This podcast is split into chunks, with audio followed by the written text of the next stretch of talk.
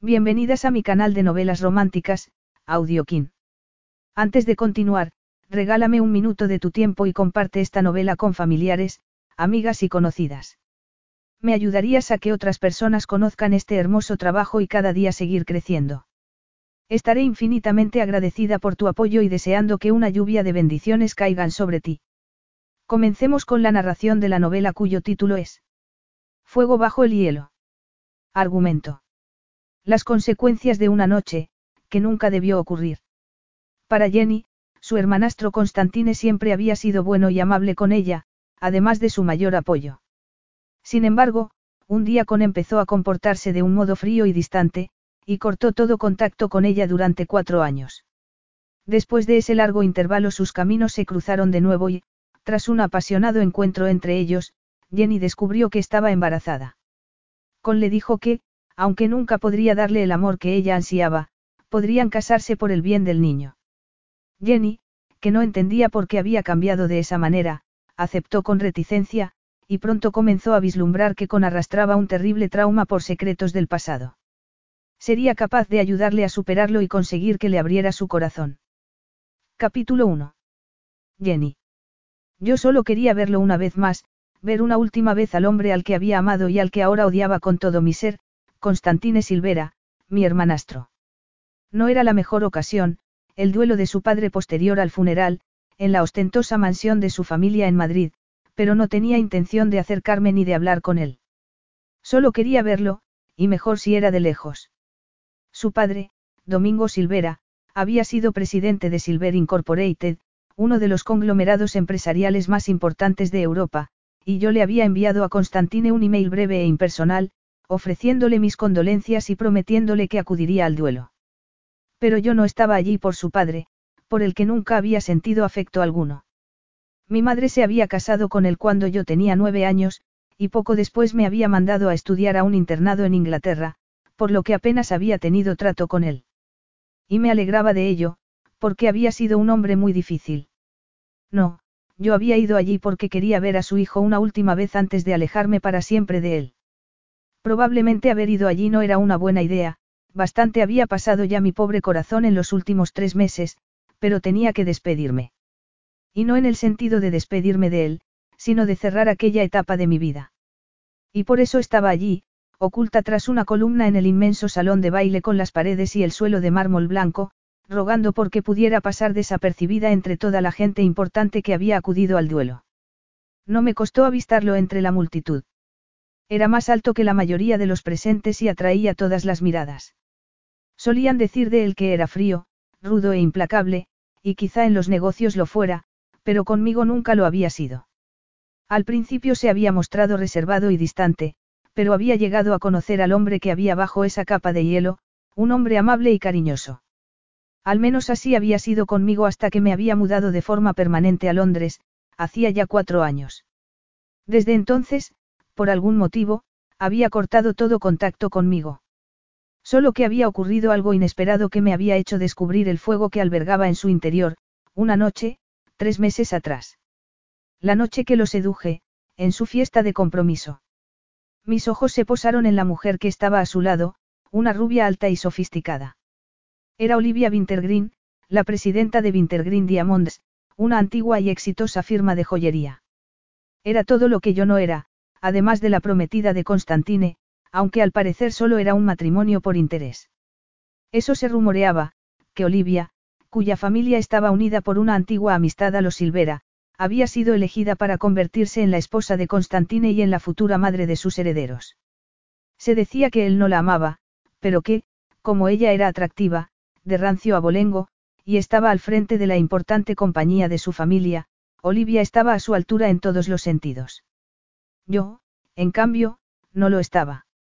Era bajita, mi figura no era tan esbelta como la de ella, y no podía decirse que fuera una belleza. Tampoco tenía sofisticación alguna, ni presidía una compañía, sino que trabajaba en un albergue de Londres, atendiendo a los indigentes, para disgusto de mi madre. No, yo no estaba a su altura, como él mismo me había dicho aquella noche, después de que lo hiciéramos sobre el césped, en los jardines de la mansión, ocultos por unos arbustos. No estaba a su altura, ni lo estaría jamás. De solo recordarlo se me hizo un nudo en la garganta. Normalmente trataba de ser optimista, de ver el lado positivo de las cosas, pero después de aquella noche me resultaba más difícil. Además, estaba cansada de sentirme dolida. La ira era mucho mejor, así que me aferré a ella. Constantine estaba de pie en medio del salón, alto, arrogante y gélido como un glaciar. El traje negro que llevaba le habría costado carísimo porque parecía hecho a medida y resaltaba sus anchos hombros, su torso esculpido y sus largas y musculosas piernas. Parecía un emperador de la antigua Roma, no me costaba nada imaginármelo con una toga blanca y púrpura y una corona de laurel. Sus rasgos también tenían un aire aristocrático, los altos pómulos, la nariz recta, los labios finos pero sensuales, su cabello era negro y lo llevaba muy corto y el brillo acerado de sus ojos castaños le daba el aspecto de un peligroso depredador. Infundía temor en la gente.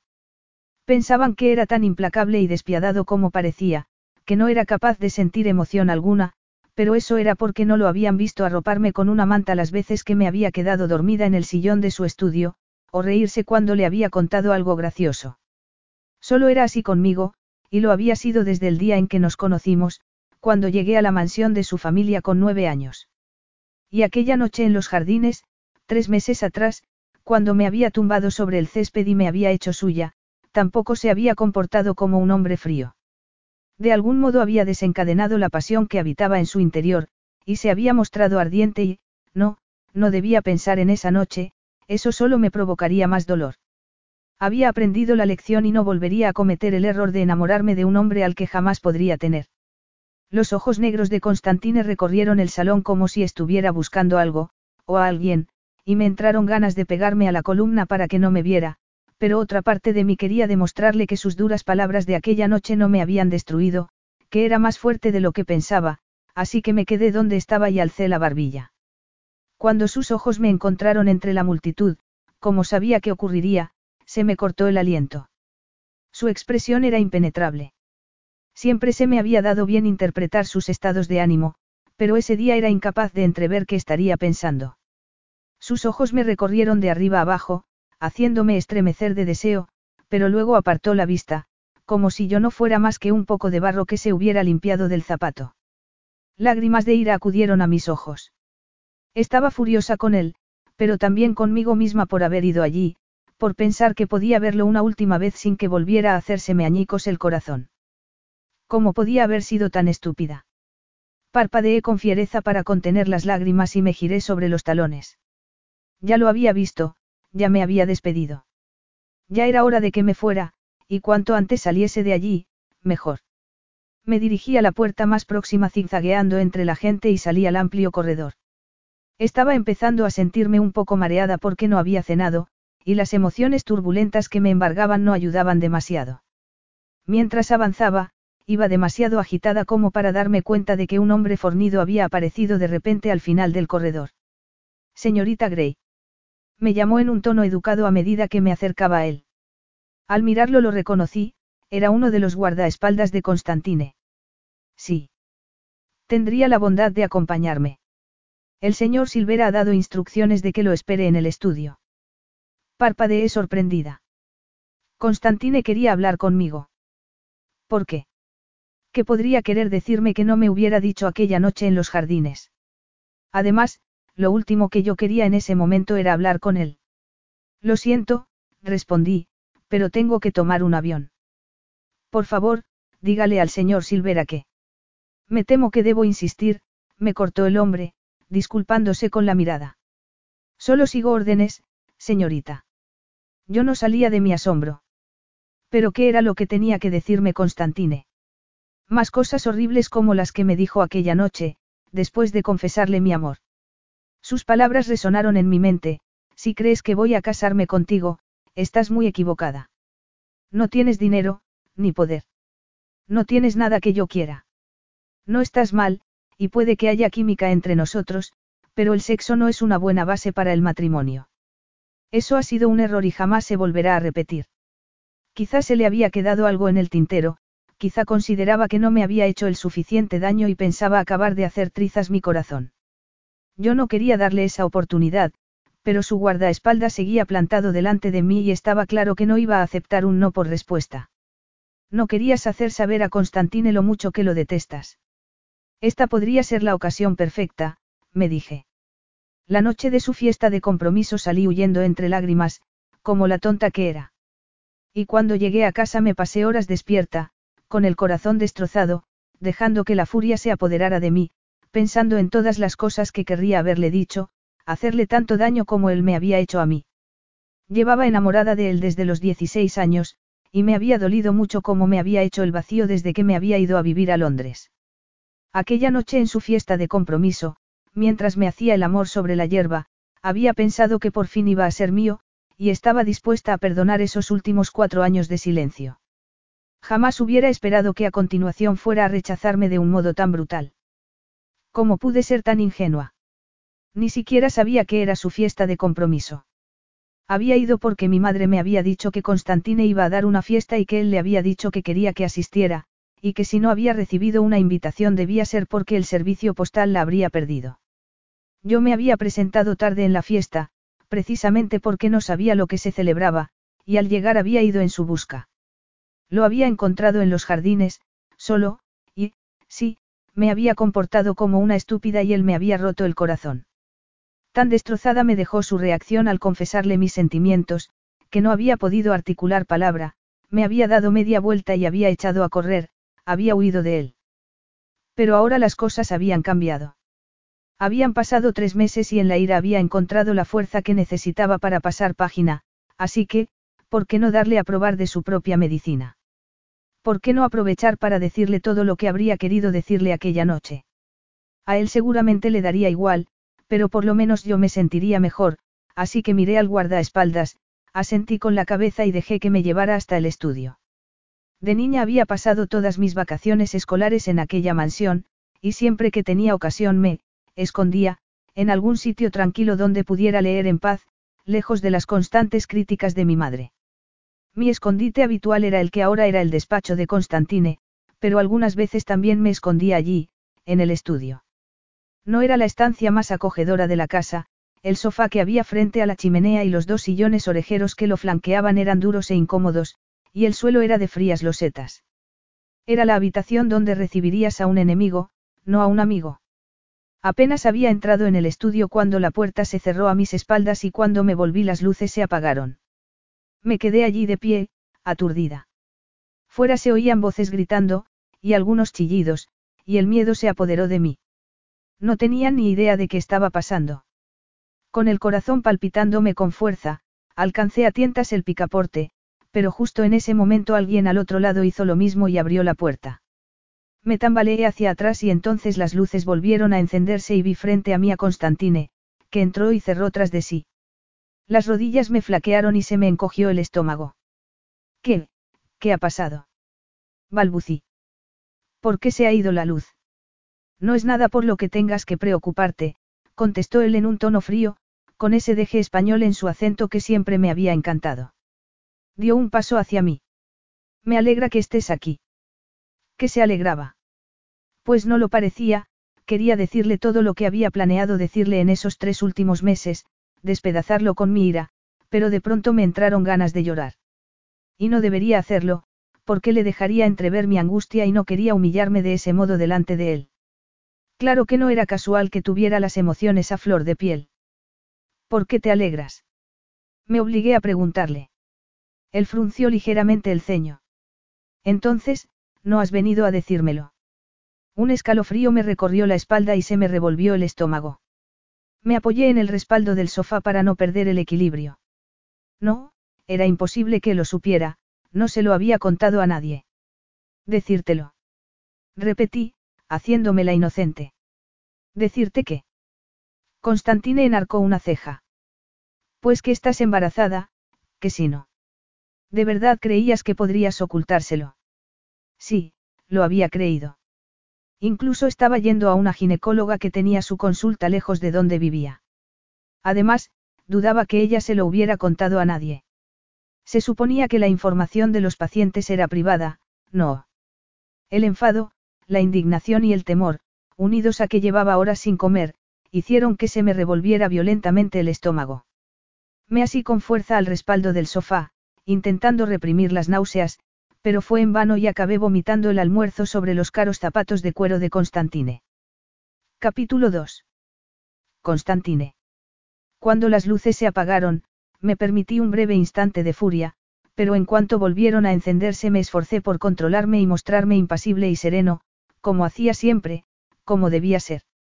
Sin embargo, la ira que se había desatado en mi interior no se apaciguó, y cuando entré en el estudio y mi hermanastra vomitó sobre mis zapatos, estuve a punto de rugir de frustración.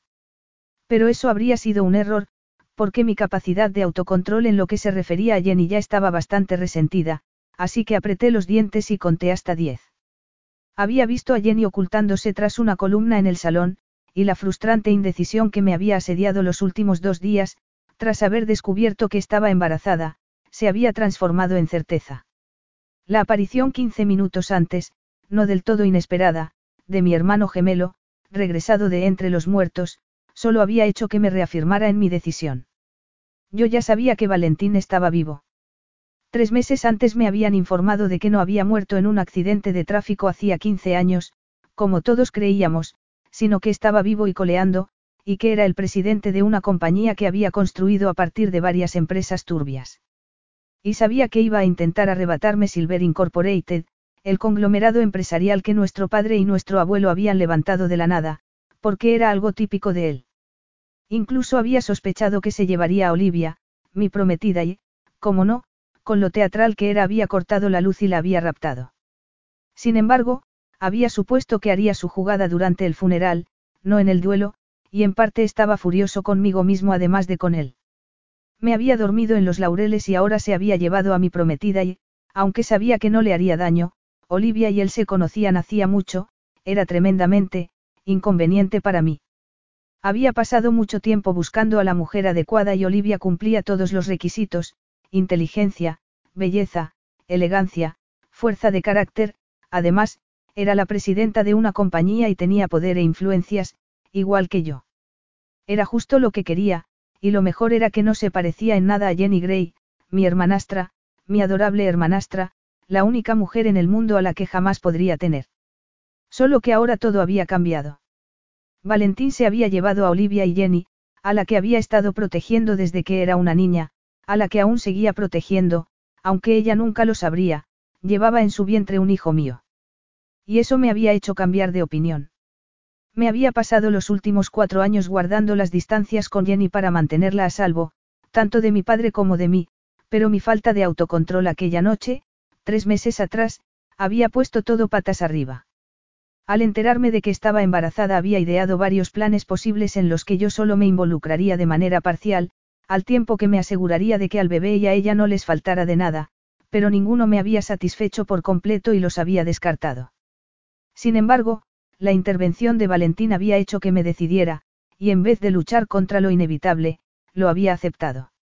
De todos modos, ya había dado orden de que llevaran a Jenny al estudio porque quería hablar con ella de la cuestión del embarazo, así que cuando se apagaron las luces me abrí paso entre la gente, en medio de la confusión, para buscar a uno de mis guardaespaldas y asegurarme de que Jenny no se había quedado atrapada en el salón por el pánico generalizado. Me confirmaron que estaba esperándome en el estudio, y había ido allí con la intención de anunciarles mis planes, pero no me había esperado que fuera a vomitarme de pronto en los zapatos. Me acerqué hasta el teléfono y pulsé el botón del servicio para que alguien viniera a ocuparse de aquel desaguisado. Diez minutos después el suelo estaba limpio, yo tenía otro par de zapatos y Jenny estaba sentada en un sillón con la cabeza gacha y las manos apretadas en el regazo. Sobre la mesita a su lado había dejado el vaso de agua que le habían traído y que acababa de beberse. Llevaba un vestido negro barato de una cadena de ropa, una rebeca negra descolorida y unas manoletinas negras. Su atuendo indicaba el precario estado de sus finanzas, y una vez más me fustigué por no haberle mandado dinero esos últimos años para echarle una mano. Claro que ella tampoco lo habría aceptado. Su madre, Catherine, intentaba sacarle los cuartos a todo al que se arrimaba, y Jenny siempre había dicho que nunca sería como ella. Su cabello castaño estaba recogido en un moño que se estaba deshaciendo por momentos, y los pequeños mechones que habían escapado le caían sobre la nuca y las orejas. Era el epítome de la feminidad, con sus blandas mejillas, sus labios de rosa, sus voluptuosos senos y las sensuales curvas de sus caderas. Recordé la suavidad y el calor de su piel bajo mis manos aquella noche en los jardines, como había gemido mi nombre. Hacer el amor con ella había sido tan increíble como había imaginado en mis fantasías que sería. Sin embargo, me obligué a apartar esos pensamientos de mi mente. Preferí quedarme de pie junto a la chimenea apagada en vez de sentarme, y me quedé mirando a Jenny, esperando a que se explicara. Quería saber por qué no había acudido a mí cuando se había enterado de que estaba embarazada, y por qué había venido ese día, porque sin duda no era por darle el último adiós a mi padre. Catherine, su madre, la que fuera la segunda esposa de mi padre, y de quien se había divorciado hacía unos años, ni siquiera había hecho acto de presencia. Estoy esperando, Jenny, le dije. Tenía que ocuparme del asunto de mi hermano, y la gente se estaría preguntando dónde estaba. Sin embargo, tenía que dejar aquello arreglado primero. Ya que parece que no era para informarme de tu embarazo, confío en que irás a decirme por qué has venido. Jenny retorció sus delicados dedos sobre el regazo. ¿Acaso importa? La conocía desde hacía doce años. Aunque durante su infancia y adolescencia había pasado la mayor parte del tiempo en un internado de Inglaterra, sus vacaciones las había pasado aquí, en la mansión de mi familia en Madrid. Siempre con los ojos brillantes, llena de vida, como un gatito en la guarida de un lobo. Mi padre era un hombre cruel, y aunque yo sabía que mostrar preocupación era una debilidad que él aprovecharía a la más mínima oportunidad, no pude evitar preocuparme por el bienestar de Jenny. Era una niña, y por tanto vulnerable, y sabía mejor que nadie cómo le gustaba a mi padre manipular a los niños.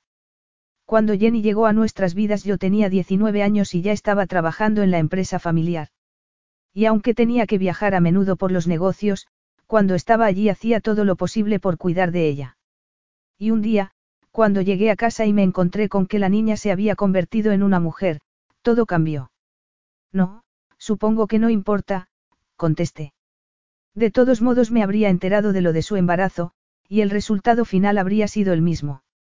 Olivia ya no formaba parte del cuadro y yo ya había tomado una decisión. Siempre había tenido intención de casarme y tener hijos, herederos que aseguraran la continuidad de Silver Incorporated, y Olivia habría sido la esposa perfecta, sobre todo porque no sentía nada por ella salvo respeto. No la amaba, ni la deseaba, lo cual era algo bueno, me había dicho, puesto que necesitaría distanciarme emocionalmente de ella. Por su seguridad, porque había demasiado de mi padre en mí. Por el contrario, sabía que me resultaría muy difícil mantenerme distante con Jenny, y casarme con ella podría suponer un riesgo, pero llevaba en su vientre un hijo mío y eso me había hecho decidirme. Nos casaríamos, sí, pero sería un matrimonio únicamente sobre el papel, no podía ser de otro modo. Jenny levantó la cabeza y, al ver su rostro pálido y las ojeras que tenía, se activó la vena protectora que despertaba en mí. Sin embargo, para mí los sentimientos eran el enemigo, lo habían sido durante años, y no podía dejar que se apoderaran de mí en ese momento. Así que me quedé mirándola de un modo frío, distante. Normalmente lo primero que hacía Jenny cuando me veía era sonreír, y antaño yo había vivido por esas sonrisas. Eran como pequeños regalos para mí, destellos de luz en la oscuridad. Pero ese día no hubo ninguna sonrisa cálida para mí. Una expresión obstinada endureció sus facciones, despojándola de esa luz que siempre irradiaba. Eres tú quien le has robado esa luz. Desterré ese pensamiento y la culpa que arrastraba consigo. No podía permitirme que me afectara esa sensación, igual que no podía permitir que me afectara la decepción que me provocaba haber perdido sus sonrisas. Parecía enfadada. ¿Acaso te sorprende? Después de lo que le dijiste aquella noche, me espetó mi conciencia, haciéndome sentir aún más culpable. Sí, estoy embarazada, admitió ella, y ahora ya lo sabes. Así, si no te importa, me marcho. Siento la muerte de tu padre, y te ofrezco mis condolencias, pero aparte de eso no tengo nada más que decirte. Jenny siempre había sido una niña risueña, y se había convertido en una mujer optimista y compasiva que siempre veía lo bueno que había en cada persona. Y uno podría pensar que era dócil y complaciente, pero no era así. A lo largo de los años había visto lo obstinada que podía llegar a ser, y cómo era capaz de poner a alguien en su sitio si era necesario, pero conmigo nunca había mostrado la hostilidad que estaba exhibiendo en ese momento. Sin embargo, me la merecía. Recordaba aquella noche en los jardines con más claridad de la que desearía recordarla, Jenny en mis brazos, con las mejillas encendidas y los ojos brillantes, me había dicho que me quería, y entonces me había dado cuenta de lo que había hecho, y no había sido capaz de contener mi ira. Había sido cruel con ella. Le había hecho daño. Deliberadamente. En ese momento no lo había lamentado, y aunque ahora una parte de mí sí lo lamentaba, había otra que no. Porque lo había hecho por su bien, para alejarla de mí. Yo no solía cometer errores, pero aquella noche había cometido un grave error y ahora solo podía hacer una cosa para solucionarlo. Puede que tú no tengas nada que decirme, repuse, pero sí hay unas cuantas cosas que yo tengo que decirte a ti. Jenny alzó la barbilla, desafiante. ¿Y qué te hace pensar que pueda interesarme nada de lo que tengas que decir? Su actitud provocó en mi curiosidad. Aquel no era solo una muestra de carácter, como las que había dado de cuando en cuando en el pasado, aquello era algo más, un atisbo de tozudez a la altura de la que me caracterizaba a mí. Nunca se había enfrentado a mí por nada, y aquello se me antojó peligroso. Sí, muy peligroso. Sobre todo, teniendo en cuenta que a la bestia que habitaba en mí le encantaban los retos. Y no podía permitirme más tentaciones en lo referente a ella. Con ella tenía que ser frío, inflexible. No podía arriesgarme. Esto te interesará porque concierne a tu futuro, contesté. Hace un par de días que sé lo de tu embarazo y... ¿Cómo te has enterado? Me cortó Jenny con aspereza. Pasé por alto su interrupción. Tengo a alguien vigilándote, y me pusieron al corriente de tu embarazo hace dos días. Jenny parpadeó y se quedó mirándome boquiabierta. ¿Qué tienes a alguien vigilándome? ¿Desde cuándo? Naturalmente. Aunque hubiera decidido que debía distanciarme de ella, tenía que asegurarme de que estaba bien, de que no le ocurría nada. Desde que te fuiste a Inglaterra. Sin embargo, no. ¿Qué? No puedo creerlo. exclamó ella, levantándose del sillón. Estaba temblando, literalmente, de ira. Hace cuatro años que ni siquiera me llama así. Deja que termine, le ordené en un tono cortante. Estaba empezando a perder la paciencia. No tenía tiempo para discusiones, tenía que arreglar el desastre que mi hermano había dejado tras de sí. Como he dicho, me informaron de tu embarazo hace un par de días. No sé por qué no viniste a verme directamente cuando descubriste que estabas embarazada, pero eso ya da igual. No lo hice porque. Las circunstancias han cambiado, la interrumpí yo ahora. He decidido que ya no voy a casarme con Olivia, miré a mi hermanastra a los ojos. Voy a casarme contigo. Capítulo 3. Jenny. Casarnos. Constantine no podía estar hablando en serio, era imposible. El día que lo conocí, lo primero que hice fue preguntarle si quería ser mi amigo. Me pareció que le hacían falta amigos y yo era hija única, así que siempre había querido tener hermanos. Le sonreí, porque eso era lo que hacían con la gente que me intimidaba, o que estaba enfadada o triste. Sabía que con una sonrisa podía hacer que se mostraran más amables, que olvidaran su enfado o que se animaran, y pensé que eso último era justo lo que él necesitaba. Y él me respondió con una media sonrisa. Entonces yo aún no sabía lo raras que eran sus sonrisas. Pero en ese momento Constantine no estaba sonriendo y yo seguía aturdida por sus palabras. Casarte conmigo. Balbucí. ¿Qué quieres decir?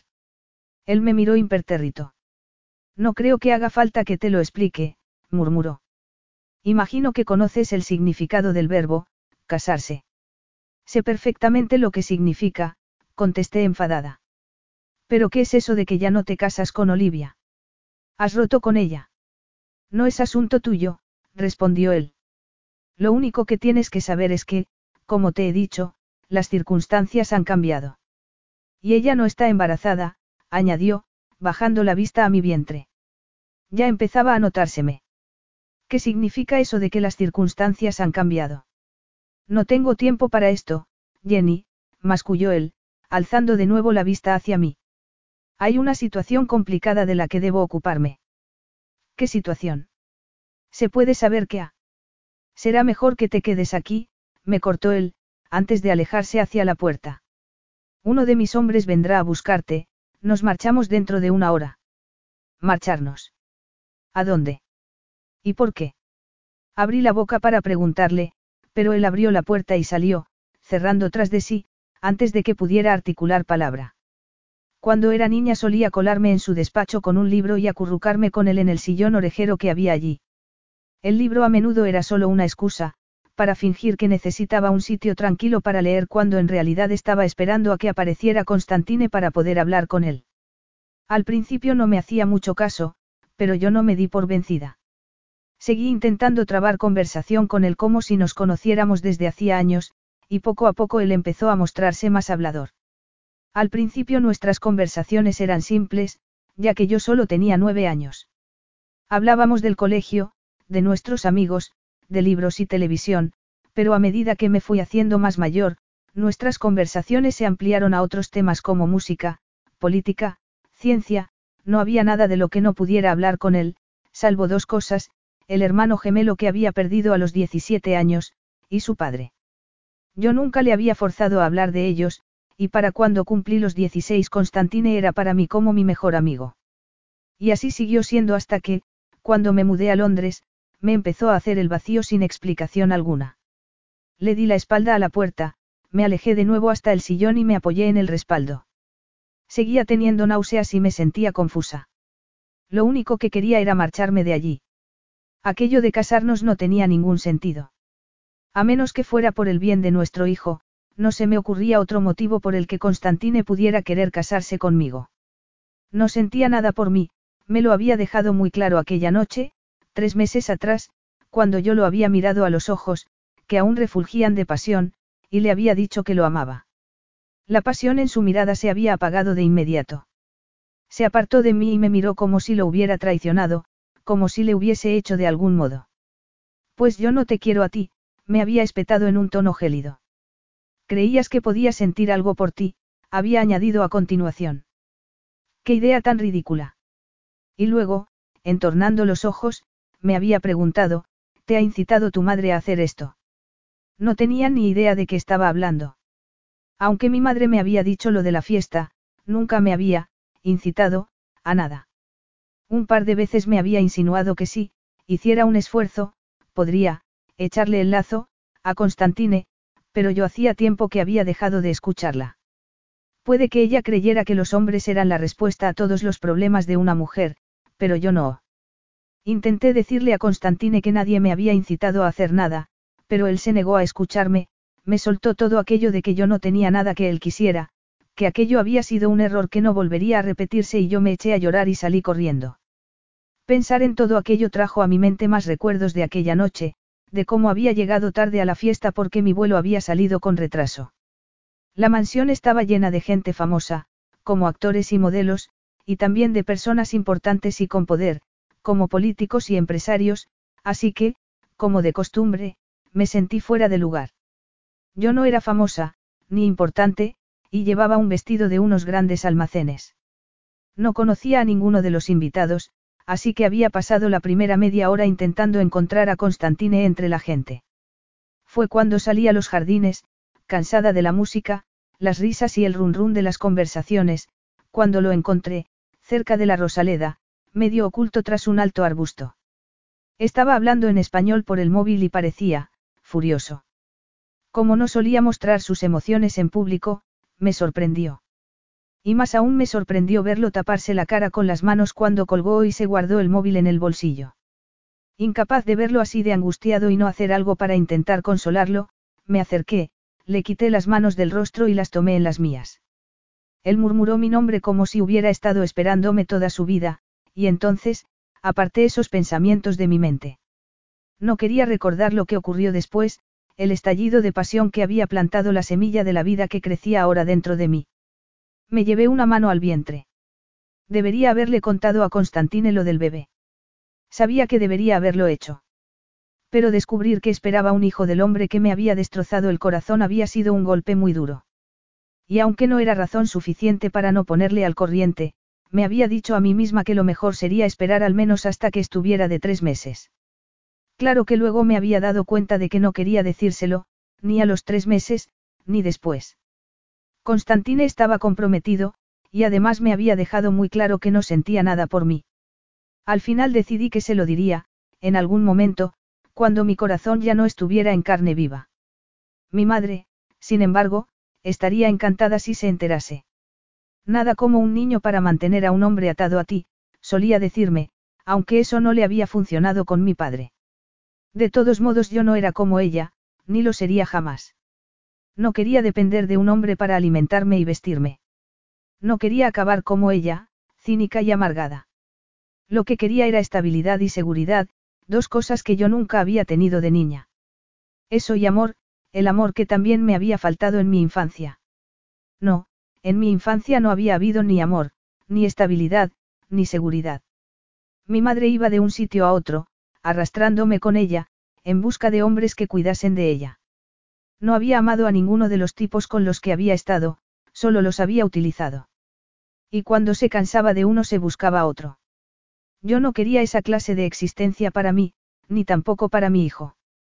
Quería estabilidad, un hogar, un trabajo que me llenara y una pareja que me amara. Quería él, felices por siempre jamás, y sabía que eso con Constantine era imposible. Y precisamente por eso tenía que marcharme. Esperaría a que naciera nuestro hijo y, cuando me hubiera hecho a la maternidad, me pondría en contacto con él y discutiríamos un régimen de visitas. Pero hasta entonces no. Entre tanto tenía que salir de allí, volver a mi hotel, comer algo y dormir un poco. Mi vuelo salía a la mañana siguiente, muy temprano, y estaba agotada. Fui hasta la puerta, la abrí, y asomé la cabeza al pasillo, donde reinaba el silencio. Salí del estudio y me dirigí a las escaleras, pero antes de que pudiera alcanzarlas apareció otro de los guardaespaldas de Constantine. ¿Es la señorita Gray? inquirió, mirando detrás de mí, en dirección a la habitación de la que había salido. Yo asentí. Sígame, por favor. No quería ser grosera, pero estaba empezando a cansarme de aquello, así que lo miré a los ojos y le respondí. No, gracias. Ya me iba. Son órdenes del señor Silvera, replicó él. Hay una situación un tanto, volátil, en el piso de abajo y me ha pedido que la ponga a salvo. Fruncí el ceño. Volátil. ¿Qué significaba eso? ¿A qué se refiere con? No tiene por qué preocuparse, me cortó él, agarrándome por el codo, pero por su propia seguridad es necesario que me acompañe. Me llevó abajo, pero no nos dirigimos a la puerta principal, donde parecía que había un gran número de personas, todos hablando a voces, sino a la parte trasera de la mansión. ¿Qué está pasando? Pregunté con ansiedad. Por las caras de la gente era evidente que algo inesperado y tal vez inquietante había ocurrido. ¿A dónde vamos? El señor Silvera la envía de regreso a Inglaterra en uno de los jets privados de su compañía. Aquello no tenía ningún sentido. Primero me decía que quería casarse conmigo y ahora me despachaba, mandándome a Inglaterra sin explicación alguna. Pero, pero eso es completamente innecesario, repliqué. Ya tengo comprado un billete de avión para mañana, y he reservado una habitación en un hotel para esta noche. El señor Silvera se ha tomado la libertad de cancelar ambos. Ha pensado que preferiría marcharse esta misma noche y por eso pone un jet privado de su flota a su disposición. Estábamos llegando a la puerta de atrás. Todo aquello estaba yendo demasiado rápido y quería protestar, pero estaba cansada, seguía teniendo el estómago revuelto, y la idea de poder volver a dormir en mi cama esa noche resultaba demasiado tentadora. Además, si viajaba en uno de los jets privados de Silver Incorporated no tendría que hacer las interminables colas de seguridad en el aeropuerto. Está bien, es todo un detalle por su parte, murmuré, intentando retener un mínimo de dignidad. El guardaespaldas me llevó fuera, donde aguardaba un coche de color negro. Me abrió la puerta para que subiera él, y poco después estábamos atravesando las calles de Madrid. Unos 20 minutos más tarde llegamos a un aeródromo privado, y el coche se detuvo en una de las pistas, donde esperaba un pequeño avión con el logotipo de Silver Incorporated.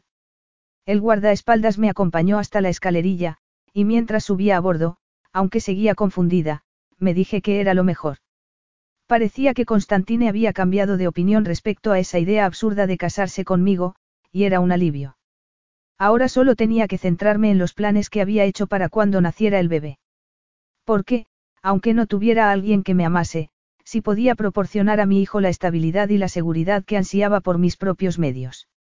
Siempre he sido una persona analítica, y ya había preparado cuidadosamente cada detalle para la llegada del bebé. Ya había acordado en el trabajo mi permiso de maternidad y, aunque cuando se me terminase lo tendría más complicado, me quedaba tiempo para preocuparme de cómo me las arreglaría entonces. Además, había guardado cada penique que había podido en los últimos tres meses, así que tenía algunos ahorros. Me dejé caer en uno de los asientos de cuero de la aeronave, que no podían ser más cómodos. Después de toda la agitación del día era un alivio encontrarme a bordo de aquel moderno y lujoso avión privado, y pronto empecé a sentirme más relajada. A los pocos minutos habíamos despegado. La solicita azafata me trajo una taza de té y unas galletas, diciéndome que me irían bien para asentarme el estómago. No le pregunté cómo sabía que había vomitado, se había tomado Constantine la molestia de dar instrucciones al respecto, pero me bebí el té y me comí las galletas y pronto me sentí mucho mejor. Más tarde también me sirvió la cena, que estaba deliciosa, y cuando la azafata se hubo llevado la bandeja me puse cómoda en mi asiento y con el ruido de los motores de fondo empezó a entrarme sueño. Había hecho lo que me había propuesto, me dije. Había visto a Constantine. Que él ya supiera lo de mi embarazo había sido inquietante y me había hecho sentirme horriblemente culpable, y todo aquello de que quería casarse conmigo había sido chocante y surrealista, pero ahora iba de camino a casa. Todo había acabado. Ya no había secretos. No tendría que volver a verlo hasta que naciera el bebé, y sin duda era lo mejor. Dejé escapar un suspiro. Quizá cerraría los ojos para descansar un poco, me dije, solo unos minutos. Capítulo 4. Constantine. Para cuando mi avión aterrizó en el aeródromo privado a las afueras de Edimburgo, ya estaba más sereno. Me había ocupado de la situación en Madrid, evitando cualquier mención a la reaparición de Valentín. No quería que nada de eso se supiese porque no quería que él controlase el relato, no hasta que hubiese resuelto el asunto de Jenny y su embarazo. Mis abogados me habían informado de que, como había esperado, mi hermano pretendía hacerse con el control de Silver Incorporated, pero les había dado instrucciones de que le pusieran todas las trabas posibles para ganar tiempo. Por otra parte, mi equipo de seguridad había averiguado que Valentín se dirigía a las Maldivas con Olivia. Había mandado a un par de hombres tras ellos, para asegurarme de que ella estaba bien, aunque mi hermano nunca le haría daño. Habían sido buenos amigos hacía años, y Olivia era una mujer fuerte, así que sería capaz de lidiar con él.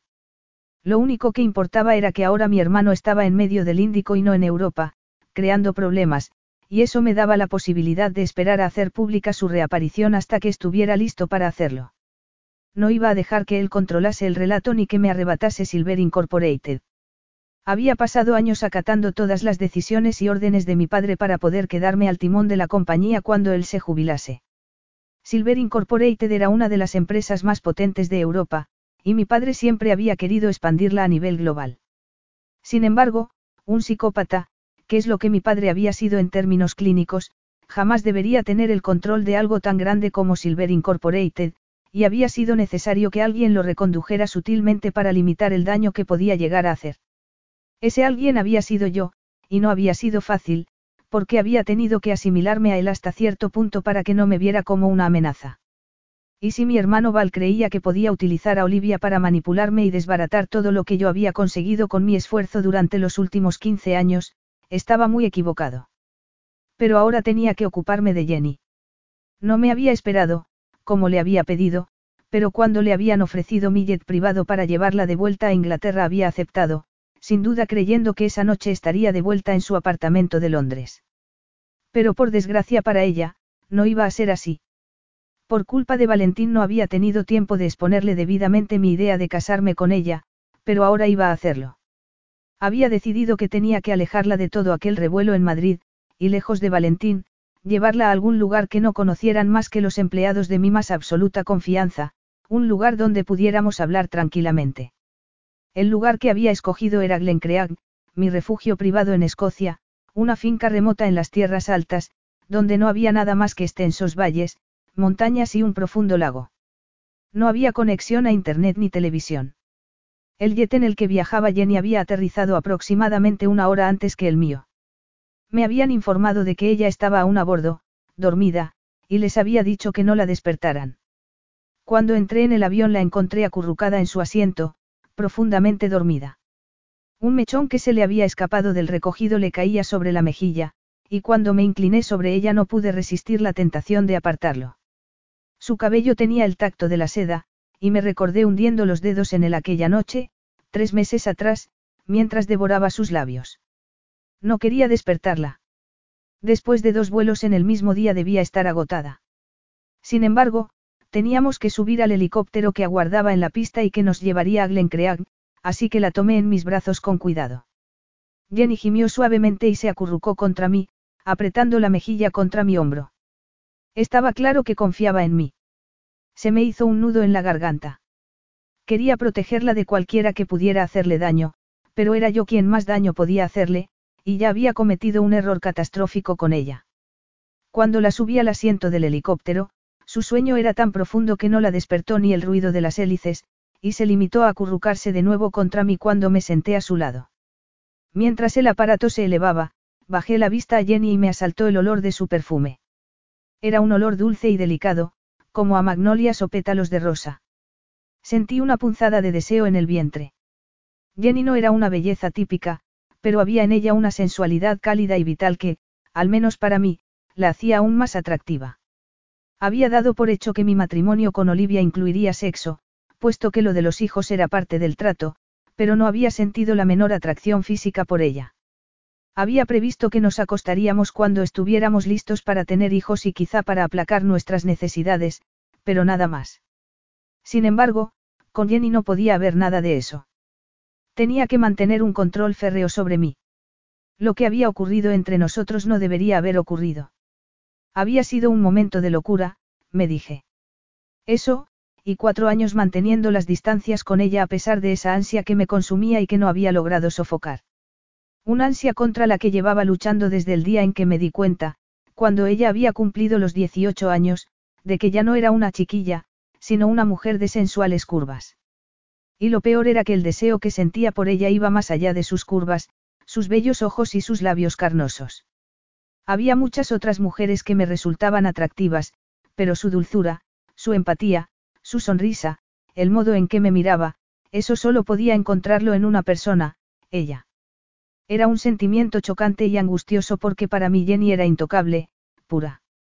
Era una luz brillante que no se había perdido ni un ápice de su brillo aún viviendo bajo el techo de mi padre, y no podía ser yo quien hiciera que se apagase.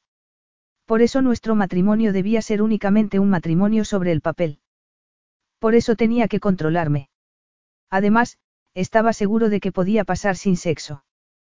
Pero, ¿y ella? ¿Y si ella quiere pasión? Dejará que la busque en los brazos de otro, me susurró una vocecilla. La bestia que había en mi interior rugió de furia. Apreté los dientes. Por eso tenía que redoblar mis esfuerzos, porque no podía permitir que se desatara mi naturaleza intensa y posesiva. Por eso tendrían que cambiar mis expectativas respecto al matrimonio. Olivia y yo habíamos decidido de mutuo acuerdo que llevaríamos vidas más o menos separadas, aunque viviésemos juntos. Aunque Olivia necesitaba mi ayuda para pagar algunas deudas de su difunto padre, imaginaba que, una vez que eso se hubiese resuelto, se centraría en su compañía, Wintergreen Diamonds. Y como yo, por mi parte, estaría muy ocupado con Silver Incorporated, había llegado a la conclusión de que entre el trabajo y los viajes apenas pasaríamos tiempo juntos. Sin embargo, Jenny no tenía una compañía, sino que trabajaba en un refugio para indigentes. No tenía ni idea de cómo era su apartamento, ni si sería adecuado para un niño. Y luego estaba la cuestión de su seguridad. Mi padre había sido un rudo hombre de negocios y se había granjeado muchos enemigos. Yo había intentado mitigar los daños siempre que había podido, pero no siempre había sido capaz.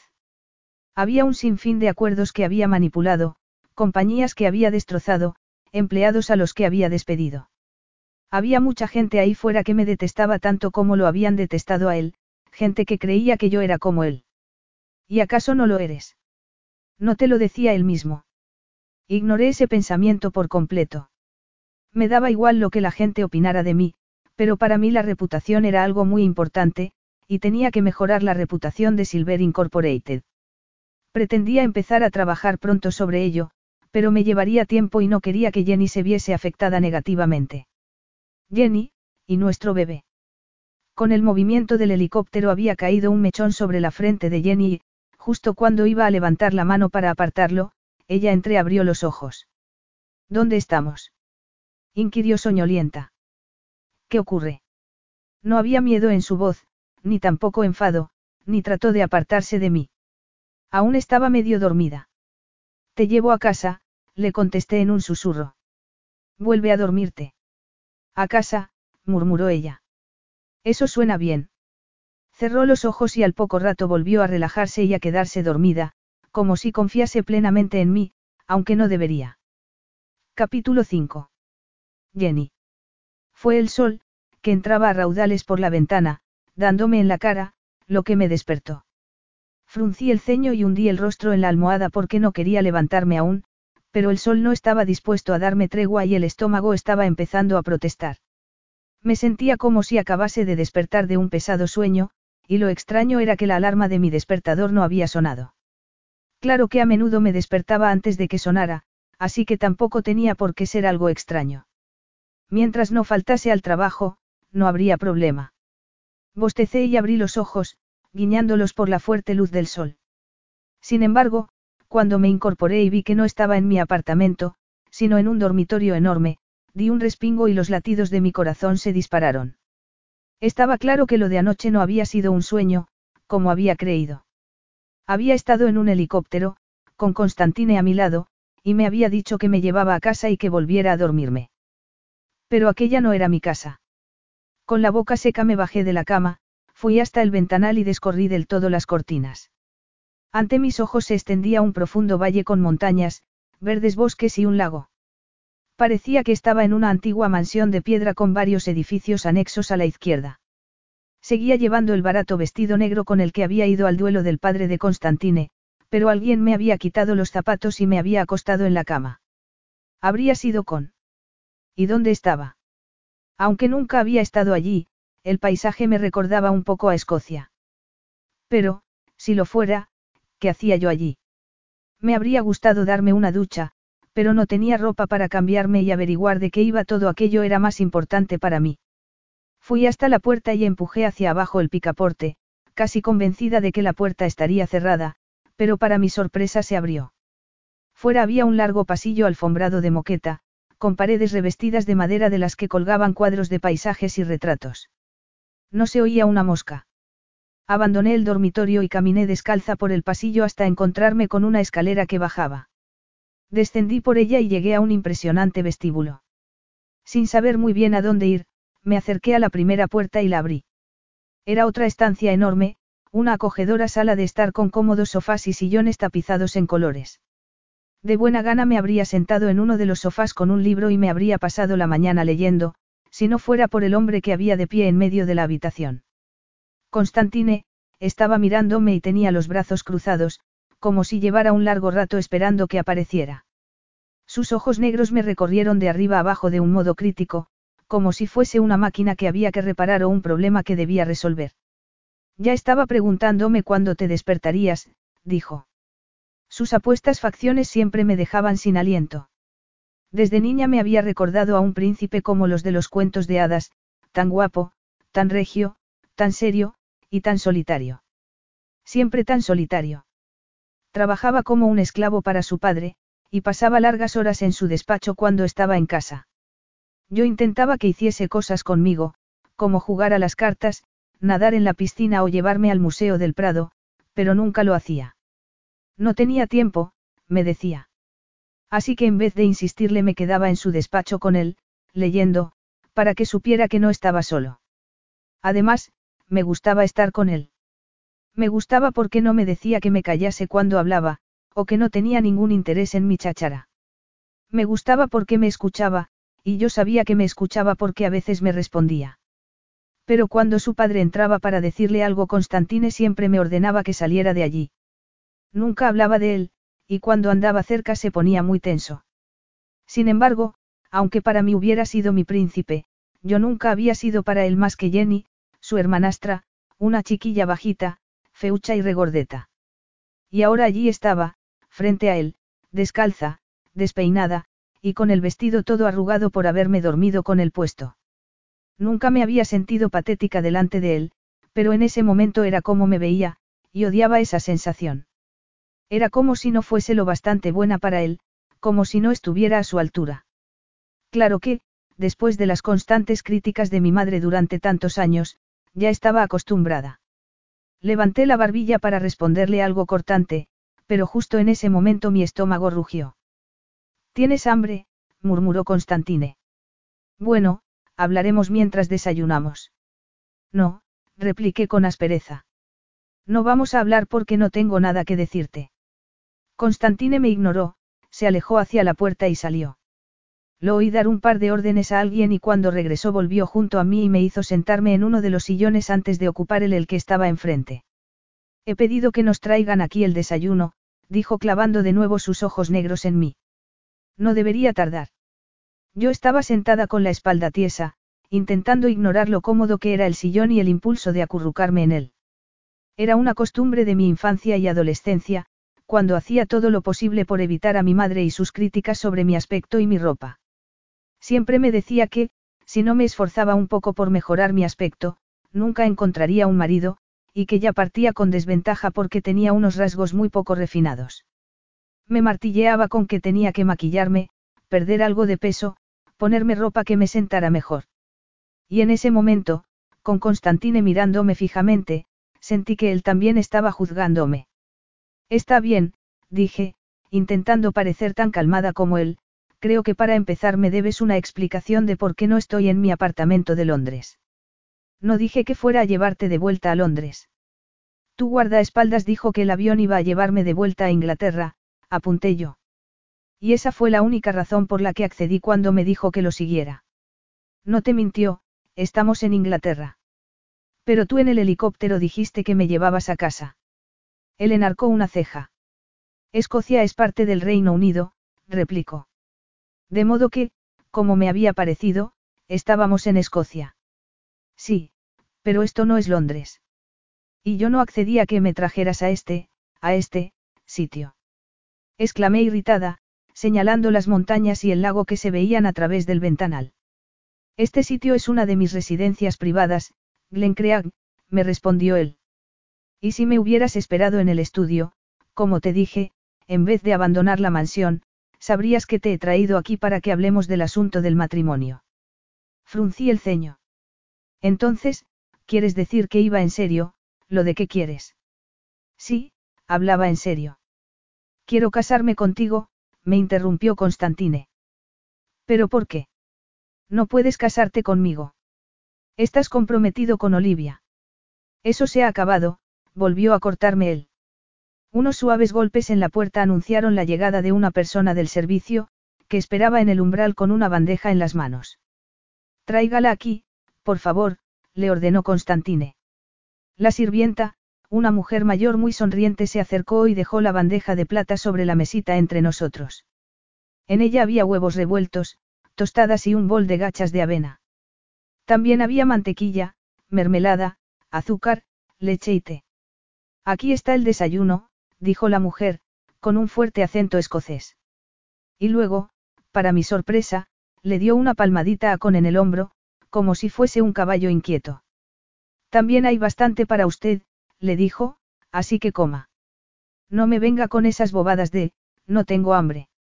Me quedé mirándola anonadada, y me puse algo tensa, creyendo que Constantine la miraría con desdén, pero no fue así. Todo tiene una pinta buenísima, gracias, Señora Mackenzie, le dijo muy educado. Nuestra invitada es Jenny Gray, añadió, señalándome con un ademán. Por favor, asegúrese de que su estancia aquí sea lo más cómoda posible. La señora Mackenzie me regaló una amplia sonrisa y volvió a darle una palmada en el hombro. No se preocupe, hijo, la cuidaré muy bien. Un, un placer, balbucí, aturdida al oírla llamar, hijo, Acon. Igualmente, jovencita, respondió la mujer. Bueno, pues les dejo, añadió, y se retiró. La señora Mackenzie es el ama de llaves, me dijo Constantine. Si necesitas algo, pídeselo y ella se ocupará. Asentí, distraída por el delicioso olor de la comida. Con respecto a Olivia, murmuré. ¿Qué quieres decir con que se ha acabado? ¿Cómo? ¿Y por qué? El cómo y el por qué es irrelevante, contestó él. Come, luego hablaremos. Capítulo 6. Constantine. Jenny se quedó mirándome con una expresión tozuda impropia de ella. No solíamos discutir por nada, y su reacción me irritó. Llevaba una hora allí abajo, esperando a que se levantase porque, aunque podría haber ido a despertarla, después del día anterior me parecía que necesitaba descansar. Soy una persona paciente y me había dicho que no me importaba esperar un poco, pero después de media hora me encontré paseándome arriba y abajo y lanzando miradas hacia la puerta, ansioso porque apareciera para poder hablar con ella.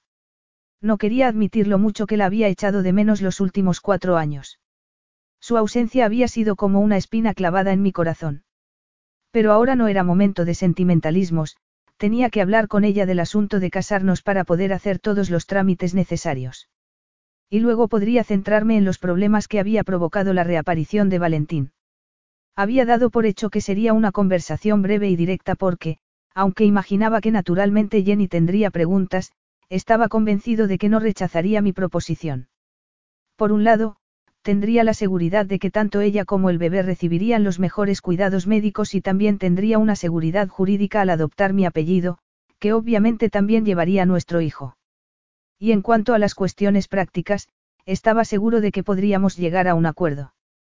Incluso estaba dispuesto a negociar dónde viviríamos. Si quería que viviéramos en Londres, yo no tendría problema en mudarme. La mansión de mi familia en Madrid nunca había sido un hogar para mí. Y de todos modos tenía pensado venderla y comprar una casa más apropiada para los tres. Y, aparte de todo eso, sabía que ella me quería. Ella misma me lo había confesado aquella noche, tres meses atrás, así que sin duda casarse conmigo no le supondría un sacrificio insoportable. Solo que tú no la quieres a ella. Aquel pensamiento me incomodó, pero resultaba inconveniente a mis propósitos, así que lo ignoré. Sin embargo, Jenny no parecía precisamente ansiosa por casarse conmigo. Sentada frente a mí, con el vestido arrugado y el cabello despeinado, parecía cansada y tremendamente molesta.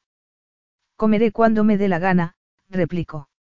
Y ahora cuéntame por qué no vas a casarte con Olivia y si ella está al corriente de esto. No voy a casarme con ella porque tú estás embarazada y ella no. Y sí, está al corriente de esto. Técnicamente no era cierto, pero puesto que estaba con Valentín, creo que no me equivocaba mucho al pensar que ya no querría casarse conmigo. Deberías decirle la verdad. Dile que Valentín está vivo y que se ha llevado a Olivia. Dile que ella lo es todo para ti y que si se casara contigo te haría el hombre más feliz del mundo. No, no podía decirle esas cosas. La reaparición de mi hermano era un problema aparte en el que ahora mismo no quería entrar, y no era verdad que casarme con ella fuera a hacerme feliz. Para mí sería un tormento. Porque, aunque sobre el papel sería mi esposa, nunca sería mía de verdad. Mi naturaleza posesiva, la parte de mí que tanto se parecía a mi padre, era demasiado fuerte como para reprimirla, y no podía exponerla a eso. No, no lo haría. No tienes que casarte conmigo porque esté embarazada, repuso Jenny con aspereza. No estamos en la época victoriana. Ignorando su tono, le dije. Una de las condiciones de mi matrimonio con Olivia era que me proporcionaría herederos. Ya veo, murmuró ella, entornando los ojos. ¿Y si dejas embarazada a otra mujer, qué harás? Te desharás de mí con la misma facilidad con que te has deshecho de ella. Le estás haciendo daño, sabes lo que siente por ti.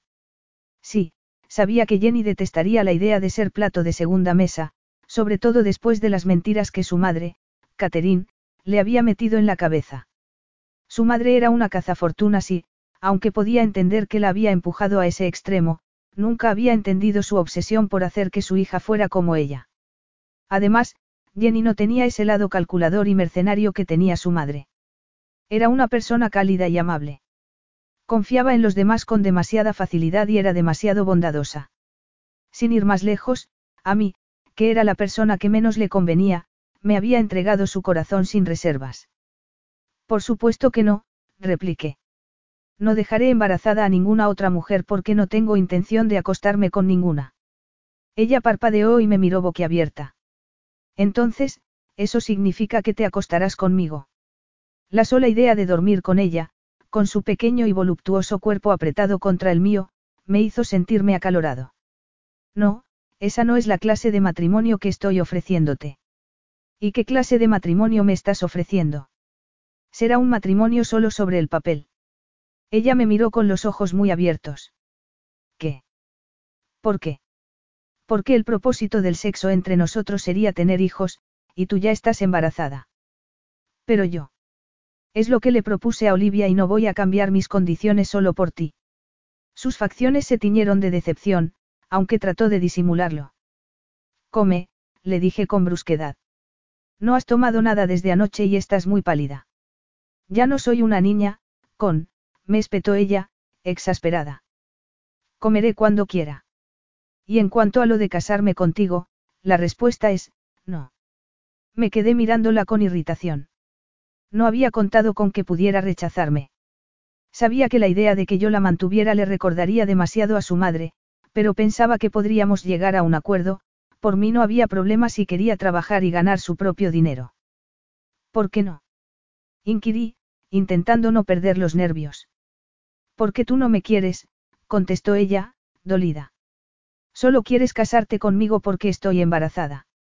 Pues claro que no te quiero, mentí, porque jamás podría decirle la verdad. Ya te lo dije hace tres meses. ¿Y qué hay de malo en que quiera casarme contigo porque estás embarazada? Jenny apretó los labios. No tiene nada de malo, pero no es lo que yo quiero y lo sabes, replicó. Quiero estabilidad y seguridad, sobre todo después de la infancia que tuve, y no se trata solo de dinero y un techo bajo el que vivir. Son cosas importantes, por supuesto, pero nuestro hijo necesitará más que eso, añadió levantando la barbilla. Necesitará sentirse amado, y yo también. Me sentía cada vez más tenso, más irritado. No quería tener aquella discusión con ella.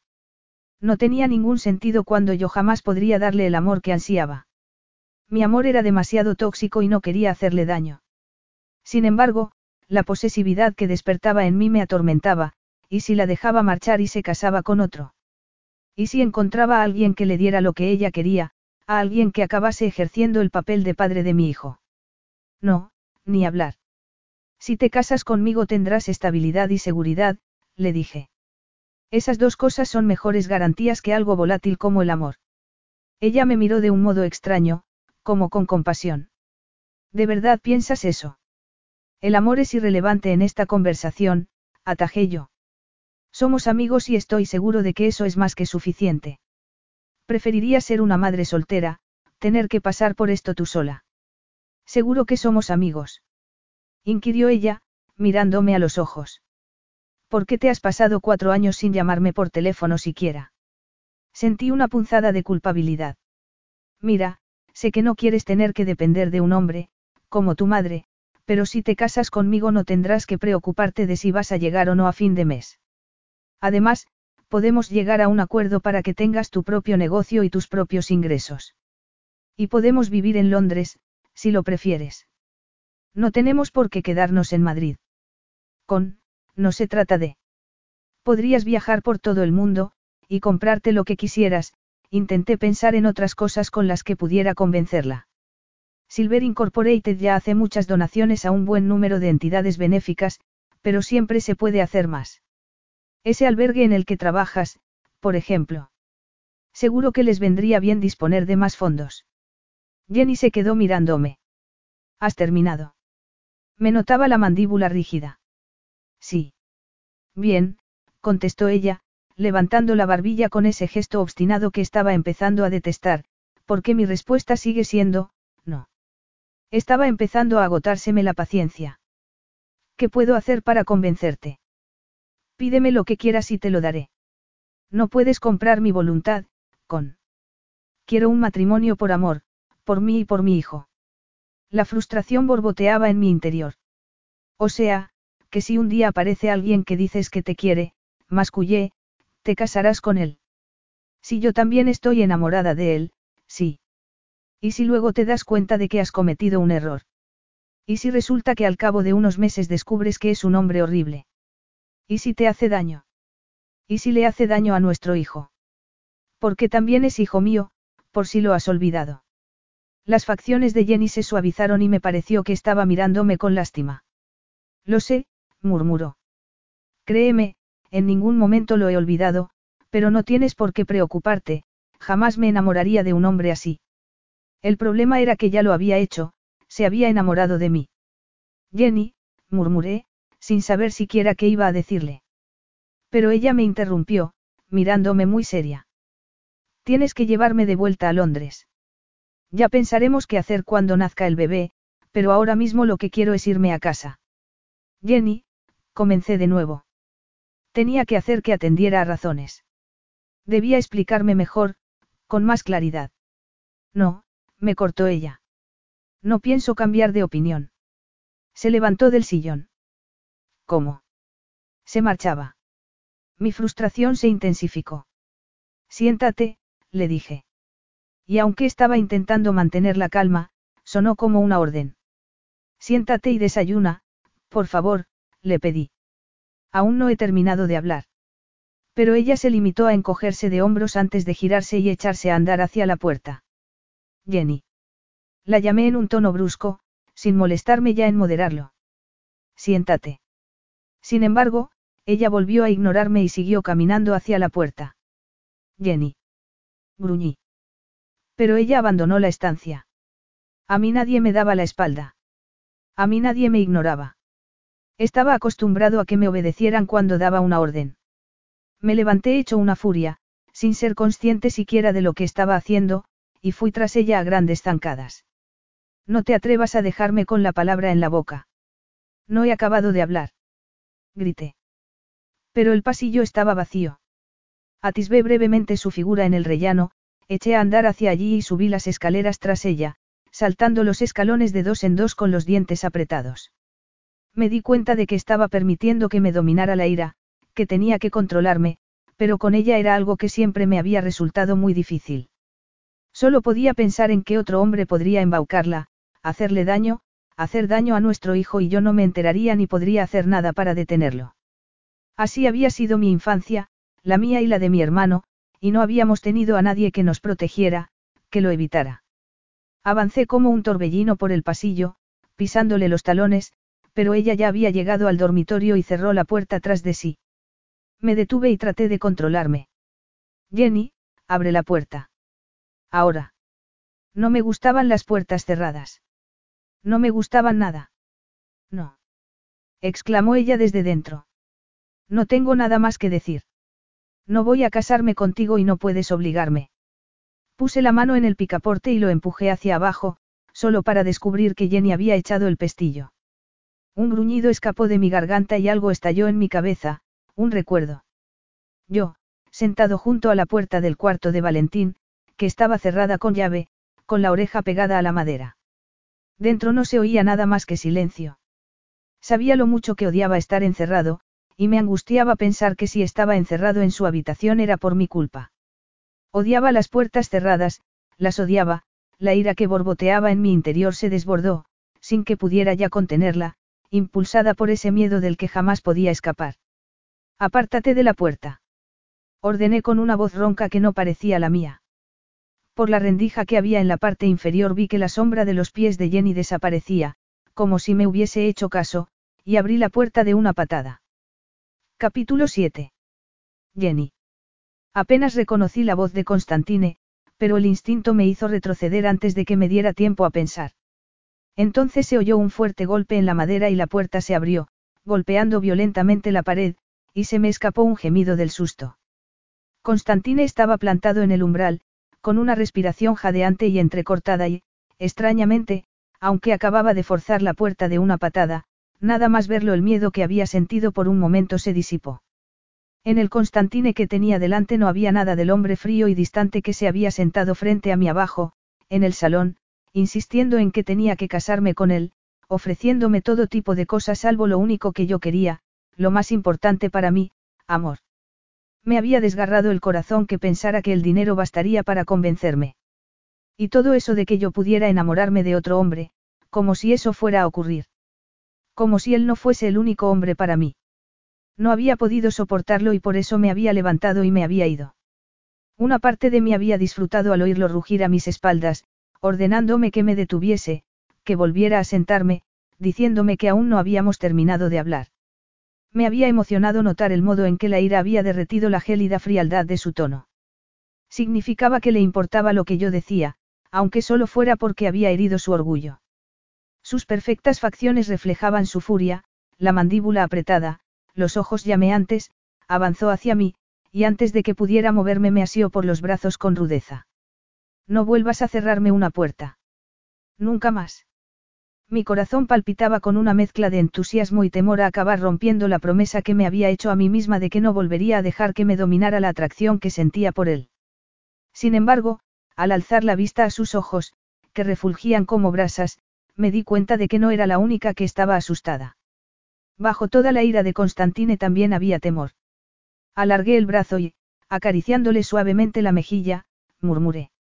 No estás bien, ¿qué te ocurre? Frunció el ceño, contrariado, como si mi reacción no fuera la que él había esperado, y entonces me apretó los brazos, y antes de que yo pudiera decir nada más, inclinó la cabeza y sus labios tomaron posesión de los míos. No podía decir que no hubiera imaginado que aquello fuera a pasar, ni que no lo hubiera ansiado con todo mi ser. Me besó de un modo posesivo y con una intensidad a la que no pude resistirme, explorando con la lengua cada rincón de mi boca. Cuando me soltó los brazos y hundió los dedos en mi cabello para obligarme a echar la cabeza hacia atrás, me estremecí como una hoja. No debería desear aquello. Sabía que no debería desearlo.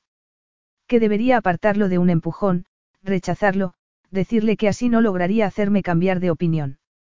Sin embargo, la desesperación que transmitía aquel beso volvió a darme la sensación de que no estaba bien, de que estaba sufriendo por algo. No sabía qué podía hacer para ayudarlo. Solo pude dejarme llevar, poner las manos en su ancho tórax y apretarme contra él, hacerle saber que estaba allí para él y que podía tomar de mí lo que quisiera. Por un instante aquel ardiente beso hizo que me olvidara de todo, hasta que de pronto él se apartó de mí. Luego, sin una sola palabra se dio media vuelta, se alejó a grandes zancadas y cruzó la puerta, dejándome allí plantada, aturdida y temblorosa. El instinto me decía que ir tras él sería un error, que tenía que dejarle espacio para que se apaciguara, así que decidí que sería mejor esperar a que los latidos de mi corazón se calmaran. Me ardían los labios, y aún podía sentir la presión de sus labios sobre los míos. ¿Por qué me había besado? Aquella noche en los jardines, después de lo que había ocurrido entre nosotros, me había asegurado que no volvería a pasar y me había dicho que había sido un error. Pero entonces, ¿por qué ahora había vuelto a besarme? Había notado una ansia descarnada en aquel beso y, sí, desesperación. ¿Era yo la causa? ¿O se trataba de otra cosa? Tenía que ser otro el motivo, me respondí. Al fin y al cabo, había dicho que, de casarnos, no quería que mantuviéramos relaciones. Claro que de ninguna manera iba a casarme con él. Constantine podía ofrecerme una estabilidad y una seguridad económica, no como mi madre, que había tenido que hacer las maletas y buscar un apartamento barato para las dos cada vez que su último novio se cansaba de ella. Y yo no tendría que dormir con una silla atrancando el picaporte de mi cuarto, como había tenido que hacer en ocasiones en mi infancia y adolescencia, porque el tipo con el que estaba mi madre en ese momento me parecía un baboso y no me fiaba de él. Mi madre se había pasado años, no solo criticando mi aspecto, sino diciéndome una y otra vez que no debía ser tan sensible, que tenía que hacerme más dura porque la vida es cruel y tenía que protegerme de sus golpes como pudiera. Yo lo había intentado porque la quería y porque la veía tan resentida que solo quería hacerla feliz. Pero mi madre se quejaba de que era un obstáculo para ella, que por mi culpa no podía, progresar en la vida, y aunque yo entonces no sabía lo que eso significaba, sí sabía que ser un obstáculo era algo malo. Así que me había esforzado por ser una niña obediente, volviéndome invisible cuando no quería que la molestara, y mostrándome dócil cuando quería exhibirme, como a un perrillo al que le han enseñado trucos. Sin embargo, no había sido suficiente. Yo nunca había sido suficiente para ella. Había pasado de un hombre a otro, aparentemente por dinero, aunque yo sabía que no era eso lo que de verdad quería. Quería que alguien la amase. Y yo no quería acabar como ella, una madre que había arrastrado a su hija de un lado a otro, mendigando amor. Sin embargo, sabía que no debía enfadarme con mi madre. No era culpa suya que fuera como era. Me había tenido muy joven y mi padre la había dejado tirada al enterarse de que estaba embarazada. Y al nacer yo ella había tenido que vivir al día, subsistiendo con una ayuda social para madres solteras hasta que había descubierto que para encandilar a un hombre no importaba que no tuviera estudios ni experiencia laboral. La mía había sido una infancia solitaria, inestable y llena de incertidumbres, y no era eso lo que quería para mi hijo. Daba igual lo mucho que una parte de mí quisiera claudicar y decirle a Constantine que sí, que por supuesto que me casaría con él. No iba a hacerlo, tenía que ser fuerte. Fui hasta donde estaba mi bolso, en un silloncito cerca de la ventana, y saqué el móvil. Daba por hecho que Constantine no le había dicho a mi madre dónde estaba, así que supuse que debería hacerlo yo. Y también tenía que hablar con la directora del albergue para que supiera por qué no había ido a trabajar. Justo había abierto la lista de contactos cuando me di cuenta de que no había cobertura y fruncí el ceño, irritada. En ese momento llamaron a la puerta y cuando levanté la vista de la pantalla vi entrar a la señora Mackenzie con una bandeja en la que me traía el desayuno que no me había tomado. El señor Silvera ha pensado que quizá preferiría desayunar aquí, en su habitación, me dijo con una sonrisa, antes de llevar la bandeja hasta una mesita. Ala, sea buena chica y cómaselo todo. Luego imagino que querrá darse una ducha, así que le traeré algo de ropa para que pueda cambiarse. Los padres de mi madre habían muerto hacía años, así que nunca había tenido una abuela, y las maneras cálidas y afectuosas de la señora Mackenzie, que me trataba como si fuera su nieta, me hicieron sentirme menos sola. Por eso no protesté cuando me sirvió una taza de té y lo dispuso todo en la mesa mientras parloteaba. El desayuno estaba delicioso y me sentí mejor en cuanto empecé a comer.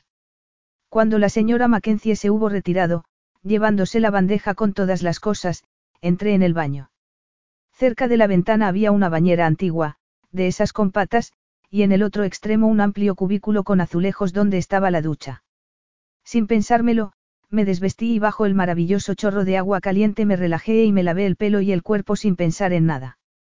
Una vez fuera de la ducha me envolví en una de las suaves toallas que había sobre unas baldas en la pared y volví al dormitorio. La cama estaba hecha y había un vestido extendido sobre el edredón blanco. Era un vestido cruzado de color carmesí, y cuando lo levanté vi que era de seda.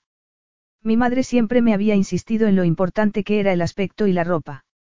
Ella nunca salía sin maquillarse y siempre iba perfectamente vestida y peinada. Tienes que proyectar la imagen de una mujer segura de sí misma, me decía. Ningún hombre te querrá a su lado si pareces un espantapájaros. Pero yo no tenía la menor confianza en mí misma. A mi madre nunca le habían importado las notas que sacase en el colegio, y cuando le había dicho que cuando fuera mayor quería ser médico había puesto los ojos en blanco. ¿Y eso de qué te va a servir? me contestó con desdén. Ve a un buen cirujano plástico para que te haga un par de retoques en la cara, vigila tu peso y búscate un hombre rico. Después de aquello empecé a fijarme en que las mujeres que salían junto a Constantine en las fotografías de las revistas siempre eran mujeres hermosas. Y no solo eso, también eran mujeres de éxito profesional, top model, diseñadoras de moda, empresarias, en una ocasión incluso se había dejado ver con una famosísima abogada que luchaba en favor de los derechos humanos, y por un tiempo llegué a plantearme estudiar derecho. Pero mis notas no eran tan buenas, así que no pude estudiar derecho, ni tampoco medicina. Tampoco tenía el cuerpo de una modelo, ni sabía nada de diseño, ni poseía la ambición necesaria para convertirme en una empresaria, así que tenía claro que nunca podría llegar a ser como esas mujeres con las que Constantine salía. Irónicamente fue una conversación con él lo que me hizo decidir qué camino tomar. Un día que había estado quejándome de que no sabía qué quería hacer con mi vida, él me preguntó qué era lo que más importaba. Tú, habría querido decirle, pero no lo hice. Le respondí que me importaban las personas, que me sentía mal cuando veía a alguien sufriendo, y después de charlar un rato sobre ello me dijo que quizá podría hacer tareas benéficas, y eso fue lo que, con el tiempo, me llevó a acabar trabajando en el albergue. Estaba mirando el vestido, preguntándome de dónde lo habrían sacado y si a mí me cabría siquiera, cuando llamaron a la puerta y, después de que respondiera, adelante, entró la señora Mackenzie con lo que parecían unas prendas de lencería. Aquí le traigo ropa interior, mi niña, me dijo, depositando lo que llevaba sobre la cama. Pero es que, balbucí. No se preocupe, me interrumpió ella con una sonrisa. El señor Silvera hizo que le compraran algo de ropa en Madrid. Todo es de su talla y le quedará de maravilla, seguro. Me ha pedido que le diga que se sienta como en su casa, que si quiere que se dé una vuelta por la mansión y por los jardines. Si necesita cualquier cosa, hay un timbre en el pasillo. No tiene más que pulsarlo y vendré a atenderla. Y no le tenga miedo al señor Silvera, añadió dándome unas palmaditas en el brazo. Ladra mucho, pero no muerde. Quería decirle que lo sabía, pero antes de que pudiera responder ya se había marchado. Bajé la vista al vestido rojo en mis manos. Tenía dos opciones. Podía rechazar toda esa ropa que Constantine había comprado, volver a ponerme la ropa con la que había llegado allí y llamar a la señora Mackenzie para decirle que no estaba dispuesta a permanecer un minuto más en aquel lugar. O podía ponerme aquel vestido de seda, ir en busca de Constantine y exigirle que me diera las explicaciones que me debía, y me debía unas cuantas. Quería saber por qué había abierto la puerta de una patada y luego me había besado. Quería saber por qué, con lo ardiente que se había mostrado aquella noche en los jardines, tres meses atrás, ahora me decía que no quería que volviese a haber sexo entre nosotros.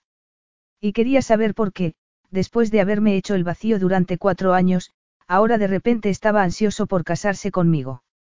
Sin embargo, ya sabía qué iba a hacer, y sin pensarlo más, me senté en la cama y empecé a vestirme.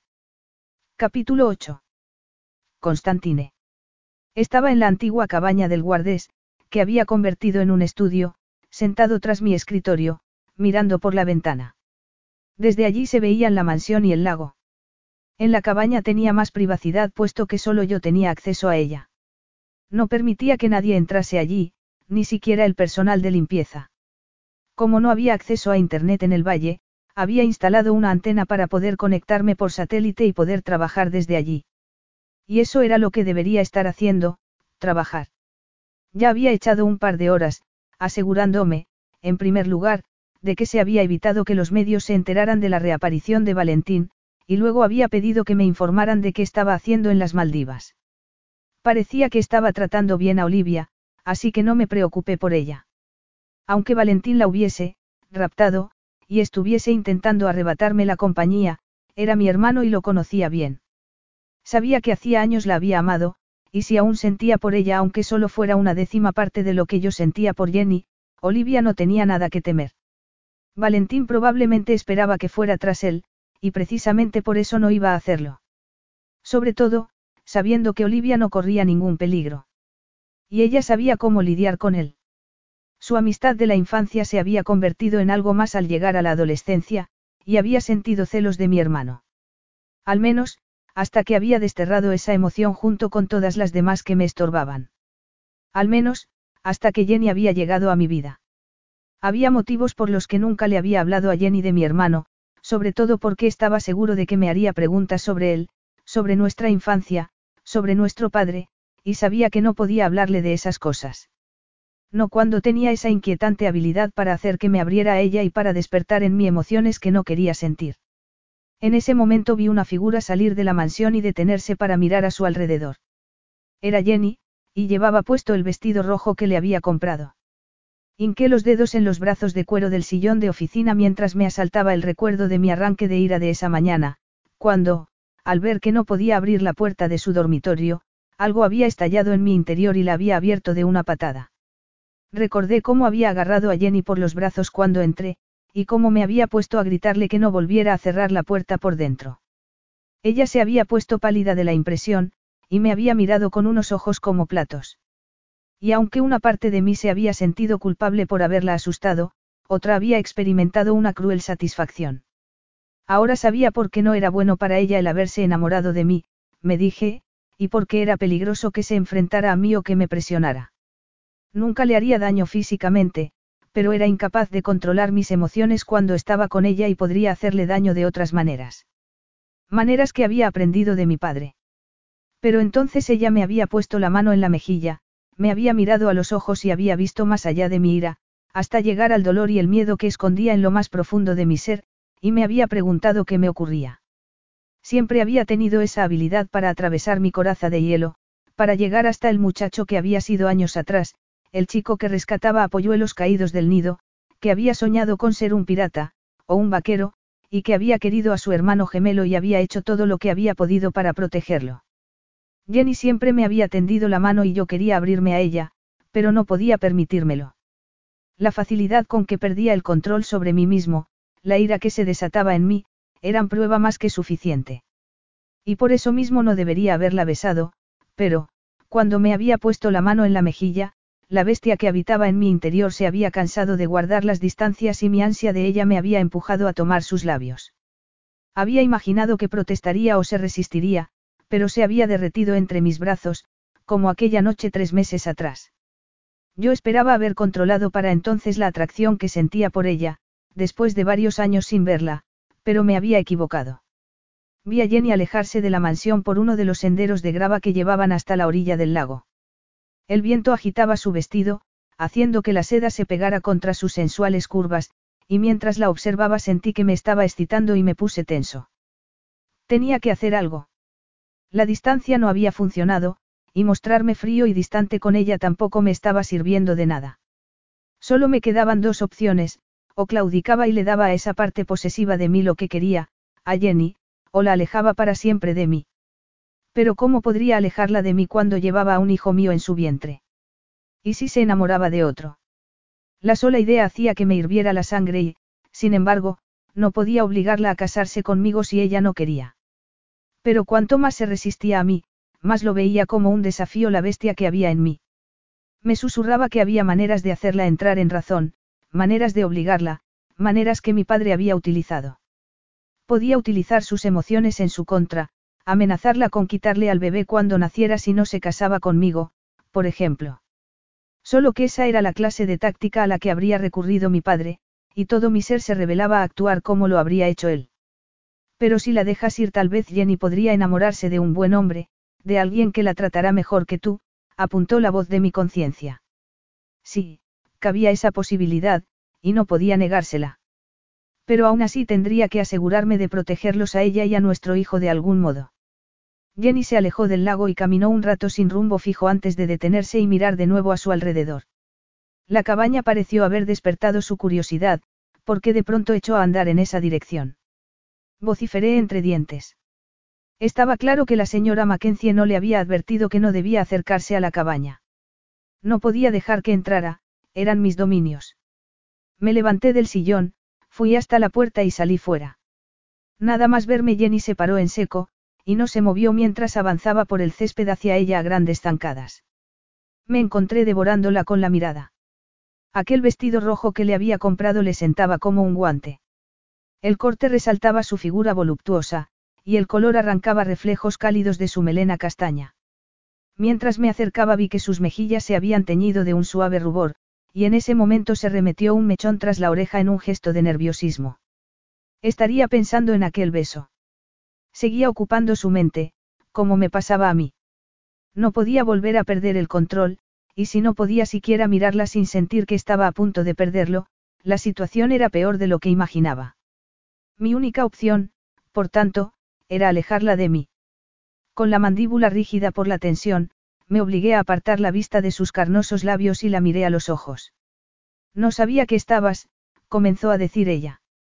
No puedes estar aquí, la interrumpí. No permito que nadie entre en la cabaña. Ella miró hacia la cabaña y luego me miró a mí. Está bien, perdona. Nadie me lo había dicho. Pues ahora ya lo sabes. Jenny apretó los labios y sus ojos relampaguearon. Podrías decírmelo con un poco más de educación, contestó. No tienes que darme órdenes como si fueras un sargento. Me estaba comportando de forma muy desagradable con ella, y era consciente de que eso no facilitaba las cosas. Perdona, le respondí en un tono tirante. Y te pido disculpas también por haberte asustado antes. Jenny me miró con reticencia, y no era de extrañar, porque nunca me había sido fácil disculparme y no lo hacía muy a menudo. No me asustaste, dijo. Nunca te he tenido miedo. Aún así, no debería haber abierto la puerta de una patada. Ella alzó la barbilla y me preguntó. También vas a disculparte por haberme besado. ¿Quieres que lo haga? Jenny se sonrojó y me miró vacilante antes de apartar la vista y rodearse el cuerpo con los brazos. La brisa que corría era fría. Quizá deberíamos entrar en la casa para continuar aquella conversación. Dando un paso adelante, la así por el codo y le dije. Ven. Seguiremos hablando dentro. Porque tenemos cosas de qué hablar. Ella se resistió. ¿Quieres dejar de darme órdenes? Si prefieres congelarte, podemos continuar esta conversación aquí fuera, respondí. Suspiré y añadí en un tono más suave, Por favor, Jenny. Aquí hace frío y ese vestido es muy ligero. Bueno, está bien, claudicó ella, al cabo de un momento. Debería haberle soltado el codo, pero no fui capaz. Su piel era tan suave y cálida que quería seguir tocándola. Además, tal vez aquella fuera la última vez que lo hiciera, así que mantuve la mano en su codo y la conduje hacia la mansión. No pretendía irrumpir en tu privacidad, murmuró Jenny mientras caminábamos. Solo estaba dando un paseo. No pasa nada, no lo sabías. Es que, como te he dicho, no quiero que nadie entre en la cabaña. Aunque yo iba mirando hacia adelante, noté que me miraba con curiosidad. Sin embargo, no tenía sentido que le diese explicaciones, no cuando iba a alejarla para siempre de mí, así que no dije nada más. Pensaba que me preguntaría por qué, pero continuó callada hasta que llegamos a la mansión. Cuando entramos, le solté el codo y me volví hacia ella. El aire fresco había añadido color a sus mejillas y brillo a sus ojos. Jenny no había heredado la belleza delicada de su madre, que era rubia y esbelta, ni su elegancia. No, Jenny siempre había sido una chica torpe y nerviosa, que se mordía el labio y se tiraba de la ropa, pero a mí siempre me había parecido bonita, y estaba preciosa con aquel vestido rojo y el cabello cayéndole en suaves ondas sobre los hombros. ¿De qué querías hablar? Me preguntó. Para empezar, quería disculparme también por lo del beso, le dije. No debería haberte besado. El rostro de Jenny reflejó decepción. ¿De verdad piensas eso? inquirió. ¿Por qué yo no? No quería oírle decir que había disfrutado de aquel beso, que aún me deseaba. De pronto me encontré pensando otra vez en aquella noche, meses atrás, en sus brazos rodeándome el cuello mientras se arqueaba hacia mí, apretando sus suaves curvas contra mi cuerpo. Me entraron ganas de empujarla contra la pared y hacerla mía de nuevo allí mismo. ¿Por qué minaba de esa manera mi capacidad de autocontrol? Voy a mandarte de vuelta a Londres, le dije, ignorando su pregunta. Haré que vengan a recogerte mañana por la mañana y por la noche estarás en casa. Jenny parpadeó y se quedó mirándome boquiabierta. ¿Qué? Pero si no has hecho más que insistirme en que debía casarme contigo y te negabas a aceptar un no por respuesta. Ha cambiado de idea. No voy a obligarte a hacer algo que no quieres. Pensé que eso la agradaría, pero no vi alivio en sus facciones, sino confusión. ¿Por qué? ¿Acaso no es obvio? Me has dejado muy claro que no quieres casarte conmigo. Sí, pero, hasta ahora has sido tan insistente, murmuró ella. ¿Qué te ha hecho cambiar de opinión? Como he dicho, me habías rechazado, y yo nunca obligaría a una mujer a hacer algo que no quiera, respondí. Escruté su rostro un momento, y añadí, creí que te alegrarías. Está claro que no quieres casarte. Ella bajó la vista abruptamente. Bueno, Algún día sí querría casarme, murmuró, pero, volvió a alzar la vista hacia mí. ¿Y qué pasa con el bebé? Me aseguraré de que al bebé y a ti no os falte de nada. Ya discutiremos luego los detalles. Detalles. Repitió en un tono apagado, como si aquella palabra no significara nada para ella. Ya, de acuerdo. Fruncí el ceño, contrariado por su reacción. No es lo que querías. Claro, respondió ella con una sonrisa que se me antojó forzada. Claro, por supuesto. Sin embargo, por su expresión parecía todo lo contrario. La curiosidad se apoderó de mí. ¿Por qué no se alegraba? No quería casarse conmigo porque yo no podía darle lo que ella quería, así que, ¿a qué venía esa cara de decepción? me pregunté. Sin embargo, aquella clase de pensamientos no me ayudaban en nada. Tenía que apartarla de mí, y tenía que hacerlo ya. Muy bien, respondí, obligándome a emplear un tono frío y duro. Cuando estés de regreso en Londres no volveremos a vernos. La sonrisa forzada de Jenny se esfumó. ¿Qué quieres decir? Quiero decir que, aparte de ser la madre de mi hijo, ya no serás parte de mi vida. Jenny escrutó mis facciones, como si no pudiera creer lo que le estaba diciendo. ¿Hablas en serio? Sentí una punzada en el pecho. Sabía que aquello no sería fácil, ni para ella ni para mí, pero no me quedaba otra opción. Había demasiado de mi padre en mí. Esta mañana perdí el control, y no puedo arriesgarme a que acabe haciéndote daño con mi comportamiento. No soy un hombre con el que sea fácil convivir, así que por tu bien es mejor que te alejes de mí. Jenny palideció. Eso no es verdad, replicó. Te conozco desde hace años y nunca te habías comportado así conmigo. No lo entiendo, Es un ultimátum. Estás amenazándome con que no volveré a verte si no me caso contigo. Sus palabras me irritaron. Como si yo fuera a caer tan bajo como para emplear las tácticas de mi padre. Claro que él siempre había disimulado hábilmente sus tácticas con su encanto personal para que la persona a la que estaba chantajeando no se diera cuenta hasta que ya era demasiado tarde. Sí, mi padre, Domingo Silvera, había sido un psicópata, pero nadie salvo mi hermano y yo había conocido su verdadera naturaleza. Habíamos sobrevivido a él como habíamos podido. Valentín había sobrevivido desobedeciéndole a cada ocasión, mientras que yo había sobrevivido volviéndome igual que nuestro padre, al menos de cara a la galería. ¿Estás seguro de que solo de cara a la galería? sugirió una vocecilla cruel en mi mente. Esa pregunta era la razón por la que debía alejar a Jenny de mí. Yo no doy ultimátums, le contesté con frialdad. Y mi decisión ya está tomada, mañana por la mañana volverás a Londres. Blanca como una sábana, Jenny abrió la boca para decir algo, pero el dolor en mi pecho se había vuelto insoportable y no podía soportar la idea de que aquella sería la última vez que la vería, así que me di media vuelta y salí de la mansión. Capítulo 9. Jenny. Hacía un día precioso, con el sol brillando en el cielo azul sobre el valle, y me estaba planteando ir a dar un largo paseo, pero sabía que no lo disfrutaría. No cuando no podía dejar de pensar en lo que Constantine había dicho de que iba a mandarme de vuelta a Londres y que ya no formaría parte de su vida.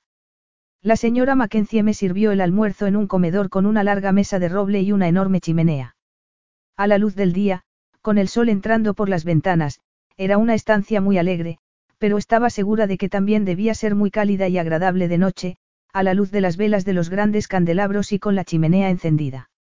Debería estar contenta ante la idea de volver a Londres y, sin embargo, me sentía abatida. Nunca hubiera imaginado que Constantine fuera a renunciar tan fácilmente a la idea de casarse conmigo. Después de aquel beso había abrigado esperanzas de que, no, era imposible que llegara a sentir nada por mí. Al fin y al cabo, nunca había dado muestras de que sintiera la menor atracción hacia mí, y aquella noche en los jardines de la mansión de su familia en Madrid, cuando se había abalanzado sobre mí, lo había notado enfadado y molesto.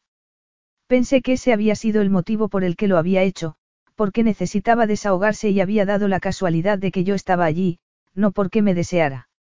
Y esa mañana, cuando me había besado, había tenido la misma impresión, la impresión de que el besarme había sido una forma de canalizar su ira. El solo pensarlo hacía que me doliese el corazón, pero me dije que no tenía que pensar en mí, sino en nuestro hijo. Nuestro hijo era lo más importante. Y que Constantine fuera a mandarme de vuelta a casa era algo bueno para el bebé, no. Sería yo quien proporcionaría a nuestro hijo la seguridad, la estabilidad y todo el cariño que necesitaba, tal y como había planeado hacer desde el principio, sin tener que depender de nadie. Pero no debería un hijo poder criarse junto a su padre, me dije alicaída, mientras movía distraídamente un trozo de carne por el plato con el tenedor. Habría querido responderme que no era algo estrictamente necesario, porque yo no había conocido a mi padre y no me había pasado nada. Pero si mi padre no hubiese abandonado a mi madre, quizá yo habría tenido una infancia más estable. Las cosas podrían haber sido muy distintas. Sentía como si al negarme a casarme con Constantine le estuviera negando a nuestro hijo esa posibilidad. Solté el tenedor y me quedé mirando el plato. No, no podía hacer eso, no estaría bien. Además, aunque Constantine le ocultaba a la mayoría de la gente su verdadero carácter, yo sabía que era cariñoso y amable, y estaba segura de que sería un padre maravilloso. No podía negarle la oportunidad de establecer ese vínculo con su hijo, y una parte de mí me decía que Constantine incluso lo necesitaba. Yo quería amor, sí, pero mi hijo era más importante que mis sentimientos, me dije. Y aunque Constantine no pudiera quererme, si querría a nuestro hijo, de eso estaba segura. Y también podía ver como algo positivo lo de las donaciones que me había propuesto. El albergue en el que trabajaba siempre andaba necesitado de fondos, y muchas otras instituciones benéficas también. Podría ayudar a mucha gente si me casara con él. Sí, decidí, iba a aceptar su propuesta y a casarme con él. Sin embargo, no iba a permitir que todo fuera como él quería. Yo también tenía mis exigencias, y también quería poner mis propios límites. Si tenía que renunciar a algunas de las cosas que yo quería, como el amor, él también tendría que hacer ciertas concesiones. Como por ejemplo eso de que no volvería a haber sexo entre nosotros. Tal vez no me deseara, pero no había tenido ningún problema en hacerme suya en los jardines aquella noche, ni en besarme apasionadamente esa misma mañana. Yo quería más que un matrimonio sobre el papel. En serio esperaba que los dos nos mantuviésemos célibes durante el resto de nuestras vidas. O creía que para mí aquella noche había sido suficiente, mientras que él pensaba buscar placer, discretamente, eso sí, en brazos de otras mujeres. En un arranque de celos clavé el tenedor con rabia en el trozo de carne. Ni hablar, no iba a permitir que eso ocurriera. No iba a dejar que me tuviera a pan y agua cuando había experimentado el ardor de la pasión con él. Llena de determinación, cuando terminé de almorzar me levanté de la mesa y ayudé a la señora Mackenzie a recoger, a pesar de que me insistió en que no era necesario, y fui en busca de Constantine para informarle de mi decisión. Pero no parecía estar en la casa, así que supuse que estaría en la cabaña. Me había dado a entender que no podía acercarme siquiera por allí, y eso me irritaba profundamente. Me entraron ganas de hacerlo, solo para demostrarle que no podía decirme lo que podía o no podía hacer. Sin embargo, decidí que dejaría que esa vez fuera él quien acudiera a mí y me encaminé a la biblioteca que había junto al salón. Era una estancia acogedora, con hileras de estanterías en cada pared y una ventana con asiento. Incapaz de resistirme, tomé un libro, me acurruqué sobre los mullidos cojines y me puse a leer. El suave calor del sol de la tarde debió hacer que me entrara sueño, porque sin darme cuenta me quedé dormida y cuando abrí los ojos fuera ya había oscurecido y Constantine estaba de pie a mi lado, cruzado de brazos, mirándome de un modo desaprobador. Llevo 20 minutos buscándote, me dijo con brusquedad. La señora Mackenzie está a punto de servir la cena. Me incorporé con el corazón palpitándome con fuerza. Había querido estar preparada y tranquila cuando le dijera que había cambiado de opinión sobre lo de casarnos, no medio groggy por una siesta imprevista. Constantine ya estaba dándose la vuelta para salir de la biblioteca, así que me bajé apresuradamente del asiento de la ventana y le dije. Espera, necesito hablar contigo. Él se detuvo, se volvió y sus ojos negros me recorrieron como un frío viento invernal. Me sorprendí cuando su mirada se detuvo en mi escote, el vestido se me había descolocado y estaba más bajo, y luego descendió hasta mi muslo derecho, que había quedado descubierto porque se me había levantado la falda. Iba a tirar del dobladillo para poner bien la falda, pero me detuve porque ya no había hielo en sus ojos, sino fuego. Se me cortó el aliento, y de pronto sentí que el aire parecía haberse cargado de electricidad. Podría, podría ser que me deseara. Era eso lo que estaba viendo en sus ojos. Una ola de calor me invadió al constatar que sí, era deseo lo que ardía en su mirada, un deseo que yo, Jenny, una chica del montón, despertaba en él. Siempre había dado por hecho que no tenía el menor poder sobre él, que era él quien tenía poder sobre mí. Pero ahora me daba cuenta de que no era así. Se me secó la boca y los latidos de mi corazón se dispararon. Había pensado que tendría que esforzarme para convencerlo de que accediera a un matrimonio con relaciones íntimas, pero quizá no sería necesario. Quizá sí que tuviera algún poder sobre él después de todo. Para poner mi teoría a prueba, me incliné un poco para ponerme bien la falda, ofreciéndole una mejor vista de mi escote y, al alzar la mirada a hurtadillas vi que estaba mirando, y no precisamente mirándome a la cara. Me recorrió un cosquilleo de satisfacción. Sí, tenía poder sobre él. Pero lo tenía yo, o solo mis pechos. Mi madre siempre había dicho que los hombres se distraen fácilmente cuando ven a una mujer con un vestido escotado. Aparté ese pensamiento de mi mente. No importaba que fuera algo circunstancial, lo que importaba era el poder que me otorgaba mi feminidad. Y aunque me sabía mal valerme de él, porque era justo lo que hacía mi madre, me vendría bien que ese poder me ayudase a inclinar la balanza a mi favor.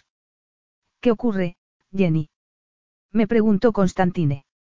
Me ajusté también el escote, consciente de cómo sus ojos seguían los movimientos de mis manos. He estado pensando en la propuesta que me habías hecho de que nos casáramos, y en lo de marcharme, le dije, y creo que puede que mi decisión haya sido algo, precipitada. Constantine se quedó muy quieto y me miró a los ojos. ¿Qué has dicho? Inquirió en un tono gélido. Levanté la barbilla y, sin apartar la vista, le contesté. Te estoy diciendo que he cambiado de opinión. No quiero volver a Londres. Voy a aceptar tu propuesta y a casarme contigo. Capítulo 10. Constantine. Jenny estaba de pie, con la ventana a sus espaldas, y yo debería haber prestado atención a lo que acababa de decir, porque era importante, pero era incapaz de concentrarme. No podía quitarme de la cabeza la fugaz visión de sus blancos y voluptuosos senos cuando se había inclinado para colocarse bien la falda del vestido, ni el atisbo del sujetador rojo de encaje que llevaba puesto. La noche que la había hecho mía en los jardines no la había visto desnuda.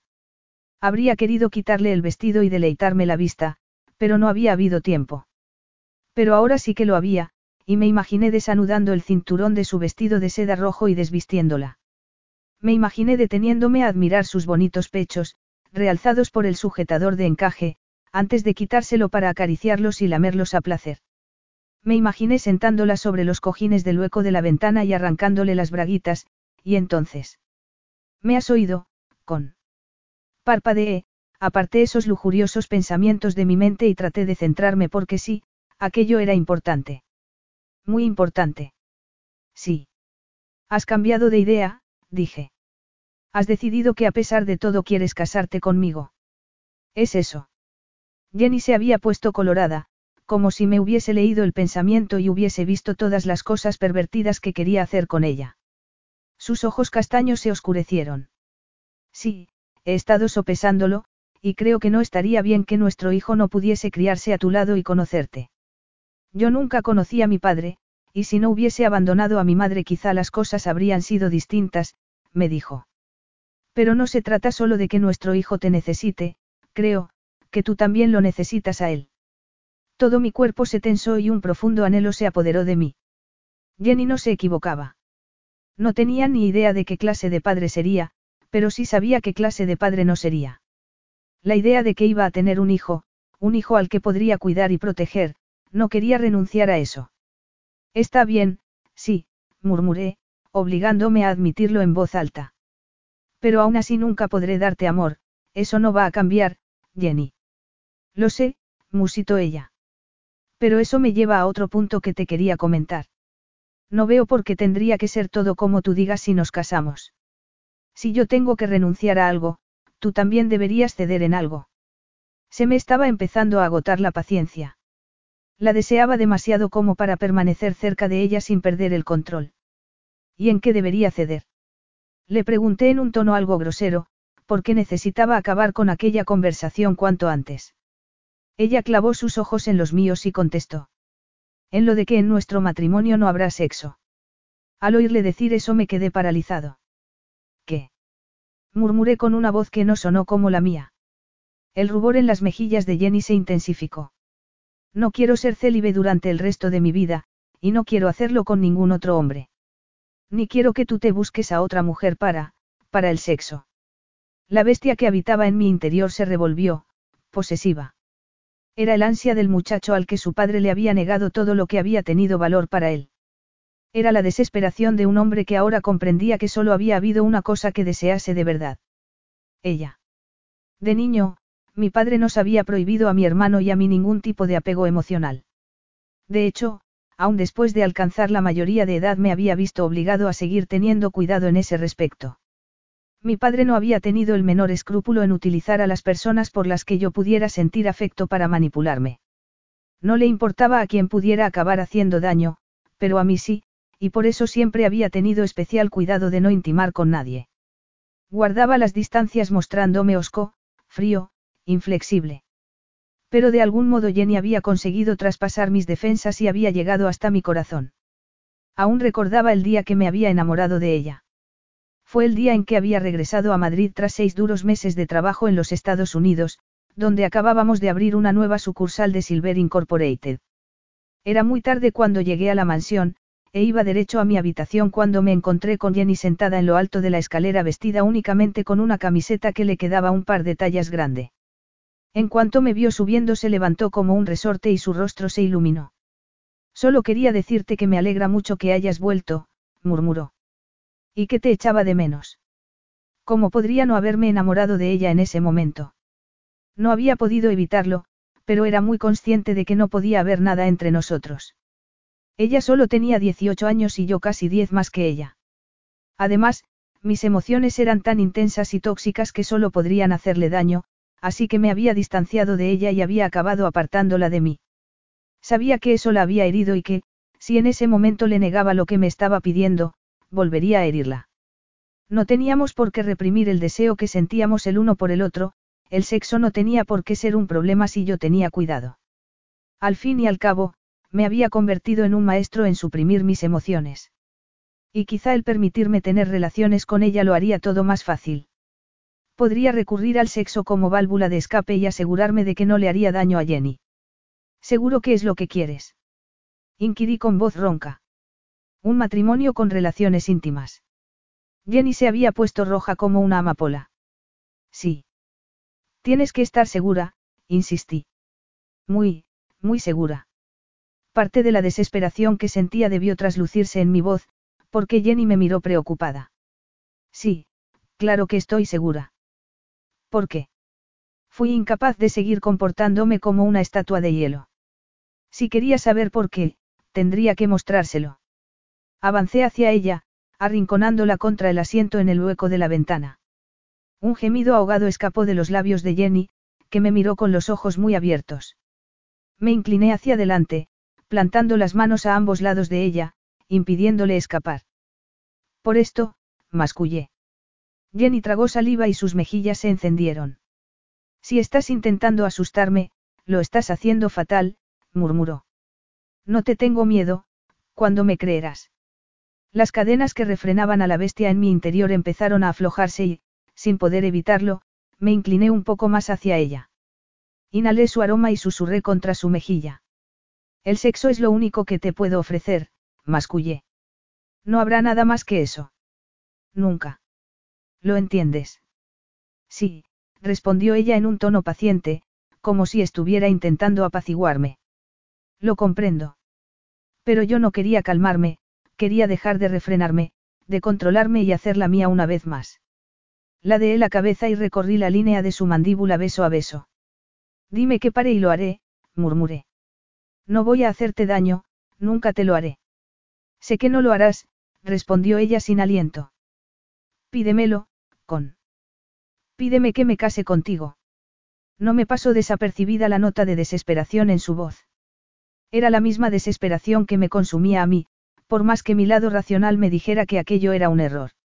Cásate conmigo, Jenny, le dije, levantando la cabeza para mirarla. Sé mi esposa. Ella se rió suavemente. Se supone que debía ser una pregunta, no una orden, murmuró con una sonrisa. Pero debió darse cuenta de que a mí aquello no me divertía, porque la sonrisa se desvaneció de sus labios y contestó, sí. Sí, Constantine, me casaré contigo. Una profunda satisfacción me invadió. La tensión en mis músculos se disipó, como si ahora que había accedido a ser mi esposa, la bestia en mi interior se hubiese aplacado. Mi deseo, sin embargo, aún no había sido satisfecho. Estaba sediento de ella. Incliné de nuevo la cabeza y la besé en el cuello, regocijándome al notar cómo temblaba. Lamí su suave piel, y emitió un dulce gemido. La besé de nuevo, más sensualmente, le mordisqué el lóbulo de la oreja y cuando levanté la cabeza para mirarla vi el fuego del deseo en sus ojos. Le desanudé el cinturón del vestido. Jenny se estremeció, pero cuando el vestido se abrió no hizo el menor ademán de taparse. Se me cortó el aliento al ver asomar sus voluptuosos senos y sus muslos. Llevaba el conjunto rojo de lencería que le había comprado a juego con el vestido.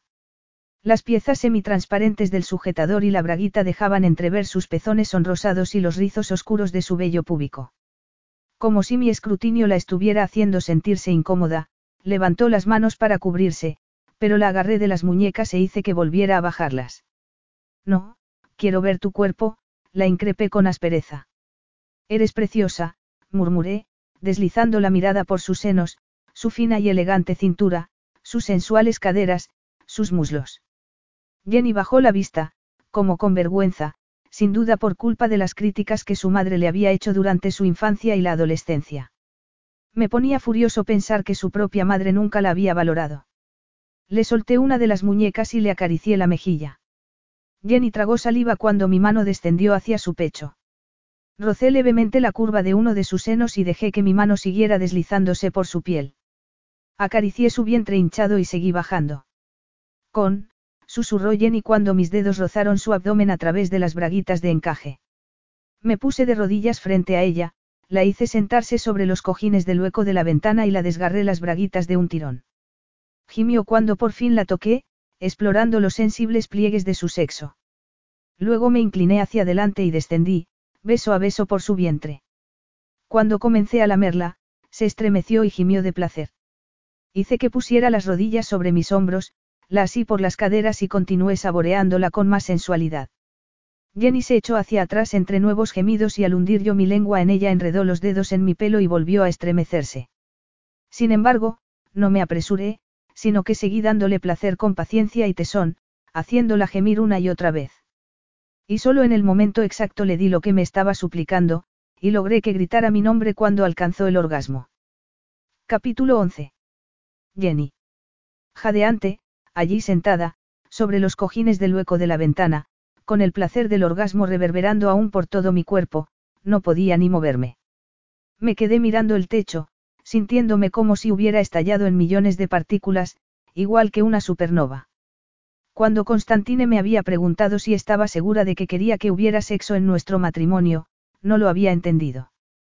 Ahora, después de ver que no era fuego lo que ardía en su interior, sino un auténtico volcán, me pregunté si no habría pensado que me asustaría su fogosidad. Si era así, no podía estar más equivocado. Yo lo deseaba tanto como él a mí. Me había asaltado un cierto pudor cuando me había quitado el vestido, pero solo porque nunca me había visto desnuda y yo no tenía el físico escultural de las mujeres con las que él había estado. Sin embargo, cuando había empezado a acariciarme, con tanta ternura y delicadeza, me había hecho sentirme muy especial.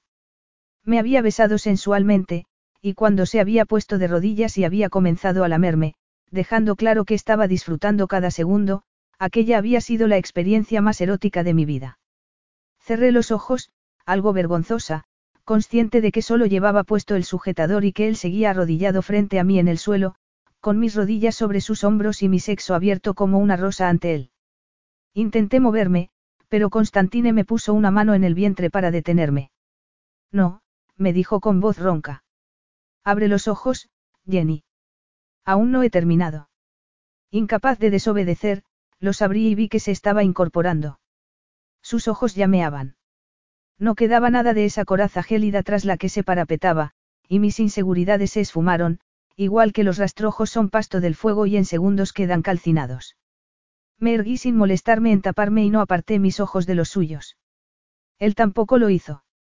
Bajó las manos a su cinturón y se tomó su tiempo para desabrocharlo. Yo tenía la boca seca, y el deseo me consumía a pesar del orgasmo que acababa de tener hacía un momento. Esto es un error. Sabes que el sexo nunca será suficiente para ti, me susurró mi conciencia.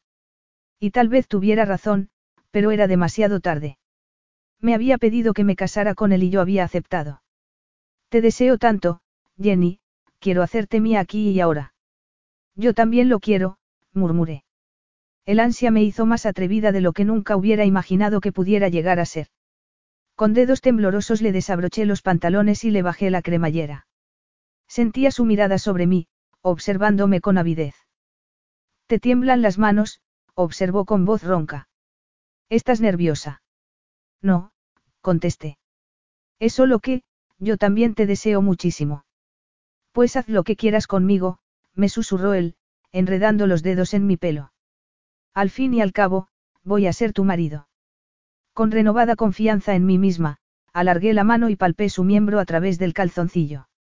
Noté cómo Constantine se tensaba mientras lo acariciaba con torpeza. Aquella noche en los jardines todo había ido tan deprisa, pero ahora teníamos tiempo.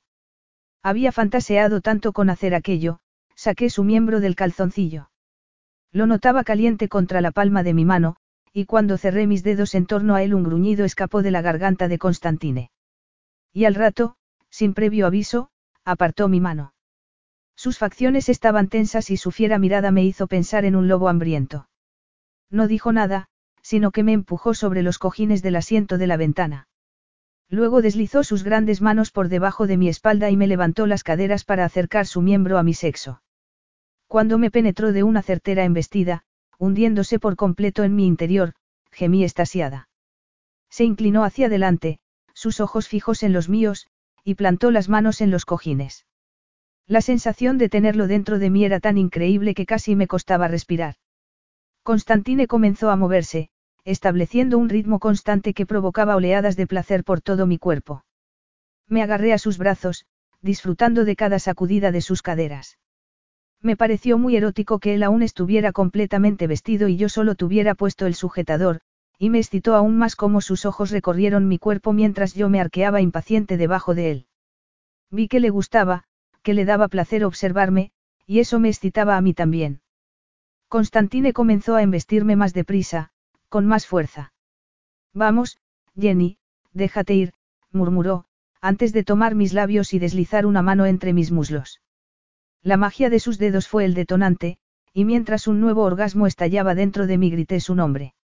Lo oí proferir un largo e intenso gruñido y su cuerpo se derrumbó sobre el mío. Permanecimos así un buen rato, hasta que Constantine finalmente se incorporó y salió de dentro de mí. Yo intenté incorporarme también, pero él me lo impidió y me dijo que esperara. Obedecí, contrariada, y aguardé mientras se ponía bien la mano. Cuando hubo terminado, recogió mi vestido del suelo y me lo puso. Lo hizo con tanto cuidado, con tanta dulzura, que resultaba conmovedor. ¿Estás bien? ¿Te he hecho daño? Me preguntó preocupado. No, le contesté, en absoluto. Él me miró un momento con los ojos entornados, como si no me creyera, pero luego asintió. Deberías comer algo. Tenemos una larga noche por delante. Un cosquilleo me recorrió la espalda. Me da que lo que tienes en mente no es ver la televisión hasta altas horas de la madrugada, ¿verdad? Por supuesto que no. Después de cenar voy a llevarte a la cama, donde me tomaré mi tiempo contigo. Yo me estremecí de excitación. O podríamos saltarnos la cena, le dije. No me importaría que nos fuésemos ya a la cama. Un brillo travieso iluminó los ojos de Constantine. Suena tentador, pero comer es importante, y más cuando estás embarazada. Yo sabía que debería estar pensando en lo que suponía el paso que íbamos a dar cuando nos casáramos, y en cómo iba a ser nuestra vida en común y todos los detalles importantes de los que debíamos hablar, pero cuando Constantine me tomó la mano, entrelazando sus dedos con los míos, me olvidé de todo y dejé que me condujera al comedor. Capítulo 12. Constantine. Miré la pantalla del portátil con los ojos entornados, tomando nota de todos los emails que tenía por responder, y decidí que solo contestaría dos. Al primero, para dar instrucciones a mi equipo legal, para que siguieran conteniendo los continuos intentos de Valentín de hacerse con Silver Incorporated.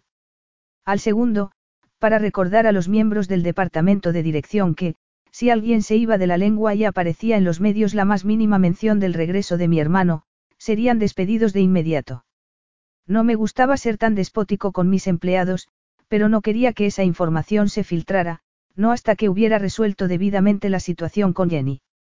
Habían pasado cinco días desde que había accedido a casarse conmigo, y yo había dado rienda suelta al deseo que despertaba en mí. No podía recordar cuándo me había permitido por última vez satisfacer mis apetencias de esa manera, y se apoderó de mí una especie de ansia implacable. Me entraban ganas de dejar a un lado todo lo de los preparativos de la boda y los detalles prácticos que tendríamos que discutir sobre nuestro matrimonio para poder concentrarme solo en ella. Por ejemplo, ya era mediodía y estaba empezando a sentir el impulso irresistible de hacerle el amor otra vez. Esa mañana, antes de levantarme, me había tomado mi tiempo con ella en la cama con la esperanza de satisfacer esa ansia, pero no lo había conseguido. La atracción que sentía por ella, la necesidad de pasar más tiempo con ella, de hacerla mía una y otra vez, era insaciable. Por eso me había ido a la cabaña, para poner algo de distancia entre nosotros, decidido a sumergirme en el trabajo. Sin embargo, no podía concentrarme. No lograba dejar de pensar en el tacto de satén de su piel, en la suavidad de su cabello al rozarme el pecho, en lo increíble que era estar dentro de ella y oír los sensuales gemidos que escapaban de su garganta. Había accedido a un matrimonio con relaciones íntimas creyendo que sería capaz de dominar mis emociones, que el sexo sería un modo estupendo para mí de liberar la tensión acumulada, y que no supondría una complicación. Sin embargo, me había equivocado. Gruñí irritado al darme cuenta de que llevaba mirando la pantalla más de diez minutos. Dios. Se suponía que no debería estar pensando en Jenny, empujé el sillón hacia atrás, me levanté y fui hasta una de las estanterías. Tras los libros de un estante, oculto bajo un panel que simulaba una piedra de la pared, había un botón.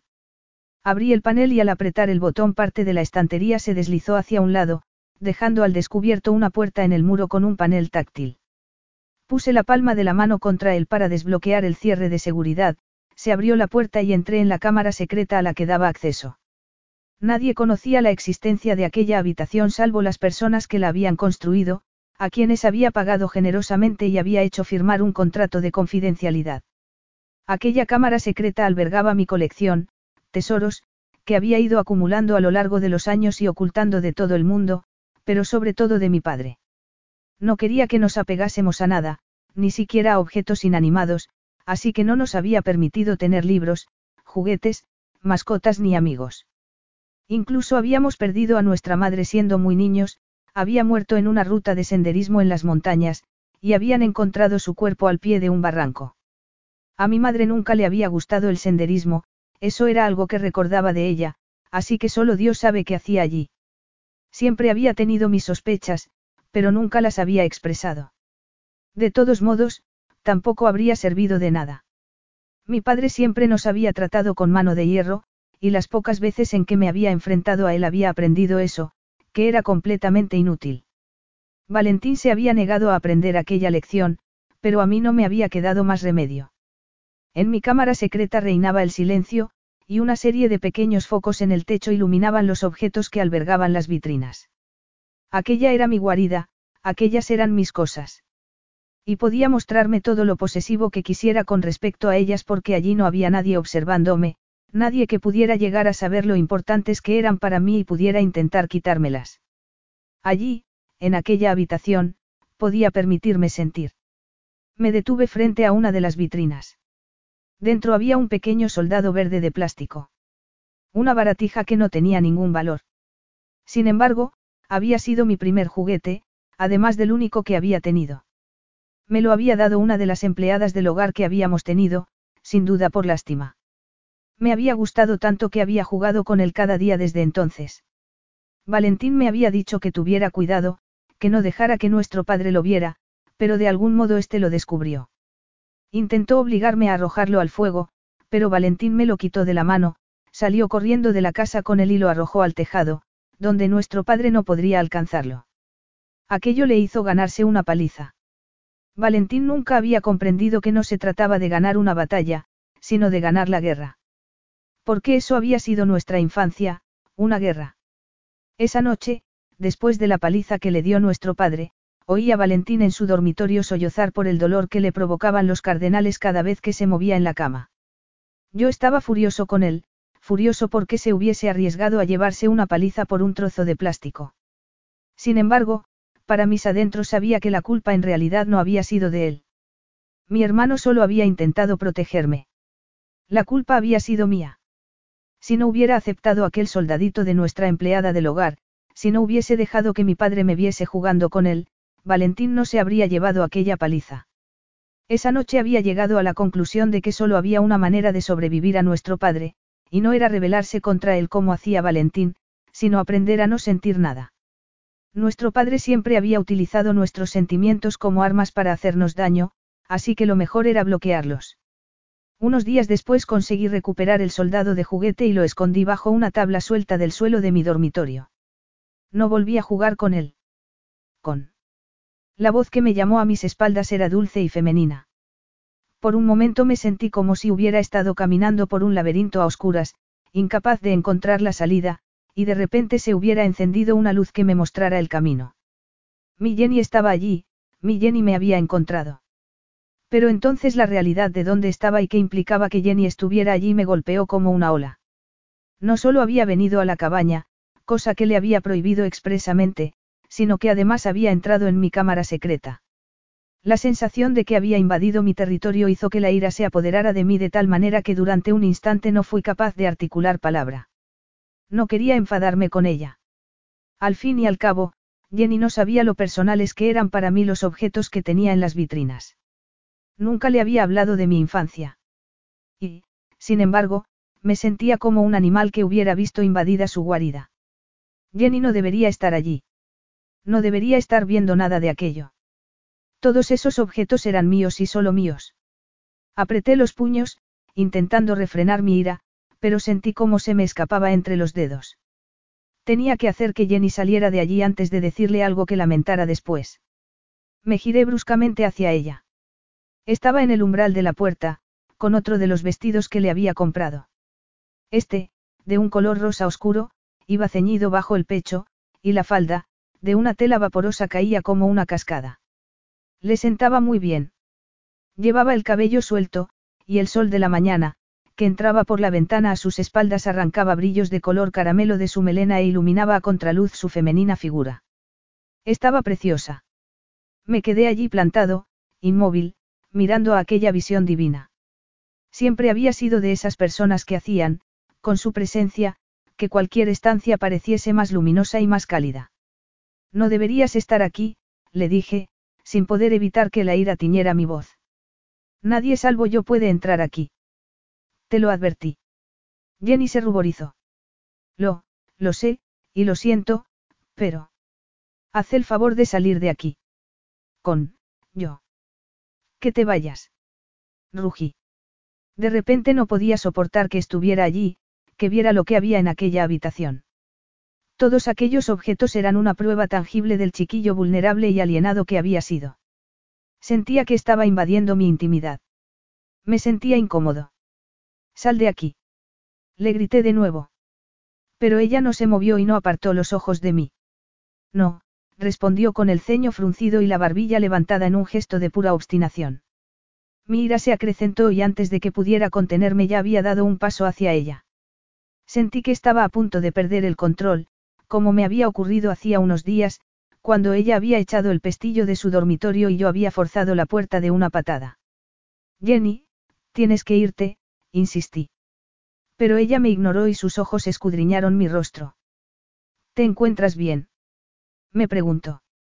Sin ser consciente siquiera de lo que estaba haciendo, fui hasta ella y la agarré por los brazos. Un gemido ahogado escapó de sus labios. Tenía ojeras, como si no hubiese dormido bien.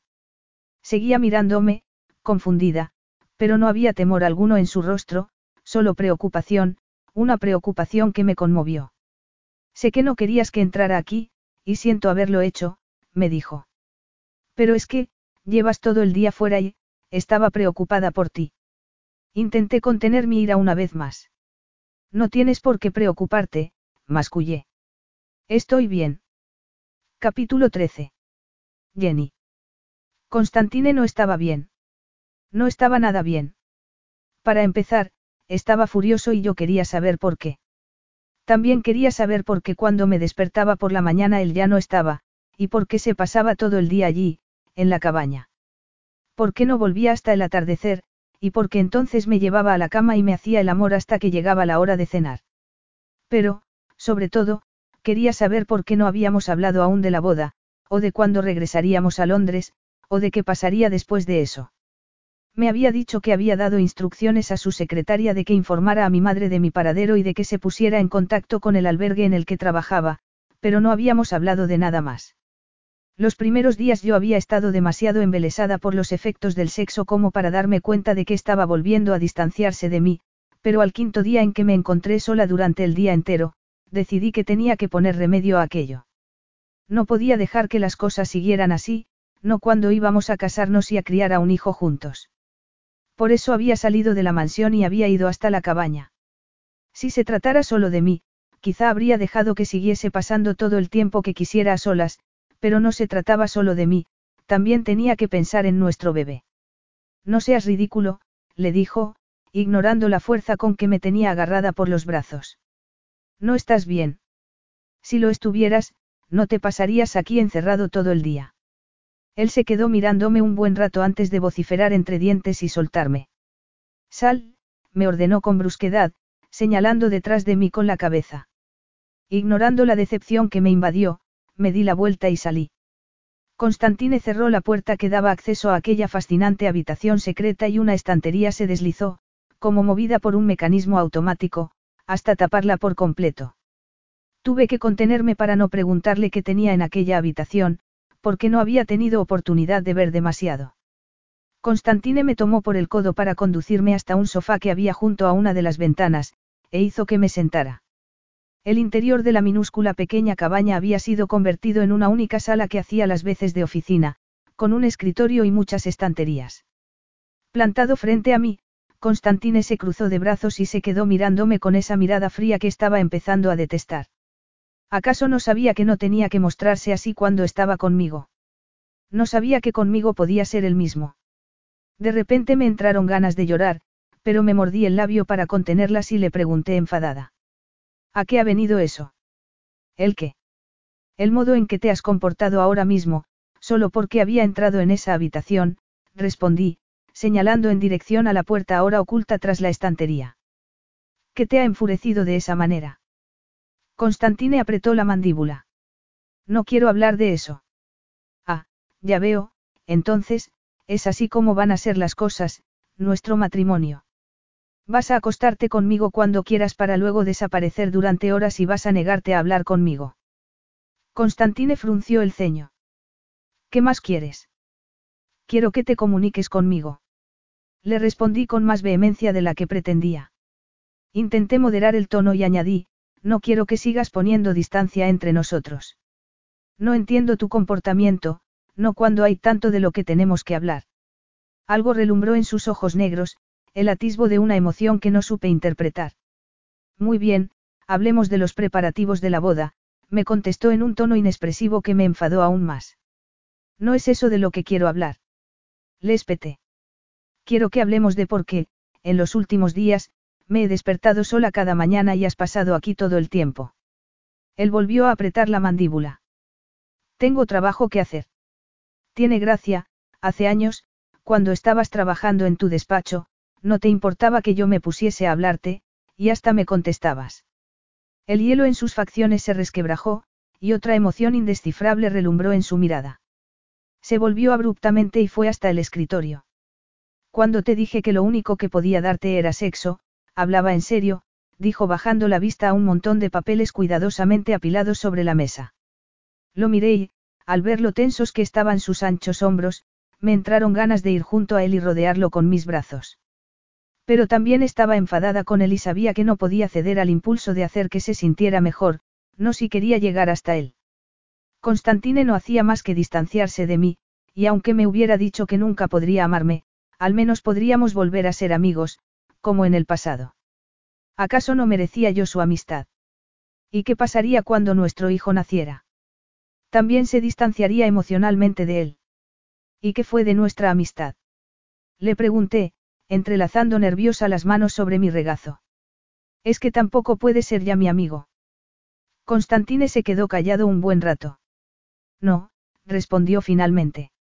Un escalofrío me recorrió la espalda. ¿Por qué no? Inquirí con voz ronca. Nunca llegaste a explicarme por qué un día de repente cortaste todo contacto conmigo. Fue por algo que hice. No, respondió él, volviéndose hacia mí con una mirada fiera. Tú no hiciste nada, no fue culpa tuya. Yo estaba cada vez más confundida. Pero entonces, ¿por qué? Él volvió a bajar la vista al montón de papeles y posó cuidadosamente una mano sobre ellos, como para protegerlos de una corriente de aire inexistente. Nunca te he hablado de mi infancia, ¿verdad? Ni de mi padre. No, nunca, asentí yo con suavidad. No quería que lo supieras. No quería que nada de aquello te, afectase. Un mal presentimiento se apoderó de mí. ¿Qué fue lo que te hizo, con? Susurré. Es mejor que no lo sepas, respondió él un tono inexpresivo. Creo que basta con que te diga que es el motivo por el que hace mucho tiempo que decidí que era mejor para mí no formar ningún vínculo afectivo con nadie. Parpadeé, aturdida.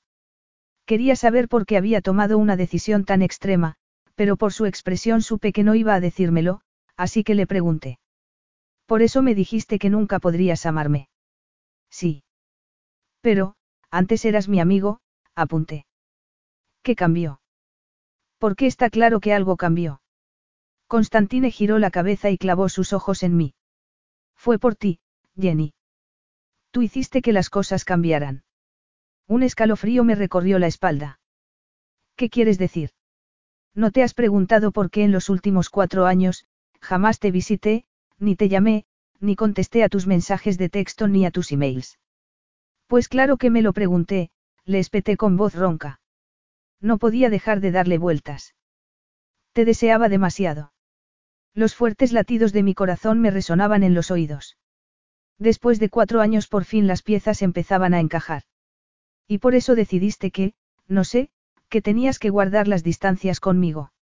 Le pregunté en un hilo de voz. Sí. Era demasiado mayor para ti, y tú eras mi amiga, mi hermanastra. Mi deber era y sigue siendo protegerte, sobre todo de mí mismo. Todo aquello tenía sentido, tanto sentido, todos esos años de mensajes de texto abruptos y fríos, y luego silencio. Y hacía tres meses, esa noche en los jardines, el modo en que se había abalanzado sobre mí, como una fiera a la que hubieran dejado salir de su jaula, tragué saliva y una sensación cálida afloró en mi vientre. Durante todos esos años me había deseado, igual que yo a él. Ya no es necesario que me protejas de nada, repliqué. Puedes. Pues claro que es necesario, me interrumpió él. Y ahora es aún más importante que lo haga. No querías un matrimonio frío, y te prometo que no lo será. Y si quieres que hablemos de cómo será nuestra vida en común, o de cómo criaremos a nuestro hijo, estoy dispuesto a hacerlo. Pero no podemos volver a ser amigos. Los ojos se me llenaron de lágrimas. Pero, ¿y qué me dices de nuestro hijo? Le pregunté sin ambajes. También te distanciarás emocionalmente de él. También le dirás que nunca podrás quererle. Constantine volvió a apretar la mandíbula. Eso no es. ¿Y cómo crees que se sentirá cuando te diga que te quiere y vea que tú no lo respondes, y yo a ti? Capítulo 14. Constantine. Las palabras de Jenny se quedaron flotando en el aire. Le di la espalda y bajé la vista a los papeles sobre mi mesa, luchando por controlar la ira y la angustia que se retorcían dentro de mí.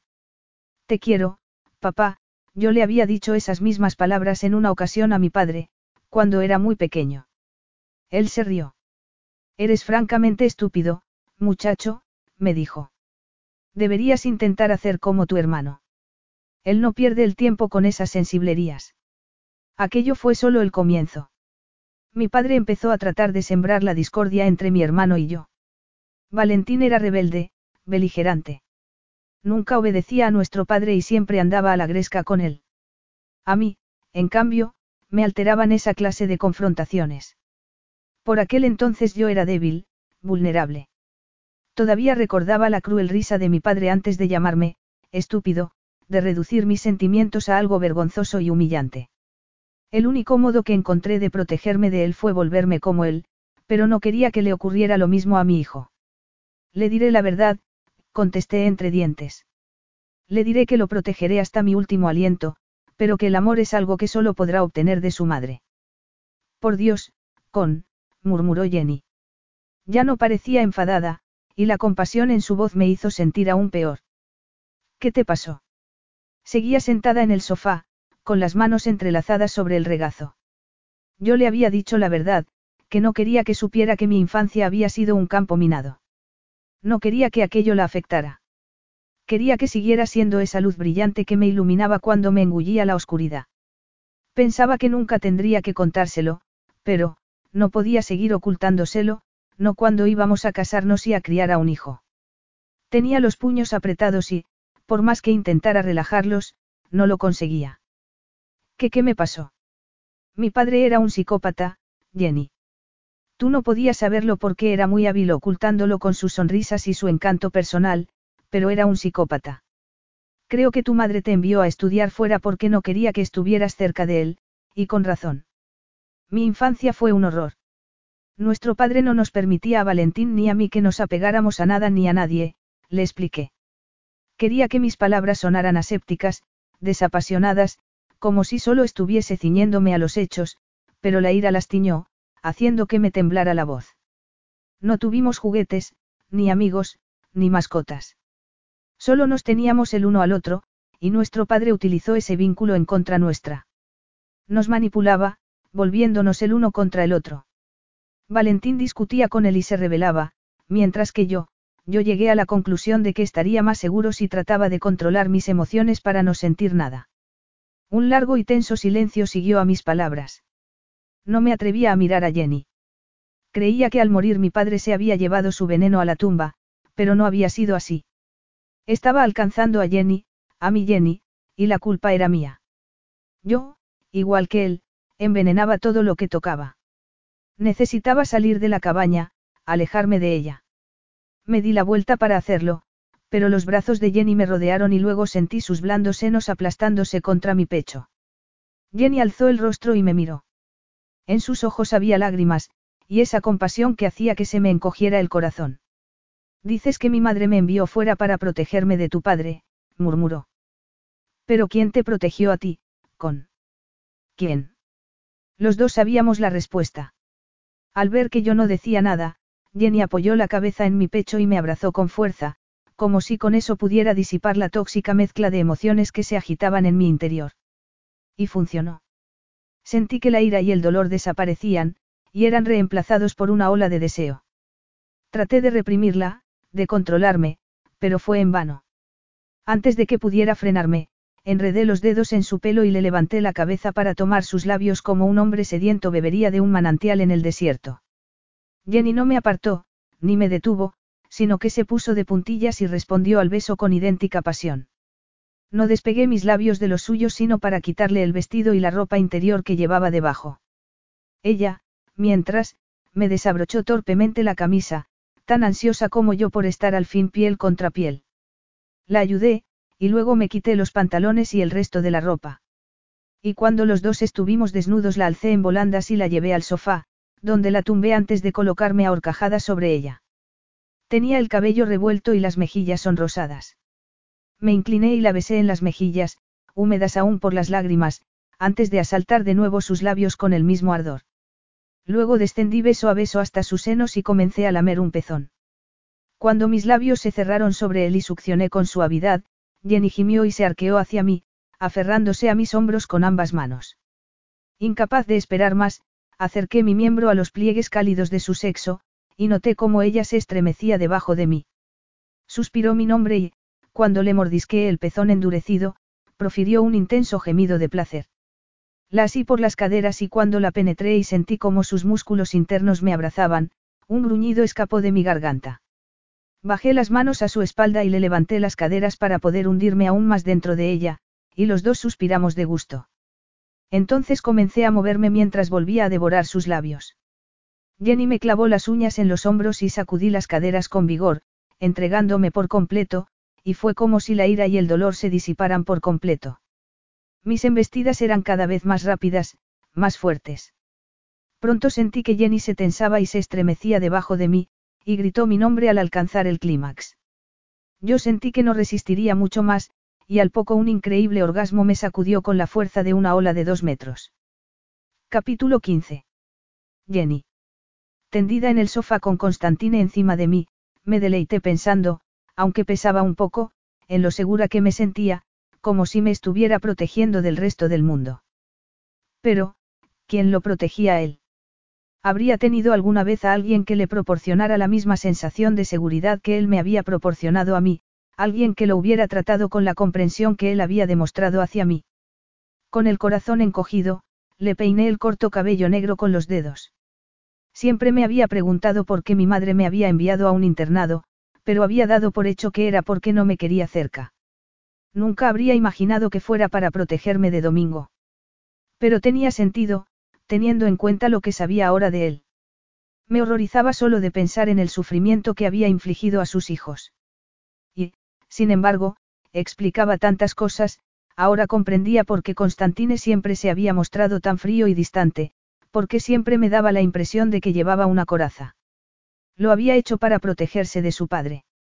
Lo siento, murmuré, acariciándole la espalda. Siento que tuvieras una infancia tan horrible.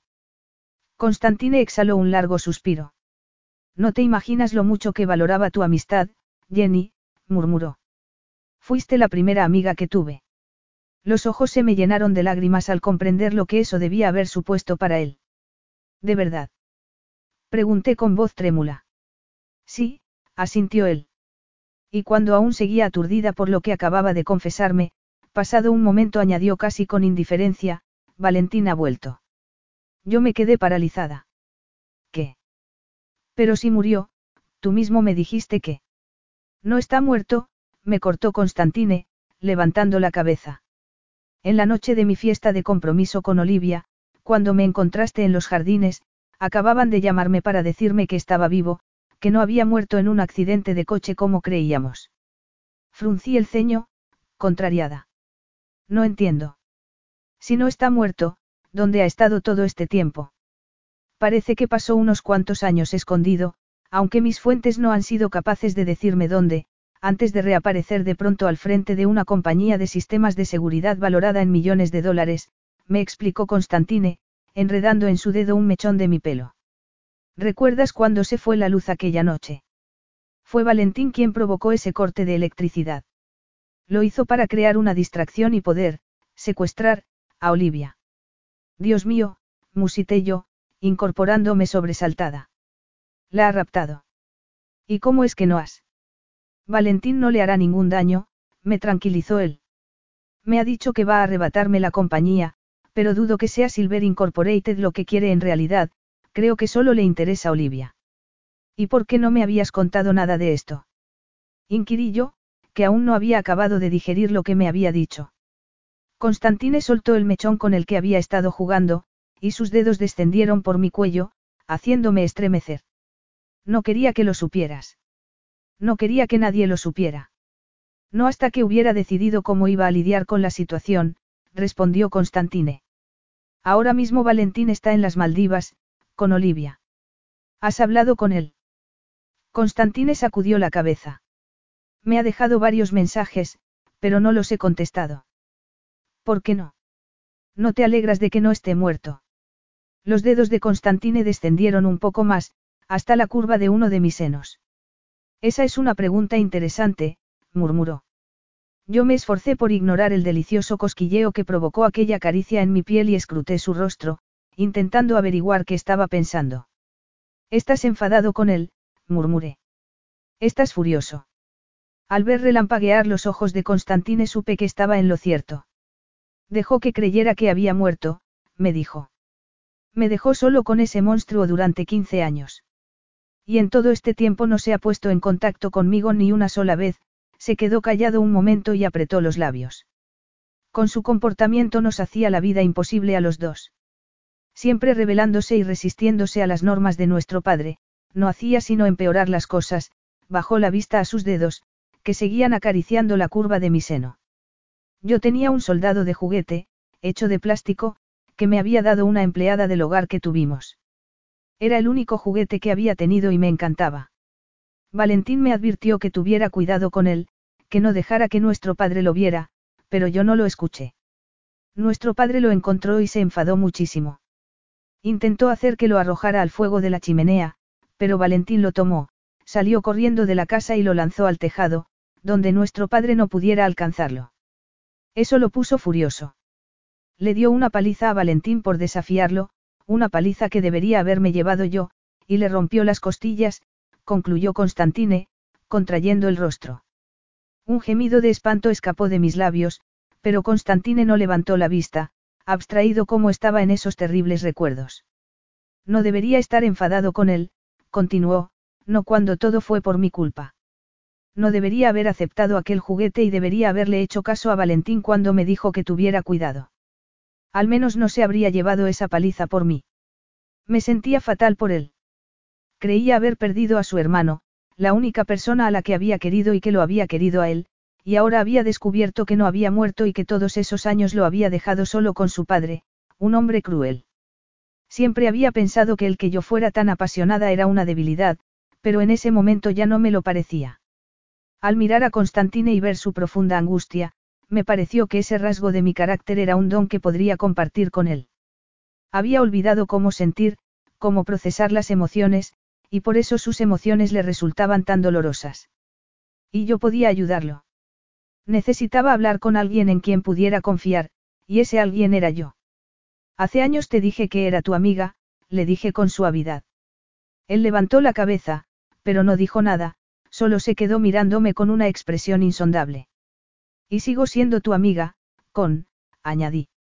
No tienes que distanciarte emocionalmente, no tienes que protegerme. Te conozco desde que era una niña y no hay nada en ti que me asuste. Puedes confiar en mí. Estoy aquí, a tu lado, siempre lo he estado. Constantine se quedó callado un buen rato y al cabo, de repente, se inclinó para besarme, rozando apenas sus labios contra los míos. Posó su mano en mi vientre y me dijo muy solemne. No le haré daño a nuestro hijo. Aprendí a ser como mi padre para sobrevivir, pero jamás seré como él. Jamás. Lo sé, murmuré yo. No eres como él, nunca lo has sido. Vas a ser una madre maravillosa, Jenny. No podría haber imaginado una madre mejor para mi hijo. Una sensación cálida me invadió al oírle decir eso, como una flor abre sus pétalos a los rayos del sol. Me recordó al día en que me dijo muy serio que mi madre no tenía ni idea de lo que hablaba, que si quería intentar entrar en la facultad de medicina debería hacerlo, que tenía la inteligencia y el tesón necesarios. No sé, murmuré vacilante. No he tenido el mejor ejemplo como madre. No tengo ni idea de cómo criar a un hijo, ni de qué cosas se supone que debería saber, ni... Me imagino que le pasará a cualquiera cuando tiene su primer hijo, repuso Constantine. Me puso una mano en la mejilla y me acarició el pómulo con el pulgar. Eres una mujer preciosa con éxito profesional y... Yo resoplé y repuse. ¿Qué éxito profesional? Querías trabajar ayudando a quienes más lo necesitan y es lo que estás haciendo, contestó él. ¿Acaso no consiste el éxito en eso, tener un trabajo que te haga feliz y te llene. Supongo que sí, admití con un suspiro. Aunque nunca llegué a entrar en la facultad de medicina. ¿Y qué? replicó él, enarcando una ceja. Aún estás a tiempo. Mucha gente se pone a estudiar una carrera cuando ya están trabajando. No sé, supongo que es solo que me siento, insegura. Quiero ser mejor madre de lo que lo fue la mía. Las facciones de Constantine se suavizaron. Y lo serás. Para empezar, gracias a la tuya ya sabes lo que no debes hacer. ¿O no? Eso es verdad. Además, eres una persona cálida, empática, afectuosa y generosa. Tienes tanto amor que dar, Jenny, nuestro hijo no podría tener una madre mejor. Había tanta convicción en su voz que se me hizo un nudo en la garganta de la emoción. Siempre había tenido la habilidad de hacer que me sintiera mejor cuando estaba deprimida. Siempre. Gracias, murmuré, alargando la mano para acariciarle la mejilla.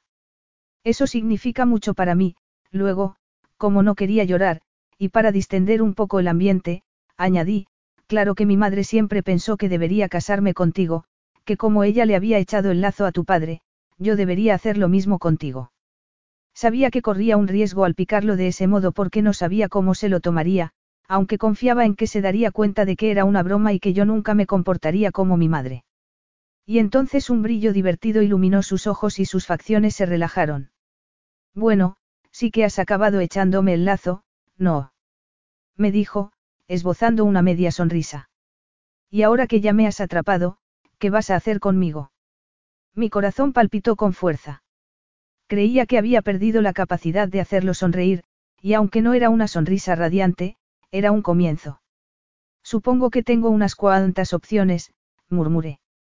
Le puse una mano en el hombro y dejé que mis dedos se deslizaran hacia su pecho. Podría intentar seducirte. Podrías. Aunque debo advertirte que no es fácil seducirme, dijo divertido. Mi corazón palpitó de nuevo. No, es verdad. Pero creo que podré hacerlo. Constantine esbozó una sonrisa lobuna que me hizo estremecer. Pues entonces, demuéstralo, me desafió. Y eso hice. Capítulo 16. Constantine. A la mañana siguiente me desperté temprano. Jenny dormía plácidamente, así que me incorporé sobre el codo y admiré en silencio sus dulces facciones. No había querido hablarle de mi padre ni de mi infancia, pero no me arrepentía de haberlo hecho finalmente. Era como si me hubiese quitado un peso de encima, un peso que ni siquiera era consciente de haber estado cargando sobre mis hombros todo ese tiempo. Incluso me había sentado bien hablarle de Valentín y de su reaparición. Jenny no se había enfadado porque no se lo hubiera contado antes. Simplemente me había escuchado, enredando los dedos de una mano en mi pelo y acariciándome la espalda con la otra, mientras yo, tumbado sobre su cálido cuerpo, hablaba. Sus palabras del día anterior resonaron en mi mente, puedes confiar en mí. Estoy aquí para lo que necesites, siempre lo he estado. Era verdad que siempre había estado a mi lado. Yo, en cambio, no había hecho lo mismo por ella. Durante cuatro años me había mantenido distante sin ninguna explicación.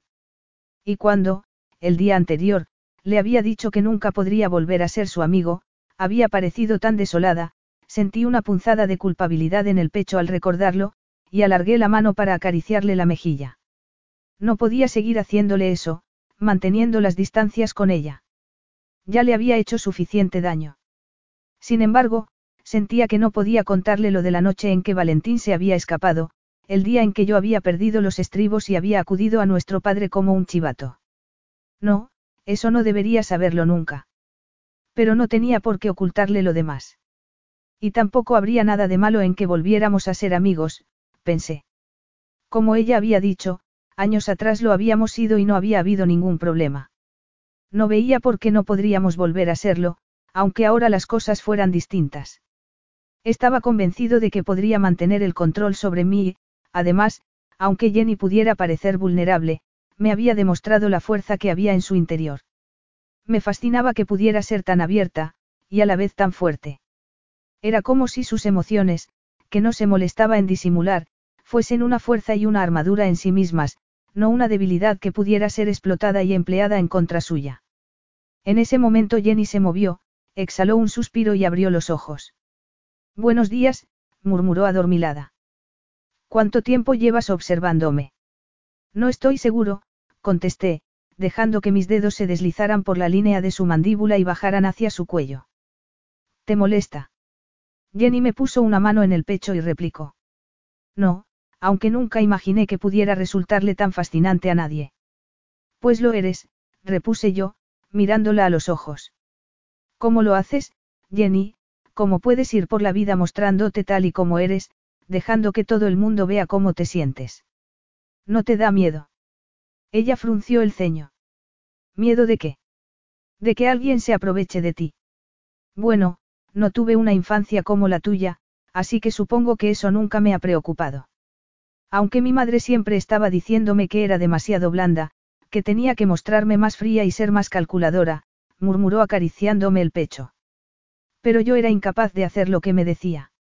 Me parecía que eso no estaba bien, alzó la vista para mirarme a los ojos. Mi madre utiliza a los hombres, los manipula para sacarles dinero.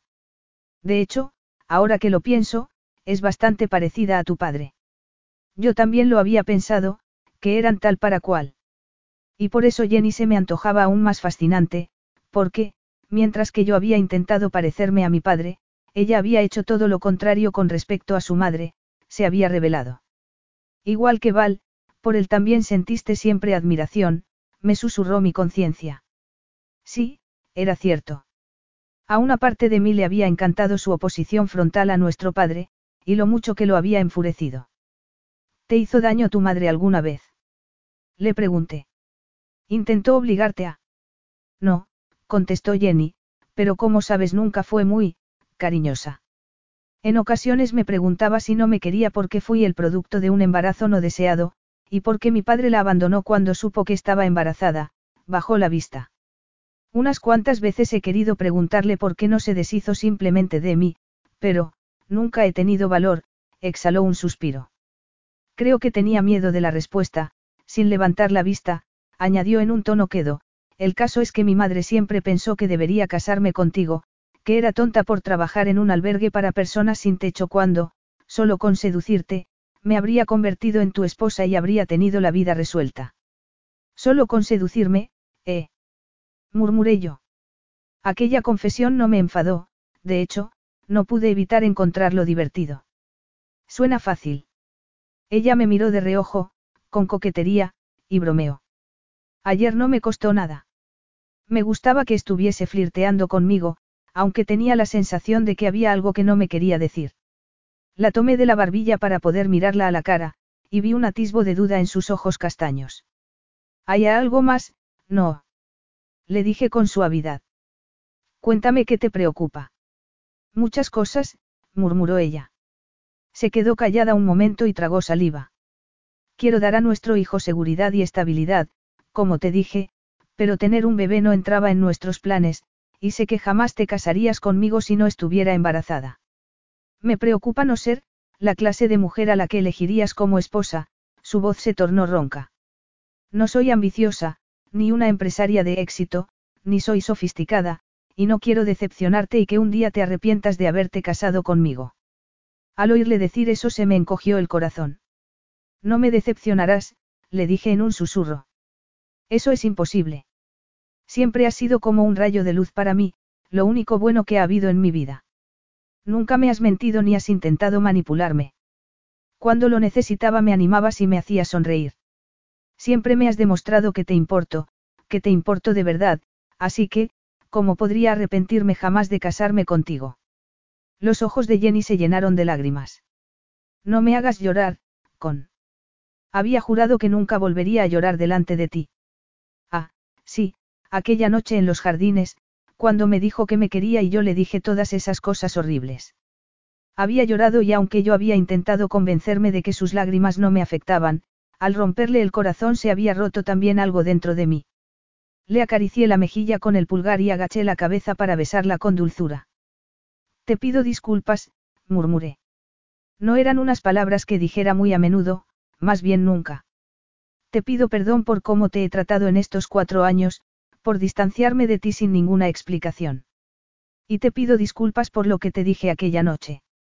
No te merecías las cosas horribles que te dije, y la única excusa que puedo darte es que ese fue el día en que descubrí que Valentín estaba vivo y, en ese momento no era yo mismo. Ella me miró con compasión. Lo sé, murmuró. Estuve enfadada contigo durante meses, pero incluso entonces intuía que algo no iba bien. Ahora todo encaja. Me asaltó un impulso desesperado de contárselo todo, de contarle lo único que no había omitido, un doloroso recuerdo que se había quedado enquistado en mi alma, como una astilla clavada en la piel. Pero ¿cómo podría decirle lo que le había hecho a mi padre, y cómo había respondido él? Eso no ayudaría en nada, no haría sino empeorar las cosas. Y Jenny ya no me miraría con compasión, sino con horror. Ella siempre me había dado esperanza. La esperanza de algún día me convertiría en el hombre que ella veía en mí. La esperanza de que superaría el sufrimiento que nuestro padre nos había infligido a Valentín y a mí. Pero si le contaba a Jenny lo que yo había hecho, todo se desmoronaría. Mi padre se interpondría para siempre entre nosotros. No, no podía decirle la verdad. Pero tampoco podía seguir distanciándome de ella y encerrándome en mí mismo como había estado haciendo. No sería justo. Hoy no iré a la cabaña, le dije, acariciándole la mejilla de nuevo. Pasaré todo el día contigo.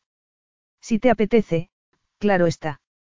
La sonrisa que afloró a sus labios fue como ver el sol asomar en el horizonte, bañándolo todo de luz. Me encantaría, respondió.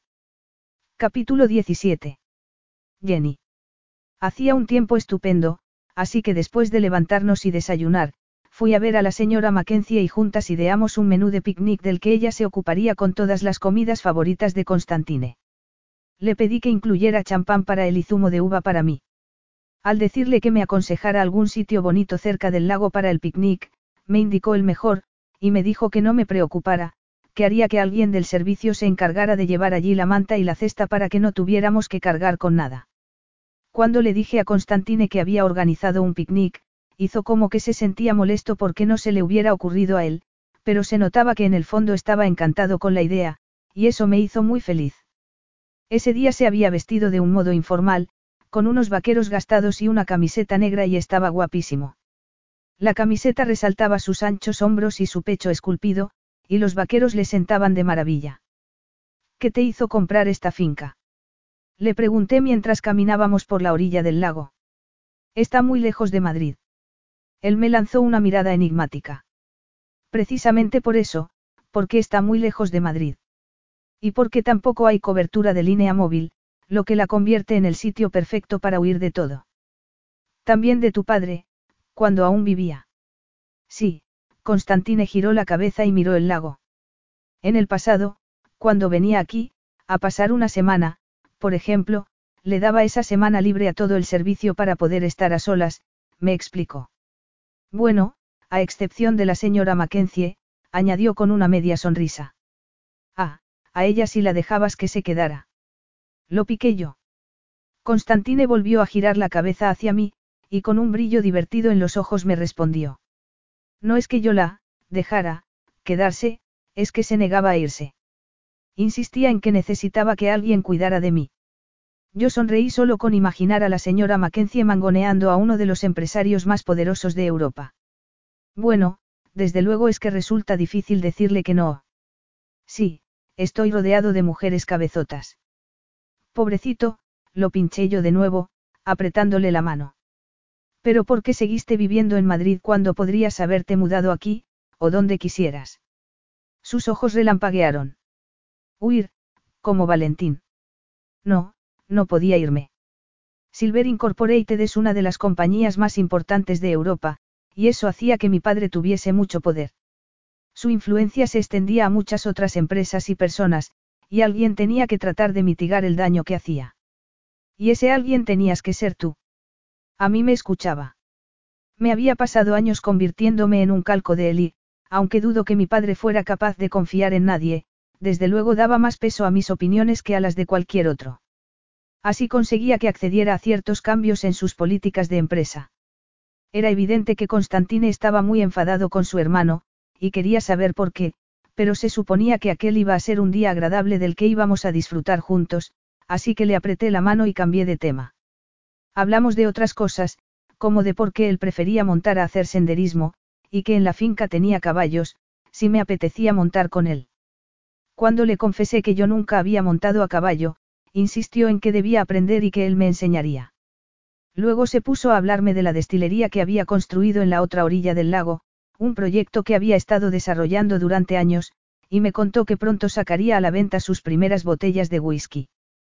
Por el brillo en sus ojos estaba claro que lo apasionaba, y me encantó escucharle hablar de ello. El sitio donde nos habían preparado el picnic estaba a una media hora de la mansión, en una zona llana cerca de la orilla del lago. Habían extendido una amplia manta sobre la hierba, y encima habían dispuesto todas las cosas para el picnic. Cuando nos sentamos, le serví a Constantine en su plato un poco de todo, y luego le tendí una copa del champán que nos habían dejado, ya descorchado, en una cubitera con hielo. Me encantaba hacer cosas por él. Me encantaba cuidar de él. Un pacífico silencio reinaba mientras comimos y cuando Constantine dejó su plato a un lado, poco después de que yo también hubiera acabado, me dijo. Todo lo que nos ha preparado la señora Mackenzie estaba entre mis platos favoritos. ¿Cómo ha sabido qué cosas me gustaban? Porque siempre presto atención a esos detalles, respondí, contenta de que se hubiera dado cuenta. Me acordaba y pensé que te haría ilusión que le pidiera que nos preparara esos platos, me quedé callada un momento y añadí, además, siempre me gustó cuidar de ti. La expresión en su mirada cambió. Porque a veces tomabas de la mano a mi padre. Había ocasiones en que él venía al estudio y cuando yo te decía que te fueras no lo hacías, y te ponías a hablar con él y lo tomabas de la mano. Me encogí de hombros. A tu padre yo no le caía bien, lo hacía sentir incómodo, aunque no sé por qué. Cuando intentaba hablar con él me ignoraba y al cabo terminaba, yéndose, así que cuando me di cuenta, como sabía que no te gustaba que tu padre fuera allí, empecé a hacerlo a propósito. Constantine me escrutó en silencio con una mirada difícil de descifrar. Entonces, lo hacías para protegerme. Yo me sonrojé. Lo sé, sé que era una tontería. Yo no era más que una chiquilla, pero, bueno, hacía lo que podía. Constantine se quedó escrutándome de nuevo un buen rato antes de volver a hablar. Mi padre tenía una propiedad en una isla del Caribe a la que solía llevarnos de vez en cuando. Valentín conoció a una chica que vivía cerca y se hicieron amigos. Solía encontrarse con ella en secreto en una cala escondida. Esa chica era Olivia, su familia veraneaba en la misma isla, me explicó. Yo sentía, celos. Valentín solo quería estar con ella, y yo sentía como si Olivia me hubiera quitado a la única persona en quien podía apoyarme. Estaba enfadado con mi hermano por preferirla a ella sobre mí. Además, Valentín siempre estaba desobedeciendo a nuestro padre, y me daba la impresión de que a él eso le gustaba, que de algún modo admiraba la rebeldía de mi hermano y me despreciaba a mí por hacer todo lo que me ordenaba, con bajó la vista a la copa en su mano y murmuró, el caso es que yo estaba furioso con toda la situación y, acabé chivándome a mi padre y le conté lo que estaba haciendo Valentín. Al ver que no parecía atreverse a continuar, le pregunté en un hilo de voz. ¿Y qué ocurrió? Nuestro padre se enfadó muchísimo. Le ordenó a Valentín que dejara de ver a Olivia, pero, como se negó a hacerlo, lo encerró con llave en su habitación. Le dijo que no podría salir hasta que accediera a dejar de ver a Olivia, pero Valentín no estaba dispuesto a ceder, Constantine apretó los labios. Le supliqué que diera su brazo a torcer porque, conociendo a nuestro padre, sabía que sería capaz de tenerlo allí encerrado toda su vida, pero Valentín siguió negándose a claudicar. Estuvo recluido en su habitación durante seis meses. Se me heló la sangre en las venas. Seis meses. Había estado allí encerrado seis meses. Se negaba a escucharme, continuó Constantine con voz ronca. Yo lo necesitaba a mi lado, pero la lucha que estaba librando contra nuestro padre era más importante para él. Al final lo único que pude hacer fue encontrar la llave y dársela porque sabía que jamás cedería. Además, mi padre lo había castigado porque yo le había contado lo de Olivia, alzó la vista hacia mí. Quería saber por qué abrí la puerta de tu dormitorio por la fuerza. Es por aquello que pasó con mi hermano. Me pasé horas, días, sentado junto a la puerta cerrada de su habitación, suplicándole desesperado que cediera para que mi padre le dejara salir, pero no lo hizo. Sus ojos reflejaban angustia y dolor. Con, tú no, comencé a decirle. No he terminado, me interrumpió él. Te estoy contando esto porque hace unos días me preguntaste quién me protegía a mí, y mi respuesta es que lo hiciste tú. Tú me protegiste, Jenny. Y nunca sabrás lo mucho que significó aquello para mí. Pero tienes que comprender que tú también necesitas que te protejan. Yo siempre creí que el peligro provenía de mi padre, pero ya no es así, inspiró y me miró a los ojos. El peligro ahora proviene de mí. Parpadeé, sin comprender. ¿Qué quieres decir?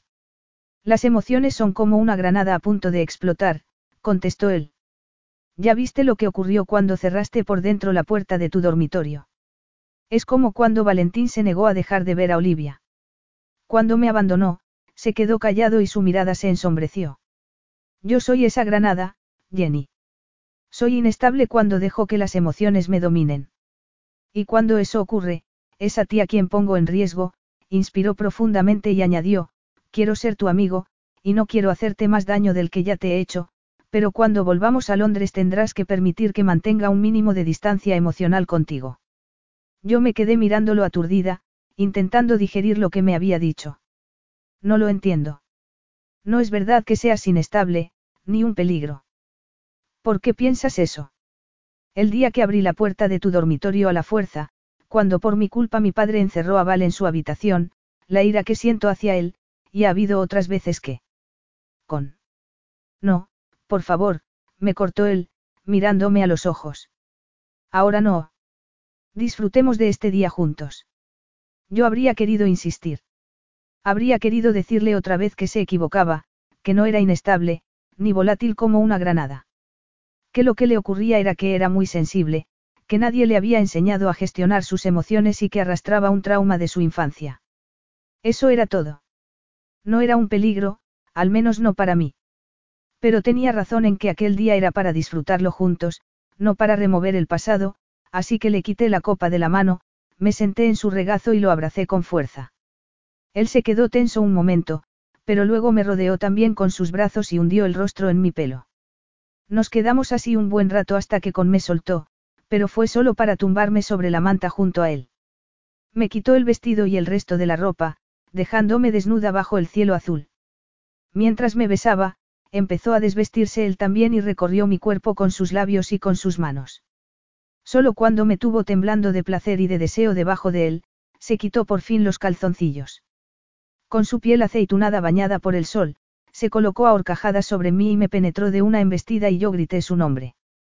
Comenzó a mover las caderas despacio, rítmicamente, y luego cada vez más deprisa, hasta que, en medio de un delirio de gemidos y ardiente pasión, alcancé el clímax con un grito de placer.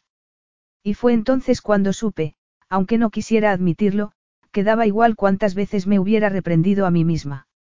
Seguía enamorada de él, y sabía que su amistad jamás sería suficiente para mí. Capítulo 18. Constantine. Dejé de ir cada día a la cabaña. Me olvidé del trabajo. Hasta me olvidé de Valentín. Lo único que quería hacer era estar con Jenny. Le enseñé los rudimentos de montar a caballo, y la llevé a dar un paseo por el valle a lomos de la yegua más tranquila que tenía. Resultó que tenía un talento natural para montar y eso la entusiasmó porque, según me dijo, hasta ese momento nunca había destacado en nada. Otro día le enseñé mi destilería. El proceso de elaborar whisky era lento y delicado, y aquel proyecto se había convertido para mí en la forma perfecta de evadirme del estrés que suponía dirigir una compañía como Silver Incorporated. También ayudaba el hecho de que no tuviera nada que ver con mi padre. Significó mucho para mí que Jenny mostrara interés por el proyecto y me hiciera un montón de preguntas mientras visitábamos la destilería. Estaba tan a gusto con ella. Sin embargo, pasar tiempo a solas con ella también hacía que la bestia que habitaba en mí ansiara más y más. Quería retenerla conmigo allí, en Glencreag y no dejarla ir jamás. Podríamos criar allí a nuestro hijo. Los tendría a los dos para mí, para siempre. Pero eso era lo que quería la bestia, no yo, y no podía ceder. Me daba igual lo que hubiera dicho mi padre aquella noche, yo no era como él. Era distinto a él, era mejor que él. Y aunque cada vez me resultaba más difícil controlar mis emociones cuando estaba con Jenny, tenía que hacerlo, por su bien. También tendría que tener cuidado de no irme de la lengua y contarle mi otro secreto. El día del picnic había estado a punto de contárselo. Necesitaba que Jenny siguiera creyendo que era un buen hombre y que sería un buen padre. Si no, no me quedaría nada por lo que luchar. Quería ser el hombre al que ella veía cuando me miraba. Unos días después de llevarla a ver la destilería y de otro paseo a caballo y un picnic organizado por mí, decidí que había otro lugar que quería que viera, mi cámara secreta. Confiaba en que, compartiendo con ella esa parte de mí, se olvidaría de lo que no había querido contarle. La encontré acurrucada en uno de los sillones de la biblioteca, con la nariz metida en un libro. Me recordó aquellos días, años atrás, en que la encontraba leyendo en el sofá del estudio donde yo trabajaba. Al oírme entrar levantaba la cabeza y me sonreía, como hizo en ese momento. ¿Qué vamos a hacer hoy? Me preguntó. Por favor, dime que vamos a montar a caballo. Su ansia por volver a montar me arrancó una sonrisa. Quizá esta tarde. Pero ahora hay algo que quiero enseñarte, dije tendiéndole la mano. Ah, sí. ¿El qué? exclamó ella, levantándose de inmediato y entrelazando sus dedos con los míos. Ya lo verás. La conduje fuera de la mansión y la llevé a la cabaña. Cuando abrí la puerta de la cámara secreta y la invité con una demanda que pasara ella primero, me miró vacilante. ¿Seguro que quieres que entre? Me preguntó. Asentí y Jenny cruzó el umbral. Pensé que me sentiría tenso con ella allí, como me había ocurrido el día que había entrado sin permiso, pero no fue así. Era como si perteneciera a aquel lugar, junto con todas aquellas cosas que tan preciadas eran para mí. La seguí, y la observé mientras miraba las estanterías y las vitrinas con curiosidad. ¿Qué es, todo esto? Me preguntó en un tono quedo. ¿Recuerdas que te conté que, de niños, nuestro padre no nos permitía encariñarnos con nada? Nuestras únicas pertenencias eran la ropa que vestíamos y el material escolar. Ni siquiera nos dejaba tener libros de lectura. Así que, cuando fui lo bastante mayor como para dejar de estar bajo su control, empecé a coleccionar cosas que me gustaban. Jenny se detuvo junto a un estuche de madera con tapa de cristal que contenía mi colección de monedas. Tenía algunos doblones españoles de oro, algunas monedas de las antiguas Roma y Grecia, y hasta un dárico, una moneda de oro de la antigua Persia. ¿Por qué no querías que entrara el día que te encontré aquí? Me preguntó Jenny. Te puso furioso que hubiera entrado. Porque algunos de estos objetos son muy personales para mí, le expliqué. Supongo que mantener en secreto las cosas a las que les tengo apego se ha convertido en un hábito para mí. En cuanto mi padre se daba cuenta de que mi hermano o yo le teníamos aprecio a alguna cosa, nos la quitaba. Jenny escudriñó la vitrina que albergaba mi colección de juguetes mecánicos, la mayoría de la época victoriana. Tienes tantas cosas distintas, murmuró. Luego se acercó a ver la colección de espadas y dagas de diferentes partes del mundo que tenía expuestas en la pared, y después se detuvo junto a otra vitrina, y al ver lo que contenía, se giró hacia mí con una sonrisa divertida. Tienes una colección de piedras. exclamó. Me encantaba cuando me picaba, porque lo hacía con afecto. Yo enarqué una ceja, fingiéndome molesto. Pues sí.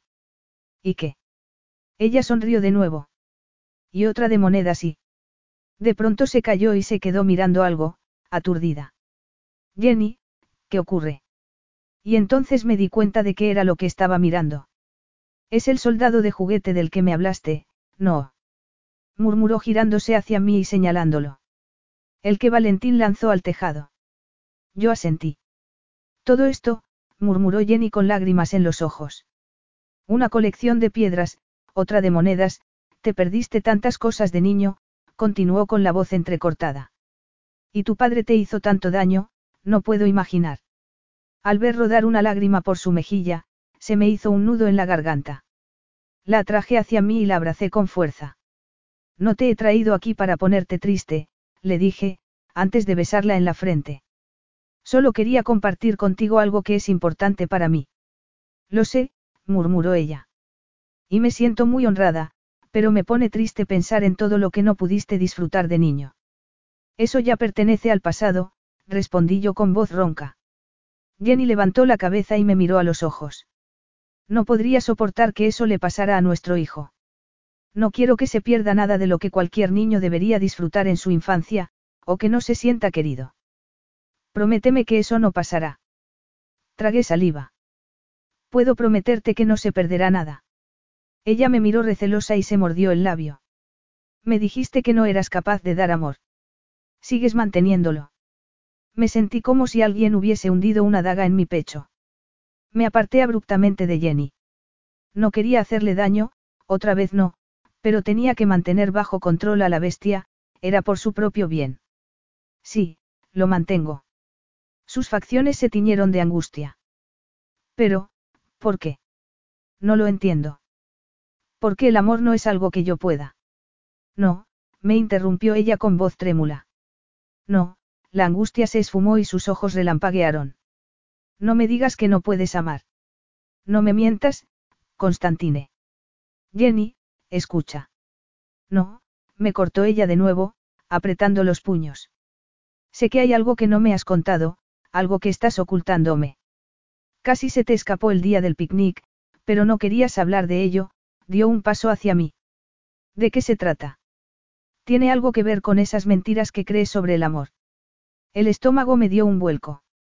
No quería contárselo, habría preferido no contárselo nunca, pero no me quedaba otra opción. Tienes razón, dije ignorando el dolor que me laceraba el corazón. Hay algo que no te he contado. Pero mereces saberlo. La noche en que Valentín se escapó, supe que no iba a volver, que me había, abandonado, le confesé. La culpa fue mía. Si no le hubiera contado a nuestro padre lo de su amistad con Olivia, nada de aquello habría pasado. Me sentía, furioso. Con nuestro padre, con Val y conmigo mismo. Fui hasta el estudio de nuestro padre y entré como un huracán. Nunca me había rebelado contra él. Normalmente hacía todo lo que me decía. Pero esa noche no. Lo encontré sentado en un sillón, leyendo un libro, y perdí los estribos. Yo tenía entonces 17 años y ya era bastante alto. Y fuerte también, así que cuando lo agarré por los brazos y lo levanté del sillón como si fuera un pelele, mi padre se quedó aturdido. No recuerdo mucho de lo que ocurrió después, solo que estallé de ira y le pegué un puñetazo. Lo siguiente que recuerdo es verlo en el suelo, con sangre en la cara. En mis nudillos también había sangre y él estaba, riéndose. Estaba riéndose de mí, tenía la mandíbula tan tensa que me dolía. ¿Y sabes qué me dijo? Me dijo, por fin. Estaba empezando a pensar que no había ni una gota de mi sangre en tus venas. Pero sí que la llevas, llevas mi sangre, chico. En el fondo eres igual que yo.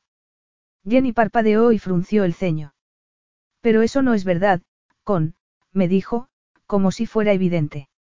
No te pareces en nada a él. ¿Eso crees? Esa noche decidí que no volvería a dejarme llevar por la ira, que no volvería a perder el control sobre mí por ninguna emoción. Y durante años lo conseguí, hasta que apareciste tú. Cuando eras niña me resultaba fácil distanciarme emocionalmente de ti, pero cuando creciste todo cambió. Aquella noche en los jardines perdí por completo el control y te hice daño con lo que te dije. Te dejé embarazada. Y ahora, no solo te he traído aquí sin tu consentimiento, sino que la ira volvió a apoderarse de mí ese día que abrí la puerta de tu dormitorio de una patada y te agarré por los brazos. Tú, me quedé callado un momento, jadeante por esa parrafada que acababa de pronunciar sin pararme a tomar aliento. Tú despiertas en mí unos sentimientos que no puedo controlar, y es peligroso. No lo comprendes.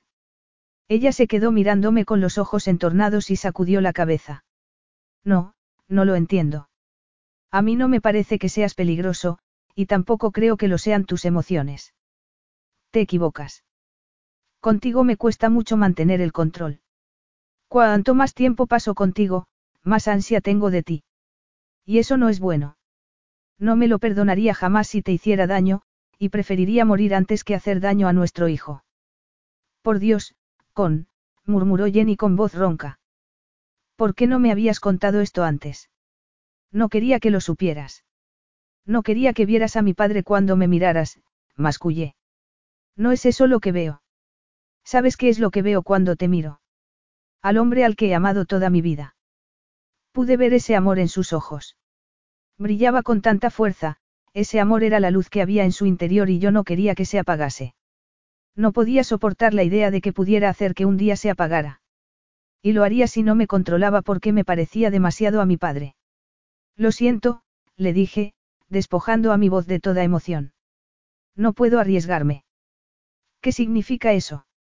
El dolor había desaparecido ahora que había dejado que el hielo rodease una vez más mi corazón. Era la única manera de sobrevivir a la decisión que tenía que tomar. Significa que tienes que marcharte. Volver a Londres, a tu vida.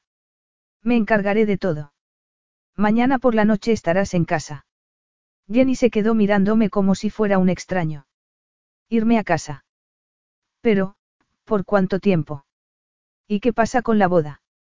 Para siempre, Jenny, le respondí con suavidad. ¿Por qué no va a haber ninguna boda? No puedo casarme contigo.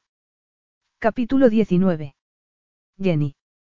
Escruté aturdida el rostro de Constantine, intentando dilucidar si aquello era una broma rebuscada, pero estaba claro que lo había dicho en serio. Con el corazón dolorido, miré de nuevo a mi alrededor.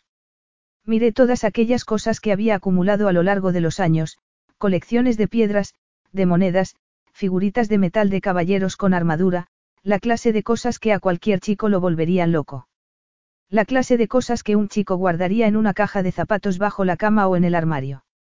Formaban una combinación de objetos raros y ordinarios, unos sin valor y otros de un valor incalculable, todos guardados en una cámara secreta, como si fueran tesoros. Me partía el corazón. A pesar de que era el presidente de una de las compañías más importantes de Europa, en el fondo Constantine seguía siendo aquel chico solitario. Se había rodeado de cosas porque era más fácil encariñarse con un objeto que con una persona. Me sentía mal por ese chico. Era muy sensible y sus emociones lo abrumaban. Le importaban los demás y más que nada en el mundo ansiaba amar y ser amado. Pensaba que sus emociones eran peligrosas, que él era un peligro. Ignoraba que el problema no eran sus emociones, sino que no sabía cómo gestionarlas. Pero yo sí, y podría ayudarlo, podría enseñarle. Ignoré lo que me había dicho de que no iba a casarse conmigo y que tenía que irme, y le pregunté. ¿De verdad vas a creer lo que te decía tu padre en vez de a mí? No hice el menor esfuerzo por disimular mi creciente ira. ¿En serio? Te dijo que eras como él y tú lo creíste. Constantine me lanzó una mirada atormentada. ¿Piensas que es solo por lo que me dijo?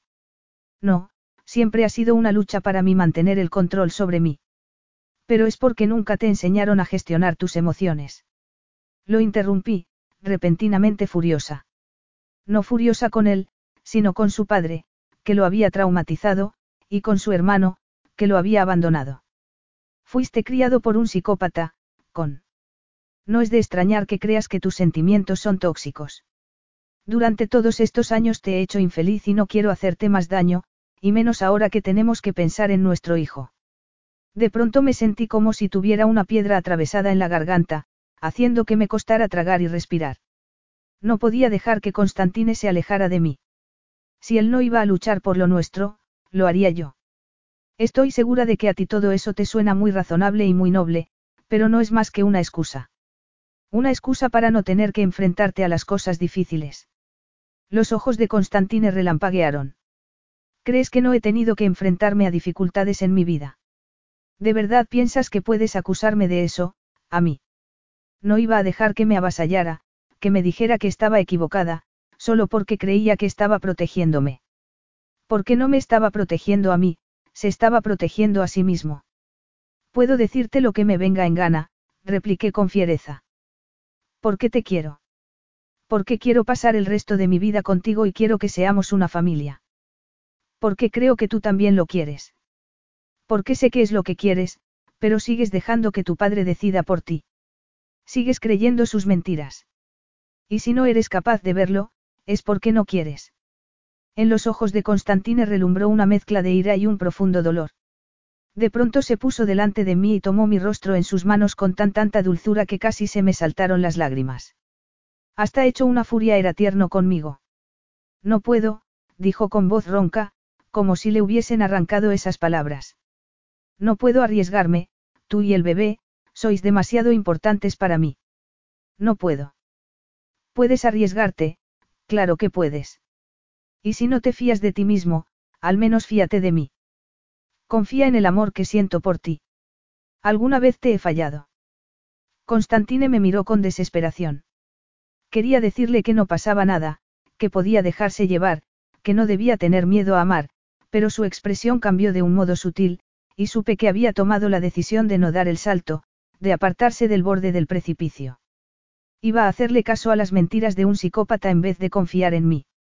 Mi corazón se hizo añicos. No iba a cambiar de opinión. Ya había decidido. Y dijera lo que dijera, no podría convencerlo.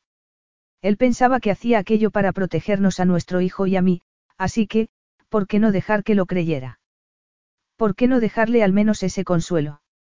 Está bien, le contesté con la voz entrecortada. Si es lo que sientes que tienes que hacer. Había jurado que no volvería a llorar delante de él, pero las lágrimas se agolpaban en mis ojos, y a cada segundo me costaba más reprimirlas. Constantine parecía incómodo, pero sus facciones se endurecieron, igual que su mirada. No llores, Jenny, dijo apartándose de mí. Es mejor así. Yo podría haberle dado la espalda y salido de allí. Podría haber sucumbido a la ira y guardármelo todo dentro, convertirme en un témpano de hielo, como él, y no tener compasión. Pero quería darle algo más de mí, algo que lo acompañase allí donde fuese. Quería que supiera que al menos había una persona en el mundo a la que le importaba. Levanté la barbilla y dejé caer las lágrimas. Te quiero, le dije con voz clara. Te quiero muchísimo. Siempre te he querido y siempre te querré. Nada de lo que hagas hará que disminuya lo que siento por ti. La máscara de hielo de Constantine se resquebrajó. Jenny, yo. No, lo interrumpí. Aún no he terminado. Te digo esto porque quiero que lo sepas. Quiero que no tengas la menor duda de mi amor. Si crees que estás solo en el mundo, no lo estás. Y dentro de poco habrá otra persona en el que te querrá de un modo incondicional, como yo, añadí, poniendo la mano sobre mi vientre hinchado. Algo brilló en los ojos de Constantine, pero apartó la vista un momento y, cuando volvió a mirarme, su expresión volvió a ser impenetrable. No tendrás que preocuparte por el dinero, dijo, como si yo no hubiera hablado. Al bebé y a ti no os faltará de nada. Nuevas lágrimas rodaron por mis mejillas. Probablemente no querrás oír esto, murmuré, pero mereces amar y ser amado. Su rostro se mantuvo imperturbable. Tal vez, dijo. O tal vez no. Me sentía desolada, rota, como aquella noche meses atrás, pero ahora sentía también una determinación, una fuerza en mi interior que quizás siempre hubiera estado allí. Una fuerza que provenía del amor que me inundaba, el amor por el hombre que estaba frente a mí, y por nuestro hijo, y también de la esperanza. La esperanza de que algún día Constantine encontraría el camino entre las tinieblas y regresaría junto a nosotros. Fui hasta él y, levantando una mano, le acaricié la mejilla. Constantine no dijo nada. Todo su cuerpo estaba tenso como un cable de acero. Me marcho, pero quiero que sepas que no te estoy abandonando, le dije con suavidad. Nunca te dejaré. Estaré a tu lado siempre que me necesites. Sabía que no podía hacerle cambiar de opinión. Si un día volvía a mí, tendría que ser porque él así lo decidiera. Dejé caer la mano y crucé la puerta. Capítulo 20. Constantine. Aquella noche, después de que se hubiera marchado el helicóptero que había mandado a por Jenny para llevarla de vuelta a Edimburgo, y en los pasillos de la mansión ya no había nada más que silencio, fui a la cabaña y llamé a Valentín. Había estado posponiéndolo demasiado, y tenía que hacerlo. Por desgracia, sin embargo, la conversación no fue muy productiva. Yo estaba enfadado y sufriendo, y acabé perdiendo los estribos. Otra razón por la que era mejor que Jenny se hubiera ido. Intenté sofocar mis emociones con el trabajo, llamando a mi equipo legal para saber cómo iban capeando las pretensiones de mi hermano de hacerse con Silver Incorporated, y qué avances habían logrado. Luego traté con ellos todos los trámites que serían necesarios para asegurarme de que a Jenny y a nuestro hijo no les faltase nada en el futuro. No quería pensar demasiado en ella, ni en la conversación telefónica con mi hermano. No podía dejar que ni lo uno ni lo otro me afectara. Me abstraje de mis emociones, como había hecho durante los últimos 15 años, y traté de aferrarme a ese control sobre mí mismo. Los tres días siguientes se me hicieron dolorosamente lentos.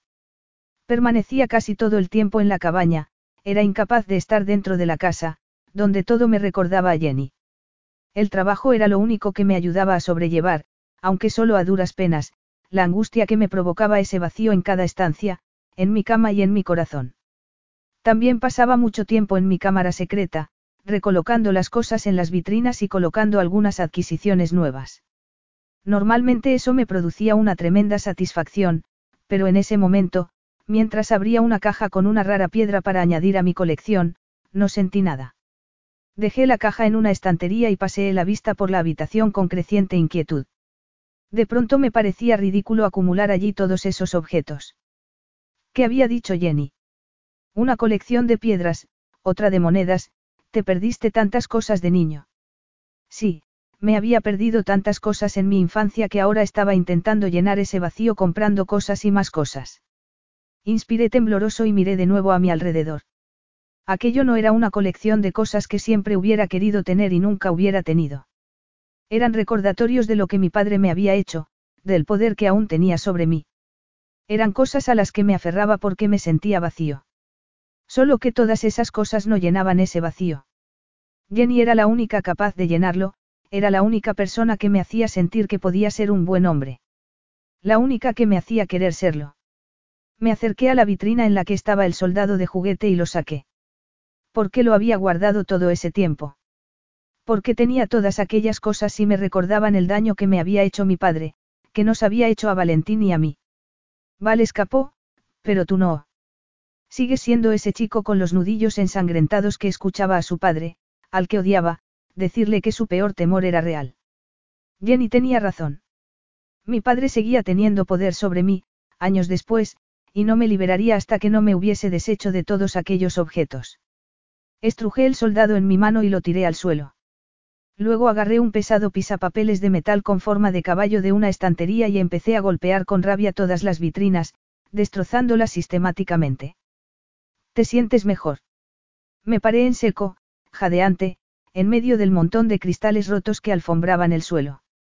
Esa voz, me volví y vi a Valentín apoyado en el marco de la puerta. No me atrevía a decir nada, no después de nuestra conversación por teléfono.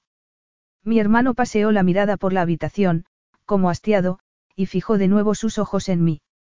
¿Has acabado? Fruncí el ceño y le pregunté. ¿Qué estás haciendo aquí? ¿Cómo has? He vuelto a Londres con Olivia. Nos hemos casado, por cierto, y estamos muy felices. Puedes darme la enhorabuena. Yo me quedé mirándolo aturdido, con el pisapapeles aún en la mano, sin saber qué decir. Bueno, pues no me felicites, dijo él, apartándose de la puerta y adentrándose un par de pasos en la habitación. Jenny se puso en contacto conmigo y vino a verme. Me agrada mucho, por cierto. Y Olivia y ella se cayeron bien nada más conocerse, dio otro paso y un trozo de cristal crujió bajo sus pies. Jenny me ha dicho que no respondes a sus llamadas. Y que estás convencido que es mejor para ella y para el bebé que estén lejos de ti. Está preocupada por ti, así que pensé que sería mejor venir para asegurarme de que estabas bien. Había imaginado aquel momento, el momento en que volvería a ver a Val. Había imaginado lo que le diría, palabras ásperas, palabras hirientes, palabras furiosas, y, sin embargo, al verlo allí, entre los últimos vestigios de nuestra malograda infancia, mi ira se disipó. Lo siento, dije con voz ronca. Siento cómo te hablé el otro día, por teléfono. Estaba enfadado. Llevaba enfadado contigo mucho tiempo. Pero era todo por mi culpa. Lo de Olivia, lo que nuestro padre te hizo, lo de que te encerrara en tu habitación, todo fue culpa mía. La mirada de Val se ensombreció. No, con. No, sus palabras rezumaban angustia. Yo soy tan culpable como tú. Te dejé solo con él. Dejé que creyeras que había muerto. Y, Dios, nunca sabrás lo mal que me siento por eso. Solo eran palabras, pero el oírle decirlas alivió en cierto modo el dolor de mi corazón. Tuve que marcharme, continuó Val con voz ronca. No podía soportarlo más, se quedó callado un momento y añadió, en cuanto a lo del otro día, cuando hablamos por teléfono, yo también te pido disculpas. Igual que tú, no estaba de muy buen humor. ¿Y qué ha cambiado en estos tres días? Le pregunté. Una sonrisa se dibujó en sus labios, suavizando sus facciones, y sus ojos se iluminaron. Digamos, simplemente, que estar con Olivia me ha cambiado. Me ha hecho recapacitar sobre el pasado y darme cuenta de algunas cosas, respondió. ¿Tienes motivos para estar enfadado conmigo? No, repliqué yo. No es verdad. Tú sufriste tanto a manos de nuestro padre como yo, bajé la vista. Tengo que conseguir dejar atrás todo aquello, pero no sé cómo. Yo creo que sí lo sabes. La única persona que puede ayudarte está en Londres, y lleva a un hijo tuyo en su vientre, me dijo Val en un tono quedo. Te conozco. Somos gemelos, recuerdas. Estoy seguro de que en realidad no quieres alejarla de ti. Aparté la vista, desesperado. No tengo alternativa. Hay cosas que no te he dicho. Hay razones por las que está más segura lejos de mí. Necesita que la proteja de... No, me interrumpió Val. Lo que necesita es sentirse amada. Aquellas palabras resonaron en mi interior, como una piedra provoca ondas al ser arrojada sobre la superficie de un lago. Sí, Jenny necesitaba sentirse amada. Yo la amaba. Profundamente, locamente, sin reservas. No, no era cierto. Mi amor por ella no era un amor sin reservas, porque había una parte de mí que reprimía, la parte de mí que siempre había pensado que era un reflejo de mi padre. Recordé las palabras de Jenny, ¿sabes qué es lo que veo cuando te miro? Veo al hombre al que he amado toda mi vida. Le había contado lo que había hecho y lo que mi padre me había dicho, y aún así nada había cambiado para ella. Seguía queriéndome. Entonces, ¿por qué seguía creyendo lo que me había dicho mi padre? En realidad sí sabía por qué. En eso Jenny tampoco se equivocaba, me estaba protegiendo a mí mismo. Me distanciaba de ella para no tener que afrontar el hecho de que no tenía ni idea de cómo gestionar mis emociones. Aquel deseo ardiente que sentía por ella, esa bestia que no podía controlar, me decía que no quería exponerla a esa parte de mí, pero la verdad era que era yo quien tenía miedo. La vulnerable Jenny, la frágil Jenny, ella no era ninguna de esas cosas. Podía parecerlo por fuera, pero en su interior había una fuerza tremenda. Era yo quien era frágil y quebradizo. No sé si yo podría darle ese amor que necesita, dije con voz entrecortada. Valentín suspiró. Sí que puedes. Nuestro padre nos hizo daño, pero no tenemos que seguir sufriendo por lo que pasó. Podemos sanar nuestras heridas. Pensé en Jenny. El amor la había hecho vulnerable, pero también le había dado valor. Le había dicho que jamás podría darle el amor que ansiaba, pero aún así me quería, y me había dicho que siempre me querría. Y aunque la hubiera alejado de mí, seguía sintiéndola allí conmigo, en mi corazón, como una cálida luz que se resistía a apagarse. Podría ser tan sencillo como decía Val, se trataba solo de que iba a elegir. Iba a seguir sufriendo, o elegiría a Jenny, a nuestro hijo, el amor. Val tenía razón, Jenny merecía sentirse amada. Siempre se preocupaba por todos los que la rodeaban, nunca se ponía a sí misma por delante. Pero alguien debería hacerlo, y ese alguien debería ser yo. No podía soportar estar sin ella ni un segundo más, así que me giré hacia la puerta y, sin decir nada, me fui derecho hacia ella. Supongo que te vas a Londres, ¿no? Preguntó Val a mis espaldas. Y supongo que me va a tocar a mí limpiar este desaguisado, añadió con sorna. Yo ni le contesté, tenía demasiada prisa por reunirme con Jenny y pedirle que me perdonara. Capítulo 21. Jenny. No me había llevado paraguas, así que me empapé de camino a mi apartamento desde la estación de metro. Mientras giraba la llave en la cerradura de la puerta, el vestido se me pegaba a la piel, haciendo que el frío se colara hasta los huesos. Me sentía muy deprimida. Había sido un día largo y duro en el albergue, y cuando tenía uno de esos días el cuerpo siempre me pasaba factura.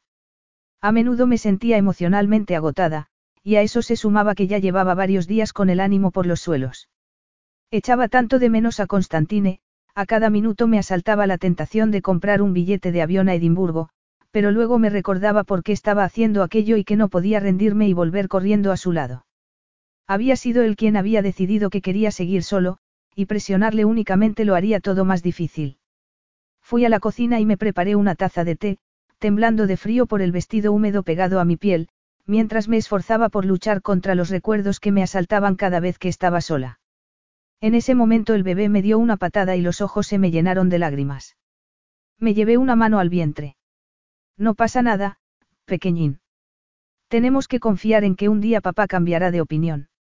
Y lo hará, estoy segura, le susurré. Pero no estaba segura en absoluto. Cuando llamaron a la puerta suspiré, preguntándome si debería ir a abrir o no, puesto que no tenía ganas de recibir visitas, pero volvieron a llamar, esta vez con más insistencia, así que torcí el gesto y me dirigí al vestíbulo. Al abrir me encontré con Constantine frente a mí. El corazón casi se me paró. Tenía calados el pelo y el traje, y estaba mirándome como un náufrago que hubiera visto flotando un trozo de madera al que agarrarse para salvarse y no perecer en el mar. Jenny, murmuró con voz ronca, antes de que yo pudiera decir nada. He cambiado de idea. No quiero que te vayas. No quiero que me dejes. Las lágrimas me nublaban la vista y volvía a sentir ese nudo en la garganta que me impedía hablar. Te llevo en mi corazón, continuó Constantine, escrutando mi rostro con sus ojos negros. Eres parte de mí, siempre lo has sido. Te pido perdón, no debí dejarte ir. Siento haberte alejado de mí. Es verdad que creí que estaba protegiéndote, pero, tenías razón. Tenías razón en todo. Incluso desde la tumba, todo este tiempo mi padre ha seguido ejerciendo sobre mí el mismo control que cuando estaba vivo. Me creí lo que decía de mí porque, inspiró tembloroso. Tenía miedo. Miedo de lo mucho que me importabas. De lo profundos que eran mis sentimientos por ti. Parpadeé para contener las lágrimas. Todo mi cuerpo temblaba. Constantine estaba allí, estaba allí de verdad, y me quería, lo tomé de la mano para hacerlo entrar y cerré la puerta. Constantine se quedó allí plantado, mirándome, como si no le importara lo mojado que estaba. Val vino a verme, murmuró al cabo, rompiendo el silencio. Y me dijo que tenía que escoger, seguir hecho pedazos, viviendo en el pasado, o intentar sanarme, dio un paso hacia mí, con los puños apretados colgando junto a los costados, como si estuviera conteniéndose para no alargar los brazos hacia mí. No creía que pudiera ser así de simple, que uno pudiera, sencillamente, escoger. Y entonces pensé en ti, en lo abierta que eres con respecto a tus emociones. Siempre te entregas por completo, no te guardas nada, dio otro paso más hacia mí. Pero siempre antepones las necesidades de los demás a las tuyas, y eso se ha acabado. Alguien tiene que ponerte a ti por delante, Jenny, y quiero ser yo. Quiero tener el valor de sanarme, de superar el pasado y amarte como mereces. Mi corazón rebosaba dicha, igual que una flor que abre sus pétalos para absorber la luz del sol. Impaciente como estaba por acortar los pocos centímetros que nos separaban, fui junto a él y le puse las manos en el pecho. Entonces soy tuya, le dije, devorando con los ojos sus apuestas facciones. Siempre lo he sido. Constantine tomó mi rostro entre ambas manos. Dios, te quiero tanto, Jenny, quiero casarme contigo, que seas mi esposa, y que cuando nazca nuestro hijo seamos una familia. Quiero hacerte feliz, susurró, acariciándome las mejillas con los pulgares. Eso es todo lo que quiero, solo, hacerte feliz. Por mi rostro rodaban lágrimas, pero no ya de tristeza, sino de alegría. Me haces feliz, me haces muy feliz, murmuré con emoción. Como casi no podía hablar, me puse de puntillas y lo besé, y él estalló en llamas. Nunca había habido hielo en su corazón, sino fuego, igual que en el mío. Epílogo. Constantine. La puerta de la habitación, a la que habían subido a Olivia después del parto, se abrió y salió Valentín. Llevaba en brazos a su hijo recién nacido, y tenía cara de estar completamente aturdido. Yo conocía bien esa sensación. Dos años y tres hijos después, un chico y dos gemelas, aún recordaba lo que era que te pusieran a tu primer hijo en los brazos. Era como si te propinaran un fuerte golpe en la nuca. Jenny, que estaba sentada a mi lado en el amplio pasillo, se levantó para ir junto a Valentín y empezó a deshacerse en elogios de lo bonito que era el bebé. Nuestros hijos se habían quedado al cuidado de la niñera porque nosotros habíamos tenido que salir para ir a un evento. Se celebraba el lanzamiento del nuevo proyecto de Jenny, una asociación benéfica para ayudar a niños enfermos. Yo la había ayudado a ponerla en marcha, pero solo en lo que se refería al papeleo. Jenny tenía muy claro lo que quería y se había ocupado de todos y cada uno de los detalles, yo no era más que el patrocinador del proyecto. Hacia el final del acto yo había recibido una llamada de Val para decirme que Olivia se había puesto de parto. Así que en cuanto habíamos podido nos habíamos marchado y habíamos ido a la clínica privada donde Olivia había dado a luz. Jenny, que aún llevaba el elegante vestido de alta costura que había lucido para el evento de aquella noche, lanzó a Val una mirada interrogante y, cuando él asintió, tomó con cuidado al bebé de sus brazos. Parecía una diosa con aquel vestido dorado, y lo único que yo quería en ese momento era llevármela a casa y adorarla como se merecía. Y no podía negar que el verla con un bebé en los brazos me hacía desear que tuviéramos otro. Laurent, nuestro hijo mayor, adoraba a sus dos hermanitas, pero estaría bien poder darle un hermano. Al mirar al mío en ese momento me pareció que necesitaba un poco de apoyo, así que me levanté yo también y fui junto a Val, que estaba mirando anonadado el chiquillo al que Jenny acunaba en sus brazos. Es una preciosidad, Val, murmuró mi esposa, acariciándole la cabecita. Es perfecto. Sí, balbució mi hermano, claramente incapaz de articular una frase completa. Jenny lo miró, me miró a mí, y puso de nuevo al bebé en los brazos de Val. Voy un momento a ver a Olivia, murmuró. Y entró en la habitación, dándome la ocasión de tener un momento a solas con mi hermano.